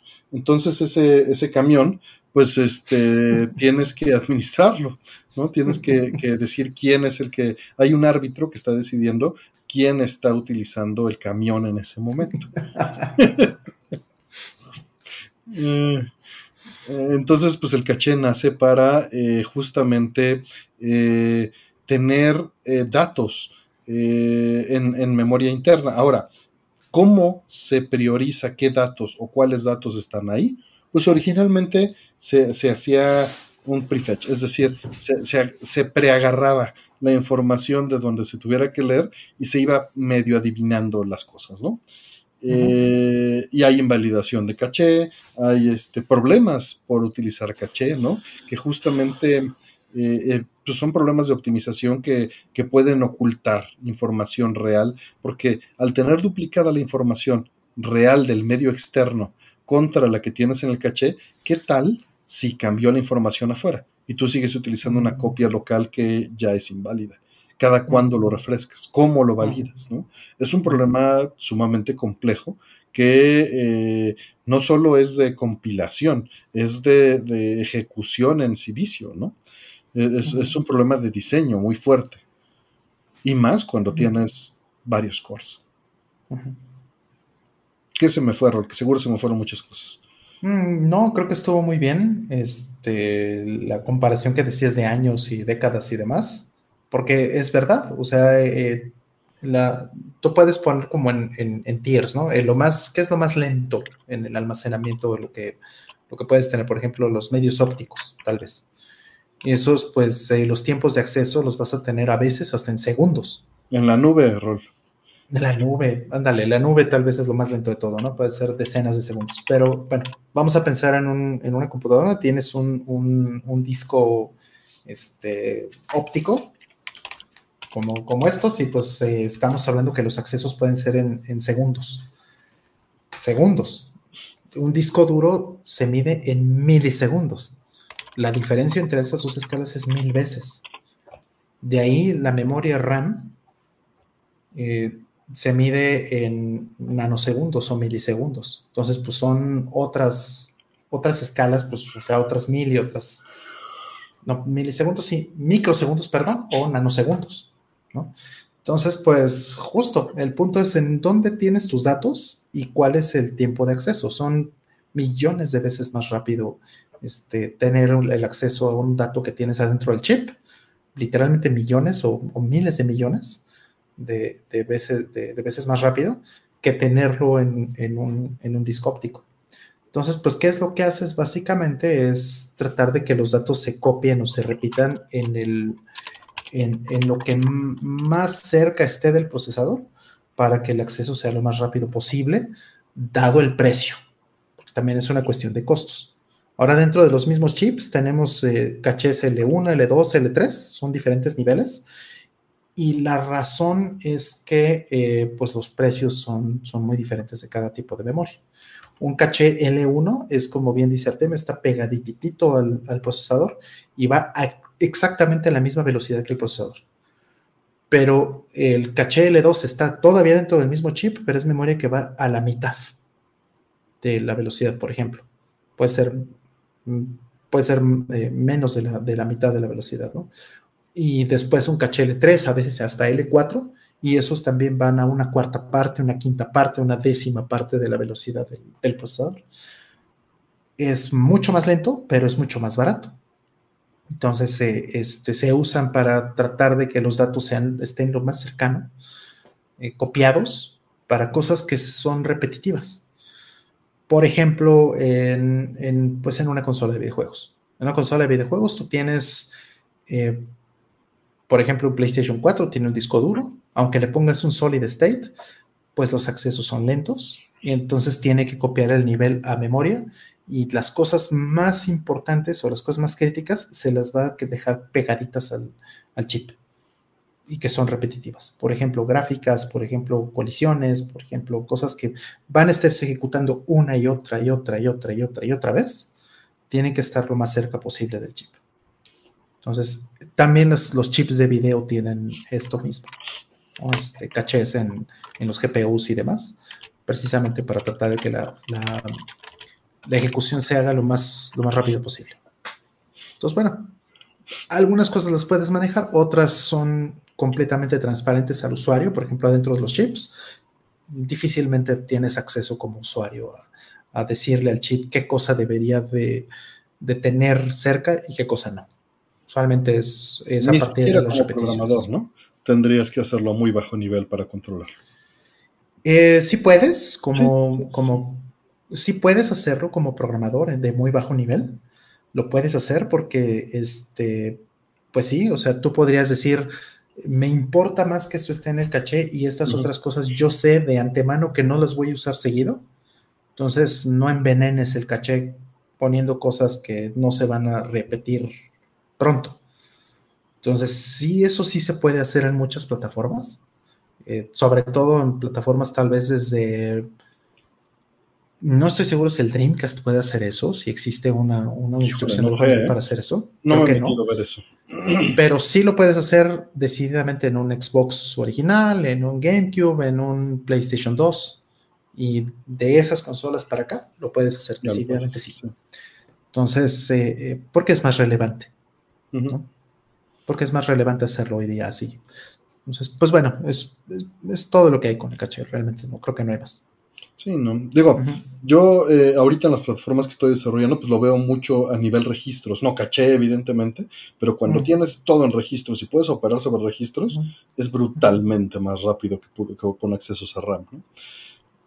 En este, y es más o menos como el mismo tipo de, de, este, de aceleración que puedes lograr. Y pues lo puedes decidir. Y cuando estás haciéndolo en C, por ejemplo, y, el, y lo comparas contra lo que hace el ensamblador, tú puedes optimizar eso 10.000 veces más. Pasar las, o sea, pasar tus parámetros por registro en lugar de pasar tus parámetros por RAM es brutalmente más rápido. Este, por ahí pregunta Maskman que si aquí en el laboratorio de atrás se desarrolla MD Fourier para la última Pandora. Es correcto, Mask Ninja. De hecho, estaba desarrollando la versión de CPC1 y me acaba de, de contestar el desarrollador del SDK. Ya me dio este. que nunca se probó en hardware real, que es la primera vez que se prueba en hardware. Ya me mandó unas cosas para probar, a ver qué este. qué sucede. ¿No? Este, a ver, ya, ya eh, me, dan ganas de probar ahorita, pero más bien al rato, al rato. Eh, disculpen que hiciste con el tema, creo que la industria de la música no puede dar tanto respeto con los videojuegos. Pero ya, ya pasó, Abelardo, ya no hay nada que nos vaya a delatar, eso ya pasó. Es el, no es el futuro, ya es, un presente. Que, que, la industria de la música fue hace 20 años un adelanto de lo que nos esperaba con los videojuegos. No, ya estamos ahí. Sí, Bien, vamos. No esperaba que fuera tan rápido en contestarme, pero evidentemente es algo que le importa y a mí también, entonces, este, veré si puedo ayudar en que mejore eso. Mm. No soy la mejor persona para hacerlo, pero es lo que hay. Ah, que siempre me pasa. ¿Qué les pareció El Niño y la Garza? No la he visto. Mm, yo sí la vi, está, está muy bonita. Muy, muy bonita. Eh, sin hacer spoiler, es muy interesante porque toca temas de una forma, temas controversiales, delicados, muy personales. Eh, se siente como, como este tipo de, obras que hasta cierto punto son como, y, creo que, creo que eh, públicamente lo ha dicho Miyazaki, que es una obra semi-autobiográfica. Entonces, pues está explotando un poquito todo su conocimiento, toda su experiencia, todas las cosas que hizo en su carrera para, para eh, salpicar un poco la obra de cosas que son muy personales de él. Entonces lo hace muy bien, creo que es una, una película hermosa realmente, pero eh, pues también eh, hasta cierto punto está muy loca, como que a veces sientes que no tiene pies ni cabeza, pero de alguna manera, en algún punto de la película, como que todo empieza a embonar y entonces todo empieza a tener sentido. Es, un experimento muy, muy, muy interesante. Digo, ya se había retirado ya que hace como 11 años, ¿no? 10, 11 años. Y, y regresó del retiro para hacer algo así y creo que va a ser todavía una más pero pues eh, si no hace nada y esta era su despedida, que se siente un poquito así, pues, pues creo que es una muy buena, muy buena despedida de, de Miyazaki hacia, hacia eso. Creo que esa era un poco la intención. Está muy bonito, se los recomiendo muchísimo. Siguiente. Eh, ¿Qué juegos en Flash para PC de los 90s o 2000s le entraron y qué tal sus experiencias? Ah, de los 2010 es Parameters, te lo sigo recomendando, es muy bueno. Eh, que básicamente reduce un juego a parámetros. Pero, pues nada más tonterías, o sea, algo en serio, no. Solo este. Pues pequeñas tonterías, nada, nada serio. Esos que eran parodias de Castlevania, eh, que salía peleando contra Cristo y todas esas cosas, nada más. ¿Cómo, era la pregunta? ¿Que ¿Qué juegos en Flash para PC de los 90 ah, o 2000 Flash. Sí. Claro, Flash. Y no del personaje, de la tecnología. Sí, sí, sí. Sí, nada más que no, entendía el, contexto del Macromedia Flash, pues. pues mira, yo creo que creo que no le entré a ninguno. O sea, creo que el único que jugué, este, y era de broma, así como dices, fue Resident Evil que hizo un, amigo de, Guadalajara. Y este. Combate mexicano creo que no es Flash. Creo que ninguna versión es Flash. Y uno que sí era Flash, pero que después se hizo un juego de verdad, fue eh, Alien Hominid. Y eso fue, el, Flash es lo único que le entré en general. Porque a mí siempre me pareció horrible la tecnología de Flash. Mm. De hecho, este, por, por ahí dicen este, Hangaru, Eggdrop, eh, pasen el link de Castlevania vs. Jesus Christ. Debo de tenerlo por ahí todavía guardado. A ver, dejen, pongo a buscarlo a ver si todavía lo tengo. Es el UF. Porque eso es lo Ahorita, ahorita hay emuladores, emuladores de JavaScript en, este, en web para poder correr eh, Macromedia Flash. Luego, luego me apareció el Hey Hey 16K. Amo, amaba esa canción. ¿Lo ubicas? Sí, cómo no. Hey, hey, 16K. Que seguro por ahí encuentran este. Ese sitio estaba padre. Aquí está. Y la canción, pues la encuentras directamente. Es de James Sullivan. No la voy a poner en, vivo porque seguro nos, este, nos demonetizan aquí y nos cierran todo con copyright strike. Que pasó tres veces esta semana, ¿eh? ¿En serio? Sí, sí, sí. Con aquello de este pues por preguntas como esa de, del sexo en los juegos y luego lo de este pues así otras preguntas que nos han hecho y por qué otra cosa fue ah por la música de Undercover Cops la disputé a ver qué pasa ¿Cómo crees que por la música de Undercover Cops? Y esa sí es oficial, o sea, sí fue, es el publisher original quien este... Ah, ¿sabes por qué? Pues porque ahorita andan haciendo este, las las compilaciones. Pero pues les puse la legata de que es este tengo licencia para, para usarlo, explotarlo comercialmente de manera pública. A ver qué pasa. Claro, es un arcade. Claro. El arcade es una licencia para explotación pública de la obra. Comercial, por supuesto. Bueno, lo que sí es que no estás en Japón. Y no. lo primero que te dice es, esto es lo, lo, lo, lo, lo, lo, lo, si no estás en Japón. Sí, pero, eso es cuando la distribución era. ¿no? Estoy totalmente de acuerdo. Pero estamos en territorio gris, sí. Estamos en un territorio gris, exactamente. Sí. Pero bueno, pues dije, pues total, a ver. A ver si no me cierro el canal por ponerme aquí a, pelear, ¿no? Dale. Un par de litigios. A ver qué pasa. Ahí. Ajá. Ahí les aviso. No sé si ya. No han resolvido. No han resolvido. No han resuelto. Este no han resolvido, vamos a dejarlo así.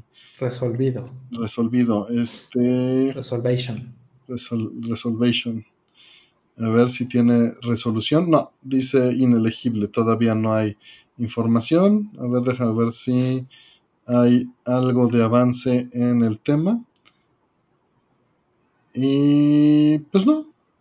Nada más me dijeron que que este, que qué chido por mis, o sea, no dice nada, nada más dice, pues no te afecta, y ya. Nada más no lo puedes monetizar. Tampoco es como que los videos, o sea, lo que se pierde de monetización son 20 pesos, 30 pesos, pero, pero es pelear por algo que, creo mm. correcto. ¿no? no solo eso, sino que tienes como varios strikes, ¿no? No, no es un strike. ah, ok. Ok, ok. Pensé que era un strike. Lo hice adrede, de tanto pochar ya se te anda olvidando el idioma. Ando probando si sigues despierto, cabrón. Qué gusto que sigas despierto, Aldito. Exacto. Tanto pochar ya se te anda olvidando el idioma. lo está, pero, pero así. Sí, trabajando, dice. ¿Los videos del canal están respaldados? No, Marcos González, no, no tengo nada respaldado. Yo creo que debería de poner, de hacer un respaldo ya. Sí. Tiene los permisos de administrador, entonces lo puedes hacer sin, sin herramientas externas, pero puedes usar herramientas externas también. Mm. ¿Cómo no sabía que... No sé, no tengo. No sabía que tienes derecho de bajar tus propios videos. Sí, claro, claro. No sabía que eso. De ahí, o sea, métete a cualquier video y ahí tiene un download directo y lo bajas con toda la calidad. Ay, pero, pero habrá forma de usar el. Bueno, pues lo hago en un script. Yo creo que debe de haber para un... Digo, este, si no está el YouTube Downloader que funciona perfecto y es un script y te lo hace con la máxima calidad y lo hace bien. Claro, pero bueno, habiendo una forma legal, pues voy a tratar de hacerlo legal. Eh, las dos formas funcionan. Nada más no, no lo he hecho. De acuerdo. No, no, no lo he respaldado yo porque confío en que lo respaldan ustedes. no, bueno. Eh, yo sé que no. Eh, no, quién sabe cuánto se necesita para respaldar el canal, pero no creo tener el espacio. Eh, sí, es pelear por el principio, es correcto, Daniel. Es correcto.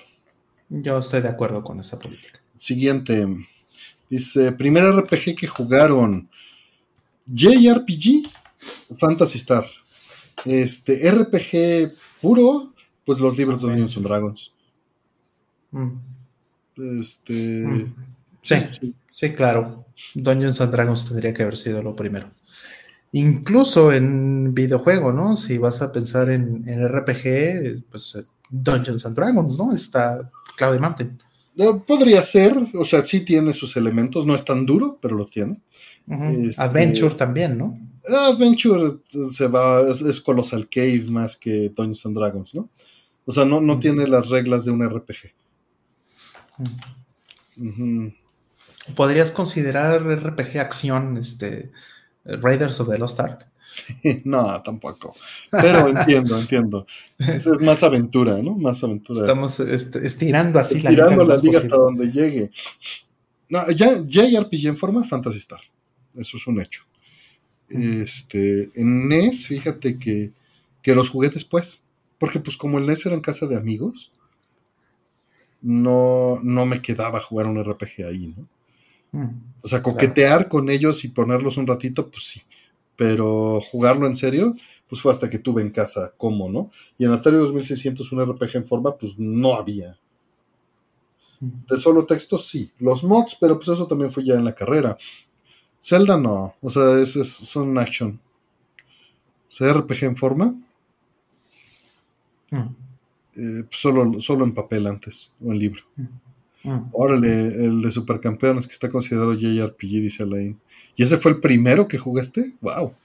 ¡Wow! Qué oscuro. Eh, sí. Digo, JRPG como tal, híjole, no sé. Faxanadu, tal vez. Faxanadu, órale. ¿Se puede jugar Dragons solo? Es que no tengo amigos, dice Tino Corona. Pues no me has visto jugar yo solo los libros de este, Advanced Dungeons and Dragons en stream, Tino Corona. Creo que Faxanadu sí cuenta como JRPG. creo que sí, Faxanadu. Digo, es, es, Falcom, ¿no? Este... Y, y, lo jugué en NES, de niño. Entonces, yo creo que sí aplica. Sí, yo creo que sí. Dicen, si Zelda no cuenta, Faxanadu tampoco, ¿no? Dice ahí que dice. Estar, tendremos que examinarlo con más calma. Zelda 2 tal vez cuente más que Zelda 1. Y, no, o sea, si te pones en duro en la regla, no cuenta ninguno de los mm, tres. Yo creo que tal vez ninguno, sí. Pero bueno, es que JRPG, ¿no? Eso es la. Eh, bueno, pero es que ya, ya tienes algo. Hay niveles. Y eso, pues ya descarta muchas cosas. Hay experiencia. Hay dados. O sea, yo creo que son las tres cosas que tienes que considerar. Hay, o sea, el combate o las acciones se resuelven con tiradas de dados y estadísticas. Y pues eso no sucede en Zelda 2, ¿no? Sí, sí, e, está listado como Action RPG. Eh, sí, pero pues eso no es RPG. Tiene elementos de RPG. Sí, claro, elementos. Pero el, chiste, el, chiste, de un género de este tipo es que el core, la mecánica principal del juego, esté, esté este, el núcleo, esté eh, fundamentado en los elementos del juego, ¿no? Sí. Entonces, o sea, pensando en esa definición, tal vez me tardé bastante más de lo que creo. Quizás estamos hablando ya de un Dragon Quest, Dragon mm. Warrior, ¿no? O mm. podría ser tal vez este... Eh, ¿Qué otro juego de NES? Última, tal vez. Bueno, no, pero última, sí, última creo que última sí ya, ya, lo jugué más tarde que, que Dragon Warrior o Dragon Quest. Sí. Y digo Final Fantasy 1 también. No sé, hay Hay, hay muchos ahí que, que, tengo borroso eso, no recuerdo cuál, cuál jugué primero. Pero esos fueron de los primeros que jugué. Ah, yo estoy seguro que fue Fantasy Star. Este, Farid, que fue su cumpleaños, un abrazo, Farid. No te pude hablar, perdón, carnal. Que hay que retomar el formato, sí. un abrazo, Farid. Ahí feliciten al Farid. Mm. Eh, siguiente pregunta. ¿Jugaron Metal Gear Solid VR Mission? ¿Qué tanto estuvo involucrado Kojima en su desarrollo? Yo creo que bastante, y sí lo jugué, y es una maravilla. Incluso las VR Missions de la versión de Game Boy son muy buenas. Son muy bonitos, sí. Y sí, sí jugué el VR Missions.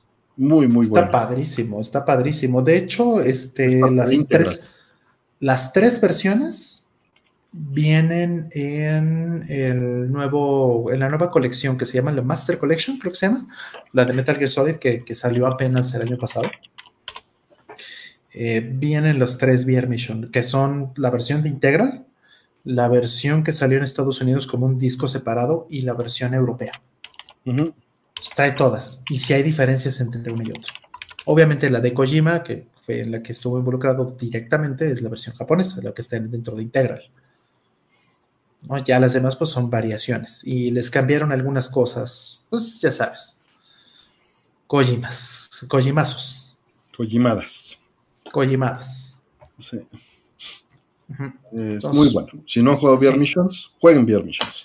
Si no han jugado VR Missions, esa es una versión, esa es una forma muy directa de jugarlo hoy en consolas modernas. Y creo que, ah, sí, muy buen punto muy importante. La emulación de esos VR Missions y del Integral y del Metal Gear Solid 1, eso lo hizo en tú, en, en la nueva este, Master Collection. Sí, nada más los filtros no los hicieron ellos.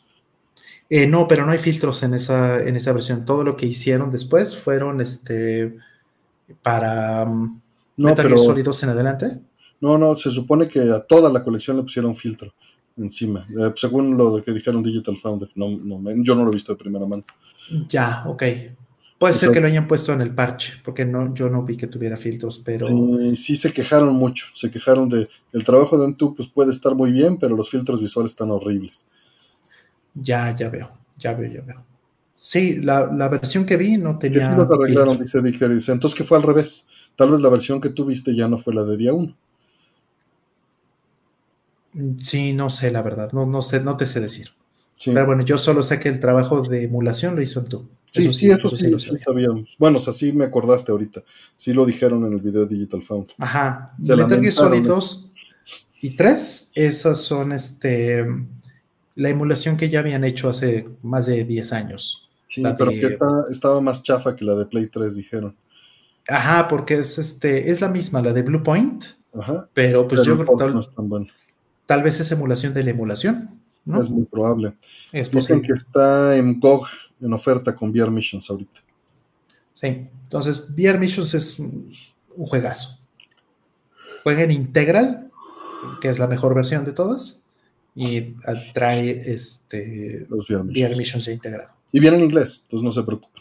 Viene en inglés y en japonés. Esa era la ventaja de Integral. de hecho, nomás viene subtitulado Integral. Sí, subtítulos en inglés y en japonés.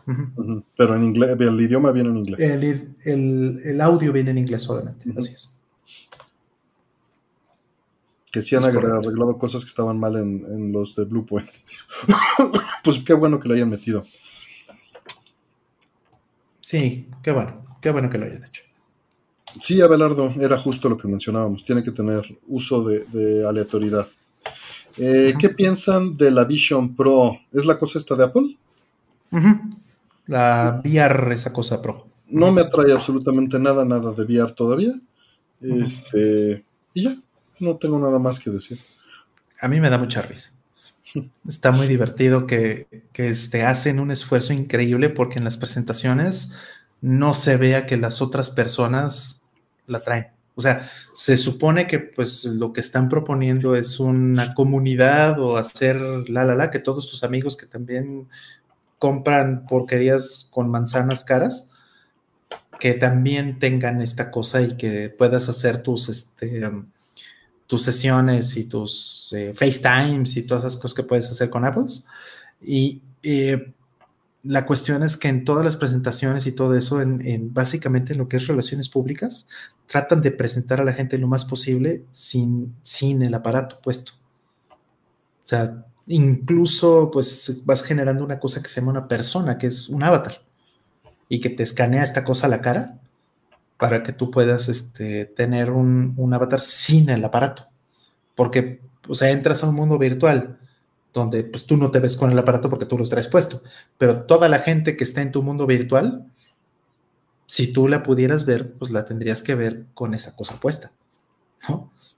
O si estás en una sala con, o sea, entonces tratan de hacerlo lo más posible para desaparecer eh, la fricción, podríamos decir, la, fricción de, este aparato eh, hacia la vida real lo más posible, pero pues es algo que está en pañales, entonces está muy divertido ver la cantidad de cosas raras que hacen para eso. Pero bueno, ahora lo, habíamos comentado también en, el otro stream. Eh, ¿Cuál es la intención de, estos, de estas cosas del VR? O sea, ¿a qué le apuestan? Pues a que toda la gente está teniendo eh, eh, pues cada vez más interacciones personales con las cosas. O sea, todo el mundo está en su celular, en la casa, todos, la, la familia sentada, todos en los sillones o en la, en el comedor y cada quien con su celular viendo su propio contenido y no comparten nada. Cada vez es menos el, este, la experiencia que tienen las familias de decir, a ver, vamos a sentarnos todos juntos a ver una sola cosa. Y entonces ya no tiene sentido este, tener tele, ¿no? En una sala o tener un, solo lugar para compartir, sino más bien, pues ahora puedes estar en tu cuarto, en un cuarto de dos por dos, de, de dos por tres, con tu camita y tu escritorio y entonces ya te puedes poner esta cosa y tener la ilusión de que tienes una pantalla de 150 pulgadas solo para ti. Entonces, básicamente eso es lo que están vendiendo. Y, va a funcionar eso. Lu Martian dice, buenas, o Martian, les escucho mientras recojo la casa y dice mi mujer, ¿ya están hablando de clásico y retro de buena mañana? Y le digo, no, ellos están hablando de madrugada, es hora legal para el retro.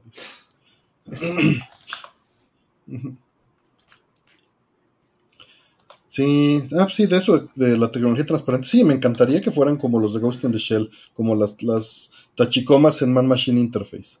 Así estaría yo feliz. Agentes virtuales que sí funcionen como inteligencia artificial independiente y, y, puedas controlar para qué van y te puedas así, ah, pues trázame aquí cómo está y mientras yo estoy haciendo otra cosa, ¿no? Pero bueno. Ah, en fin. En fin. Eh, por allá Jerael nos dejó un mensaje de miembros que dice, vengo a pasar lista, saludos, los te quiero mucho, gracias, igual, un abrazo, Jerael. Son 2.34, ¿cómo ves, Rol? ¿Abrimos más? Yo creo que unas poquitas más si alcanzamos. Unas poquitas, ¿cuántas pongo? Unas, este, pues son unas 5 de 10.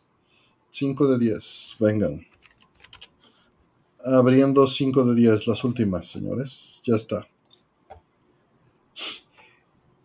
Señores y señorita, creo que está Ritalin todavía por ahí. Todavía por esta. Creo. Ojalá que sí.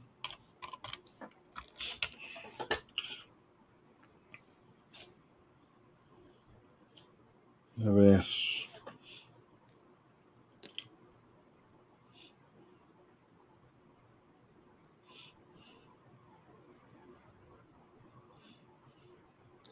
Vamos a ver. Eh, la pregunta de Ruiz Omar, ojalá que sí entre, pero la verdad es que es bastante, yo creo que es bastante útil para todos saber eso. A ver qué queda. Este, Listo, ya están. Primera, dice, ¿cómo programar más rápido para cumplir requisitos y deadlines? No veas streams en YouTube. ChatGPT. No, no, no, Dijo para cumplir, no, no, no, no, para que esté bien, dice. No, para que esté bien, son cosas diferentes. Quería 50 commits diarios, ¿no? ¿Mm? Quería 50 commits diarios, ¿no? Ahí están. Ahí están los 50 commits. Este, no, yo, mira, como lo decíamos hace rato, si puedes, comprométete a hacer las cosas bien y en tus tiempos, cumpliendo y siéntate bien contigo mismo. Sería mi recomendación personal. Por allá afuera te van a decir otras cosas. Es, mi recomendación personal es esa. no sacrifiques tu integridad por hacer las cosas al ritmo que te pidan externo, porque te vas a, te vas a quemar. Quemar, claro. Quemar en, términos emocionales y quemar hacia afuera porque hacer las cosas más rápido de lo que debes y puedes, solo vas a terminar haciendo las cosas mal. Burnout. Sí, no. Sí, no, totalmente. Ahora, bueno, también vivimos en una realidad. Claro, vas a competir, pero, o sea, si los que contra los que estás compitiendo son mejores, pues solo con experiencia vas a poder mejorar. Y yo digo que es mejor hacer las cosas bien que hacer las cosas rápido. Sí, digo. Por eso no estamos este, haciendo videojuegos.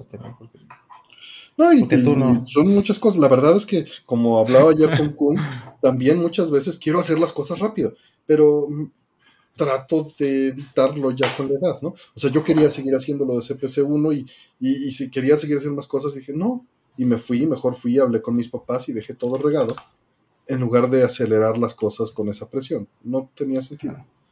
¿no? Trabaja estipulado, dedicándole al 100 dentro del horario establecido. De acuerdo, Maniscreen. La prisa se paga como deuda técnica y con interés compuesto. También de acuerdo. Totalmente de acuerdo con eso último. Sí. En fin. Sí, no, no puedes dar más de lo que puedes dar. O sea, solo con experiencia, solo practicando más. Y hablábamos, platicábamos creo que contigo, Rol, y con mi hermano, ya no sé con quién, este, el hecho de que, sí creo que fue contigo, de que quien, sí, ya me acordé exactamente cuando lo íbamos platicando, pues que el que más puede sacrificar su vida es el que tiene más avance en eso, ¿no? No seas ese, a menos de que quieras.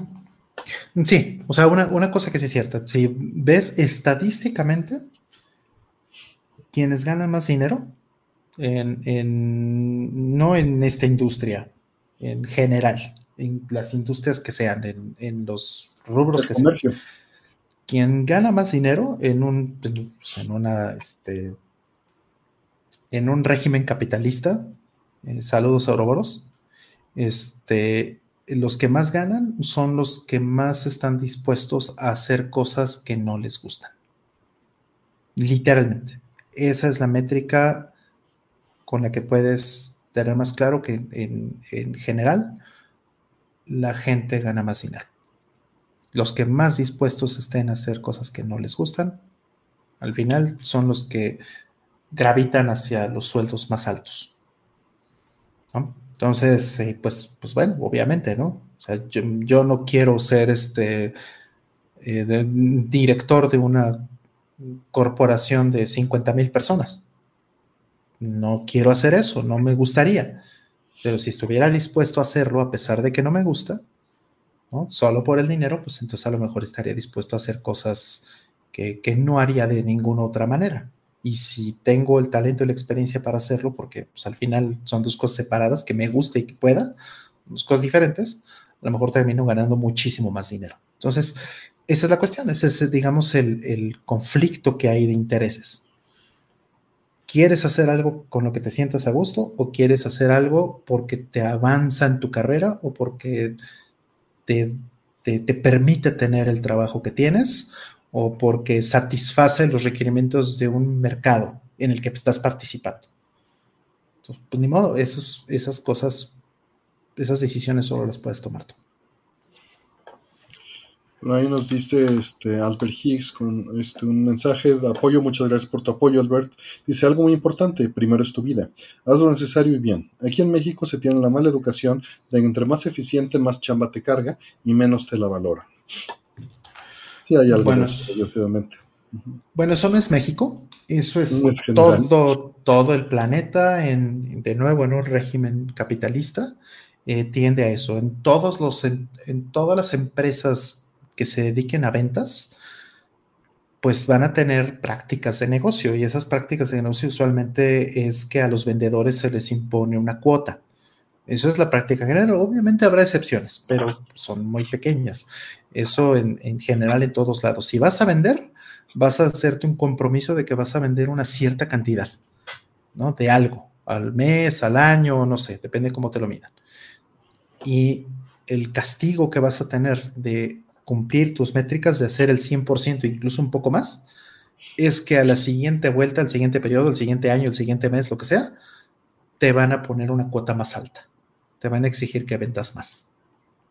Entonces, pues, pues eso no tiene llenadero, eso no tiene fin. eventualmente las cosas tienen que cambiar porque la situación en general eso no puede ser infinito. Entonces, eso es lo que provoca que los mercados se vayan ajustando y vaya incluso incentivando la innovación también. Eh, Setna Game Room nos dice, por fin me toca agarrarlos en vivo. Gracias, Setna. Los escucho un ratito porque me toca ir a la chamba. Sale, con calma, te cuidas. Ah, mira, aquí están mis SWFs que aparecieron. A ver, déjame ver. Sí, está el Hey Hey 16K. Eh, tengo, ah, tengo el Okami Retro, fíjate. Tengo el respaldo del Okami Retro. Fíjate. Mm, a ver, nada, nada, nada. Basura, basura, basura basura. Debí de haber escrito asterisco WSF. No, no, no, no aparecen mis otros respaldos. ¿Quién sabe dónde están? Ni modo. Se perdieron. Mm. a estar en otro disco duro viejo. Uh, dice, a veces es muy difícil comunicar tu chamba de una manera que se vea que trabajas. O haces mucho impacto a comparación de trabajar mucho y no comunicar correctamente. Y si no, parece que estás alardeando. Hoy vi algo de eso, ¿no? No me acuerdo qué mensaje vi, pero algo similar este, como un propósito de año nuevo, de, este, no ser ese que se la pasa pagando bomberazos y nadie se da cuenta. Mm. Y, y, es triste, porque uno dice, pues es lo más eficiente que puedo hacer, ¿no? Pero te está, el chiste es encontrar ese balance de no tener el desgaste personal por hacer eso, ¿no? Claro. Sí, yo creo que todos hemos caído en esa, eh, pues en esa situación de trabajar de más. Y pues el trabajo de más, pues a lo mejor te puede salvar del apuro a la empresa, o puede salvar de apuro al equipo, o te puede salvar del apuro a ti mismo, pero en general es muy ingrato. Entonces llega un punto donde dices, ya no vale la pena. Pero bueno, todos hemos estado ahí, yo creo. Siguiente. A ver. Eh, teniendo un Steam Deck, mi primera Linux, ¿qué le meto para sacarle mejor provecho, mayor provecho? Ya le puse SSD de un terabyte, partición para Windows, no instalado aún. La parte de PC portátil es mi pregunta.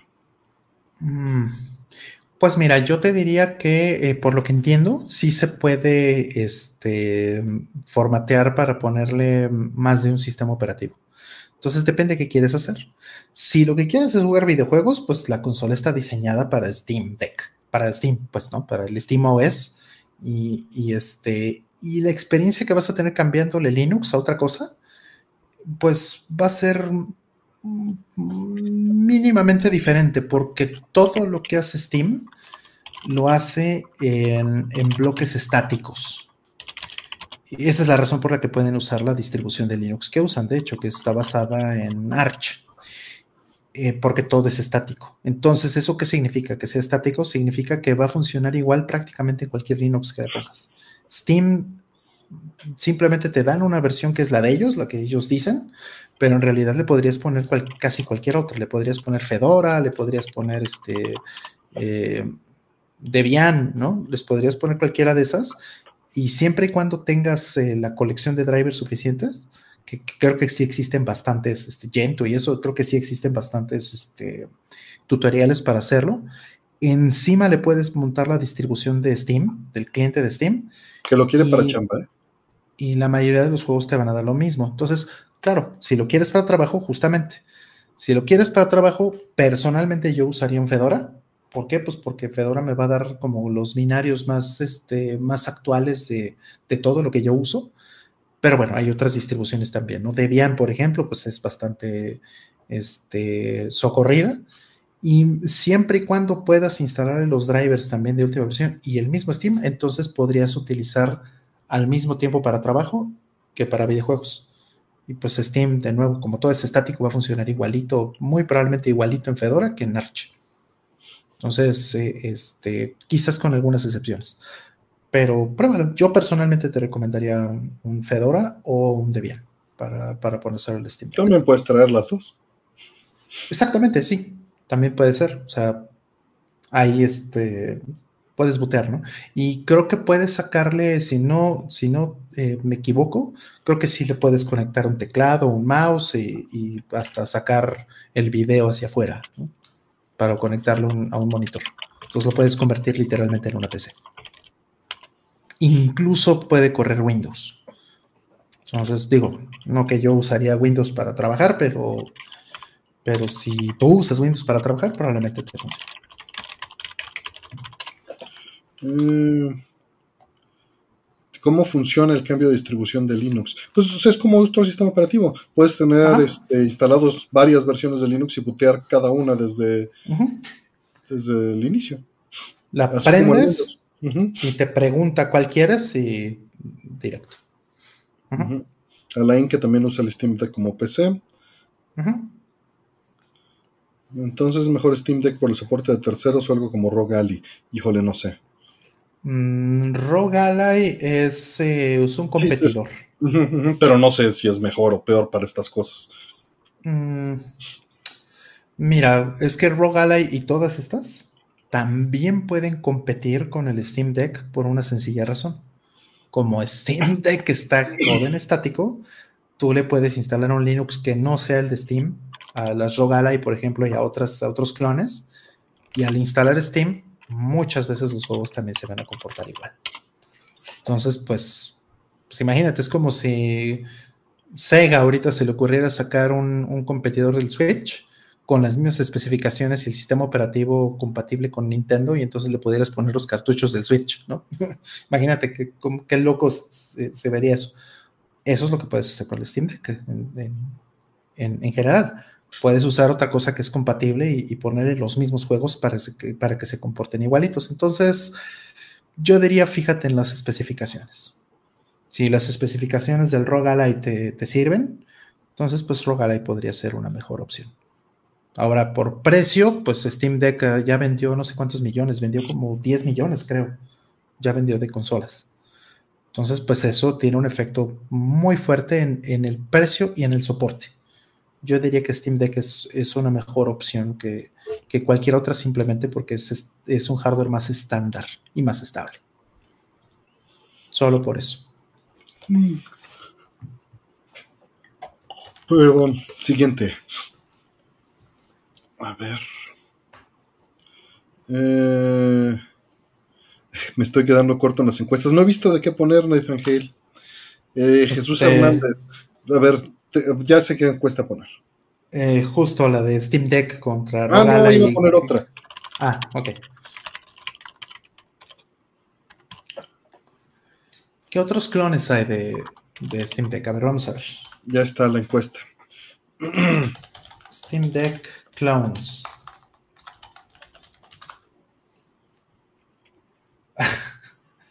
Lo primero, PC Magazine, las seis mejores alternativas al Steam Deck o sea, los seis mejores clones. Y ya viste la encuesta también. Y efectivamente hay seis clones diferentes. ¿Quieres más? sí, sí quiero. A ver, la pregunta de Jesús Hernández nos pregunta comentarios sobre los CETES u otra herramienta de inversión. Este, no tengo dinero para invertir, este Jesús.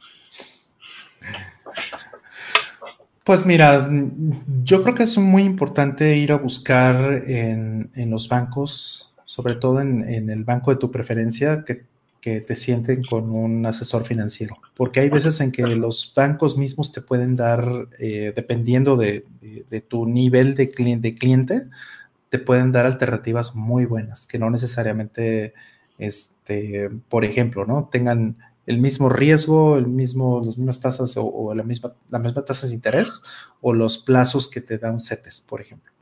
O, bien te van a conectar con los CETES ahí mismo, desde tu cuenta y desde tu aplicación.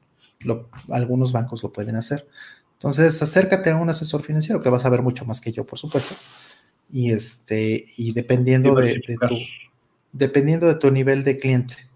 Justamente a mí en mi banco eh, un día me llamaron, me dijeron, oiga, ya tiene suficiente dinero en su, en su cuenta eh, como saldo a favor para que le ofrezcamos esta otro, este otro mecanismo financiero. Yo decía, ah, caray, o sea, simplemente por ahorrar, de repente llegas a un punto en el que te dicen, ah, ya tienes este nivel de ahorro, entonces ya te podemos dar acceso a esta, a esta otra cosa que no le damos a todos los clientes que tienen, este, que no han llegado a este, a este nivel de, saldo. Entonces, simplemente por eso los bancos ya te pueden ofrecer cosas que podrían ser muy atractivas. Y eso por sobre lo que tiene, por ejemplo, un, dispositivo como CETES.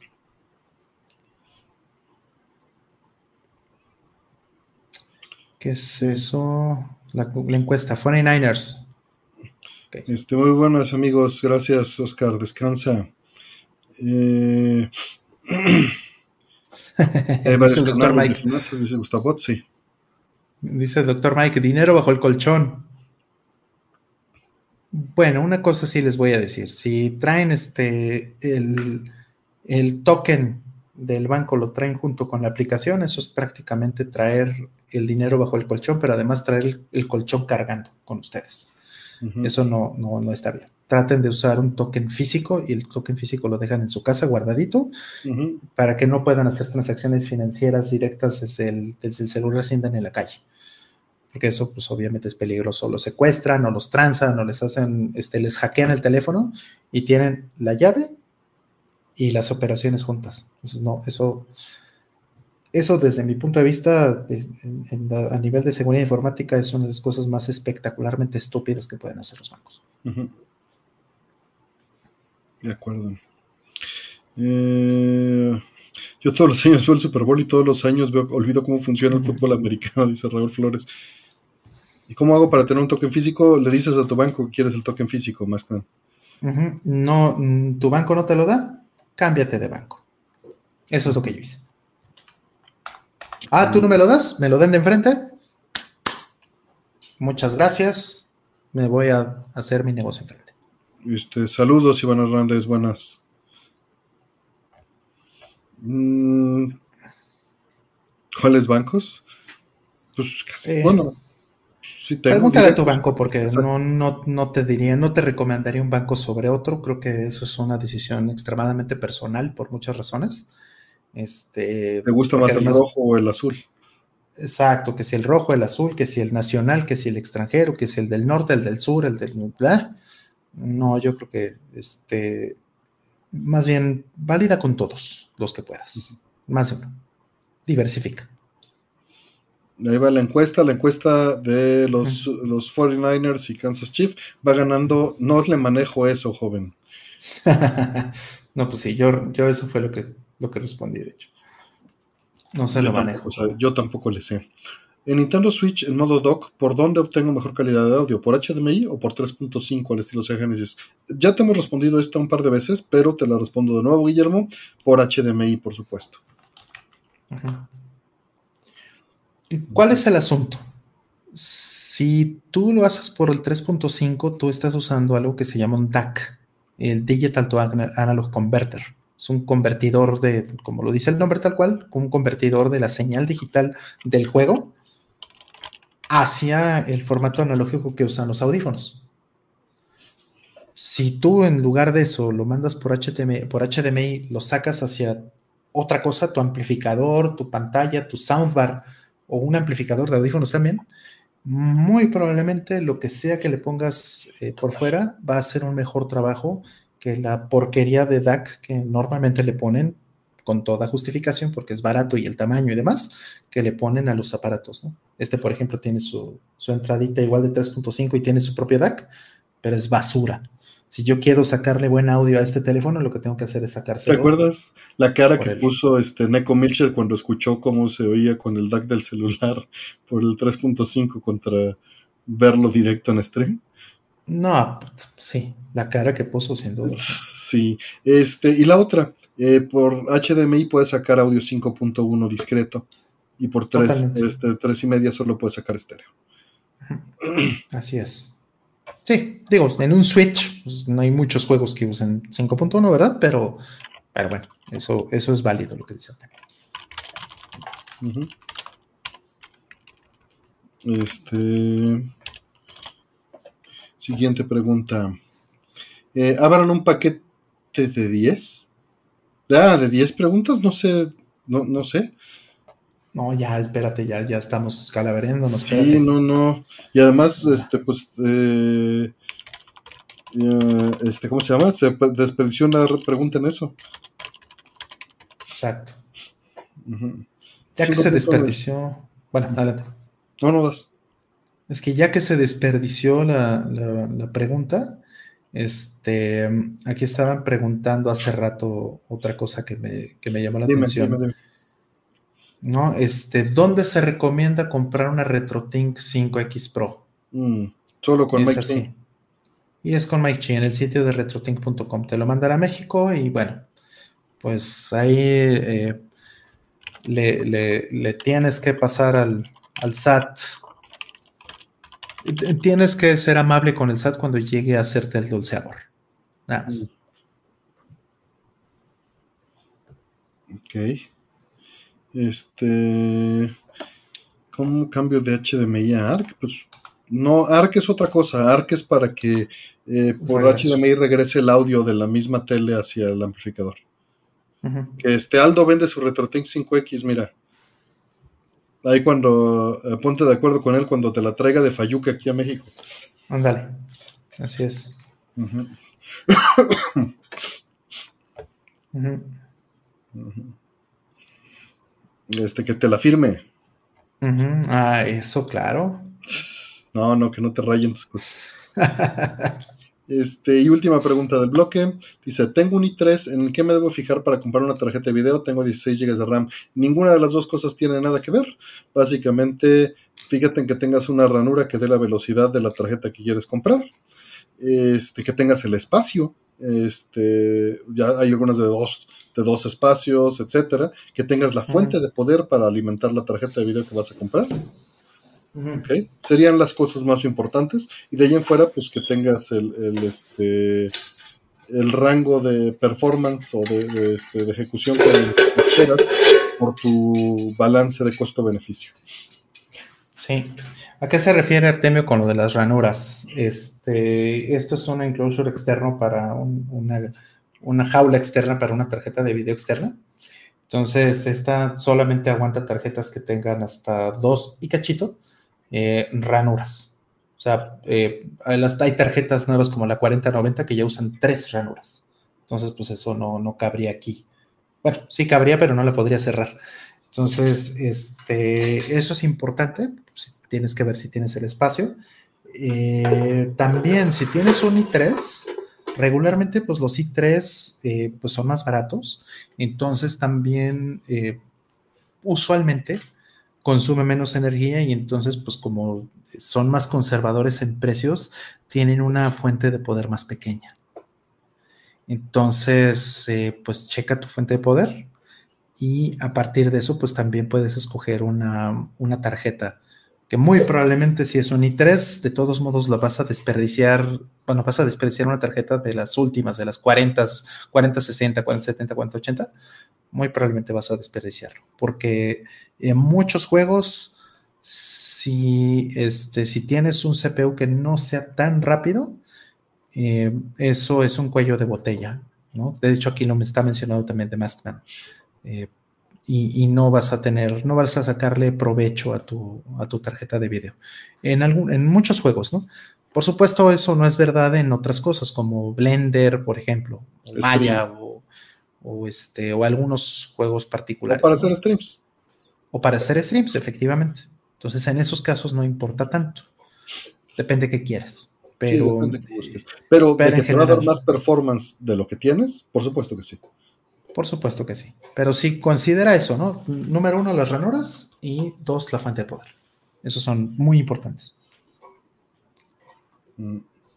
Este, y la última pregunta, dice Jesús Hernández, para que no se desperdicie la pregunta, dinosaurio favorito. Qué bonita pregunta. Todo el mundo dice el tiranosaurio Rex, pero no, no.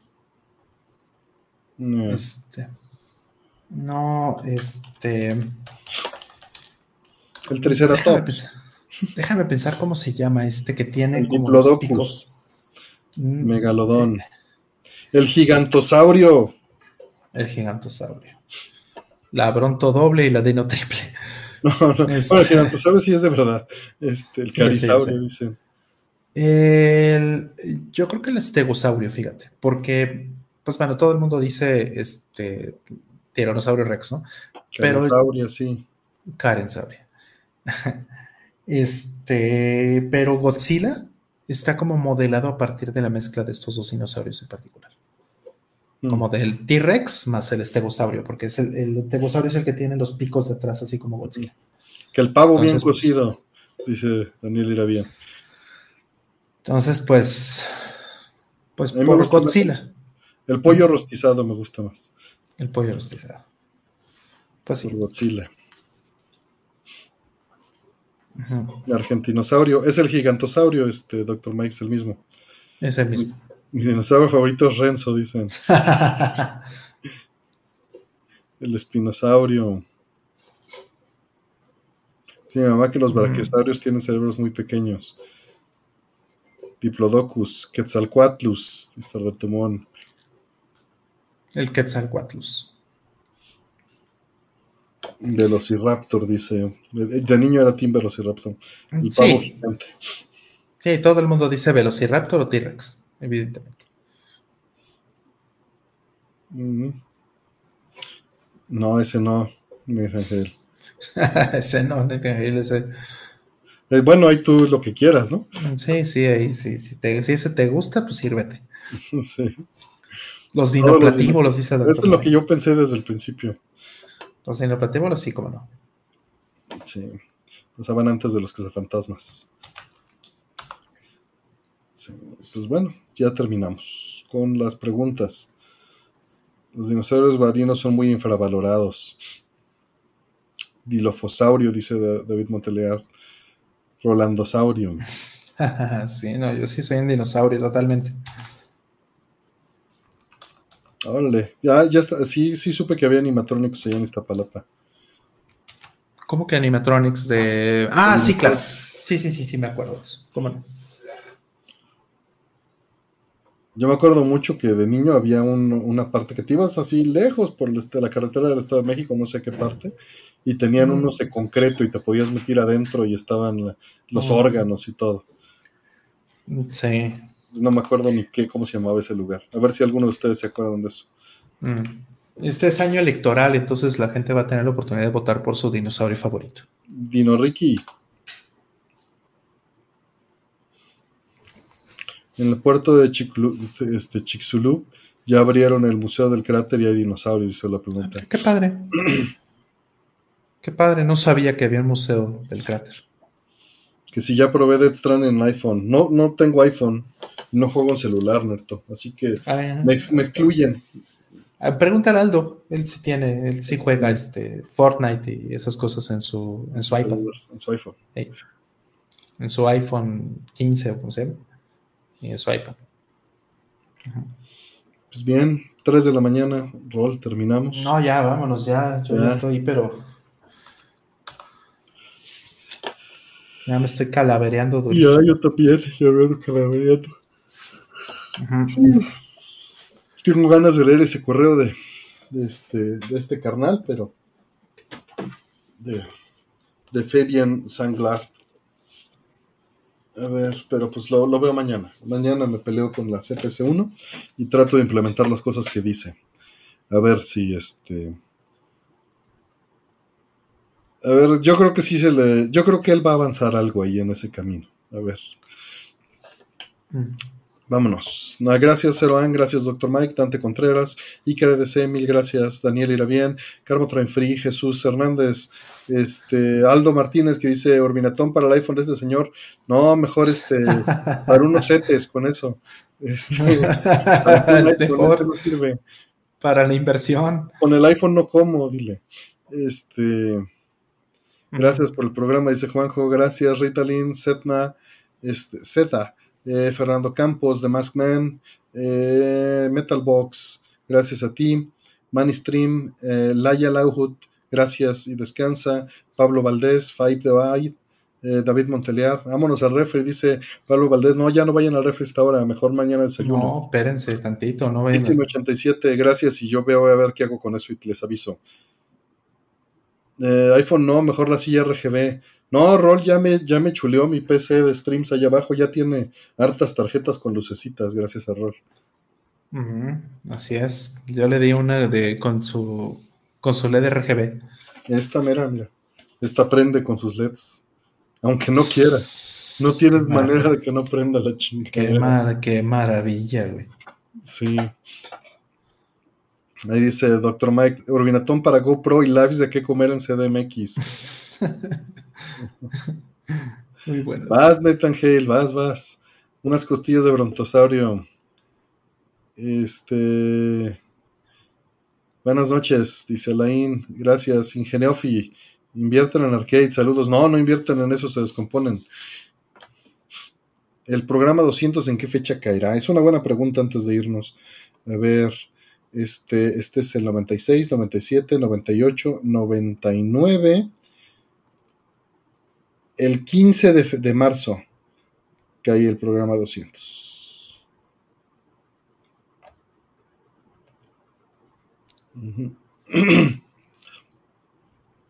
Vámonos. Rol. Pues muchas gracias, Rol. Gracias a Casiopea, gracias a Aldo por el software, gracias a, este Lugerius por este, el, buscador que tanto ayuda.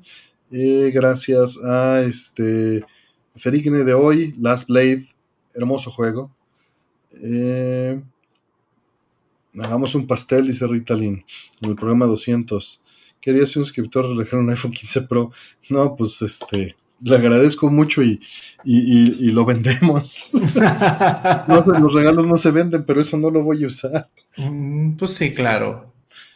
Este... Death Stranding 2, brother. Juegas primero Death Stranding 2 y luego ya lo vendes. Michel Sotelo, ¿se habló del caso Xbox? No, a nadie le importó. Este... ¿A quién le va a importar? ¿A qué juego le darán mañana? A programar en CPC1, Leonardo. A programar. Aunque uno no quiere el RGB, llega a la vida. Dice, me pasó con un teclado mecánico y mi mouse. Es horrible el RGB. El 15 de marzo es el día del maestro, quedaría perfecto. Vaya. ¿No era el 15 de mayo? ¿El día del maestro? Sí, sí salió la de que sanaron y, este, y yo. Sí, salió. Ajá.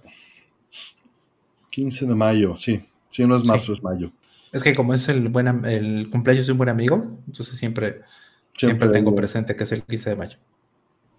Y acuérdense que pues mañana hay un par de fichas y el domingo hay vida entre bits, entonces tenemos fin de semana cargado. ¿va? Ahí nos estamos viendo. Mira, el día el 15 de marzo se conmemora el Día Mundial de los Derechos de los Consumidores. Es 14, no 15. Ah, sí. Pero siempre cambia de día, no hay bronca. Mm. El Día Mundial de los Derechos de los Consumidores, qué maravilla. No, sí es 15 de marzo. Es viernes. Ajá. 15 de marzo, fíjate qué chistos. El 15 de marzo es el cumpleaños de, mis gatitos. Mm, va a ser su primer, su primer cumpleaños. El Día del Gato no, ese es este, el 20 de febrero, creo. ¿20 de febrero es el Día del Gato? Creo que sí, el Día Internacional del Gato. Eh, Cat Day, 8 de agosto de 2024, dice. No, a ver, Día Internacional ah. del Gato. No, se dice 20 de, octubre, hay como 40 días del, del, gato. No, pues sí, sí, ya vi. 20 de febrero, 8 de agosto y 29 de octubre. sí, sí, sí. Sí, no, pues no. Aquí es todo el año, en esta casa es todo el año. Pinches gatos cabrones. Pinches gatitos. Todos. Todos, todos, sin excepción. Estuvo cuidando un gato aquí en la casa y pues no, ya, ya se fue hoy. Y, sí, sí, ¿Y qué tal? ¿Dio mucha lata? Pues ya sabes que a mi gata no le gustan las visitas, entonces. No, pues no. Es, es, complicado. Este, vámonos, ya a descansar, muchas gracias.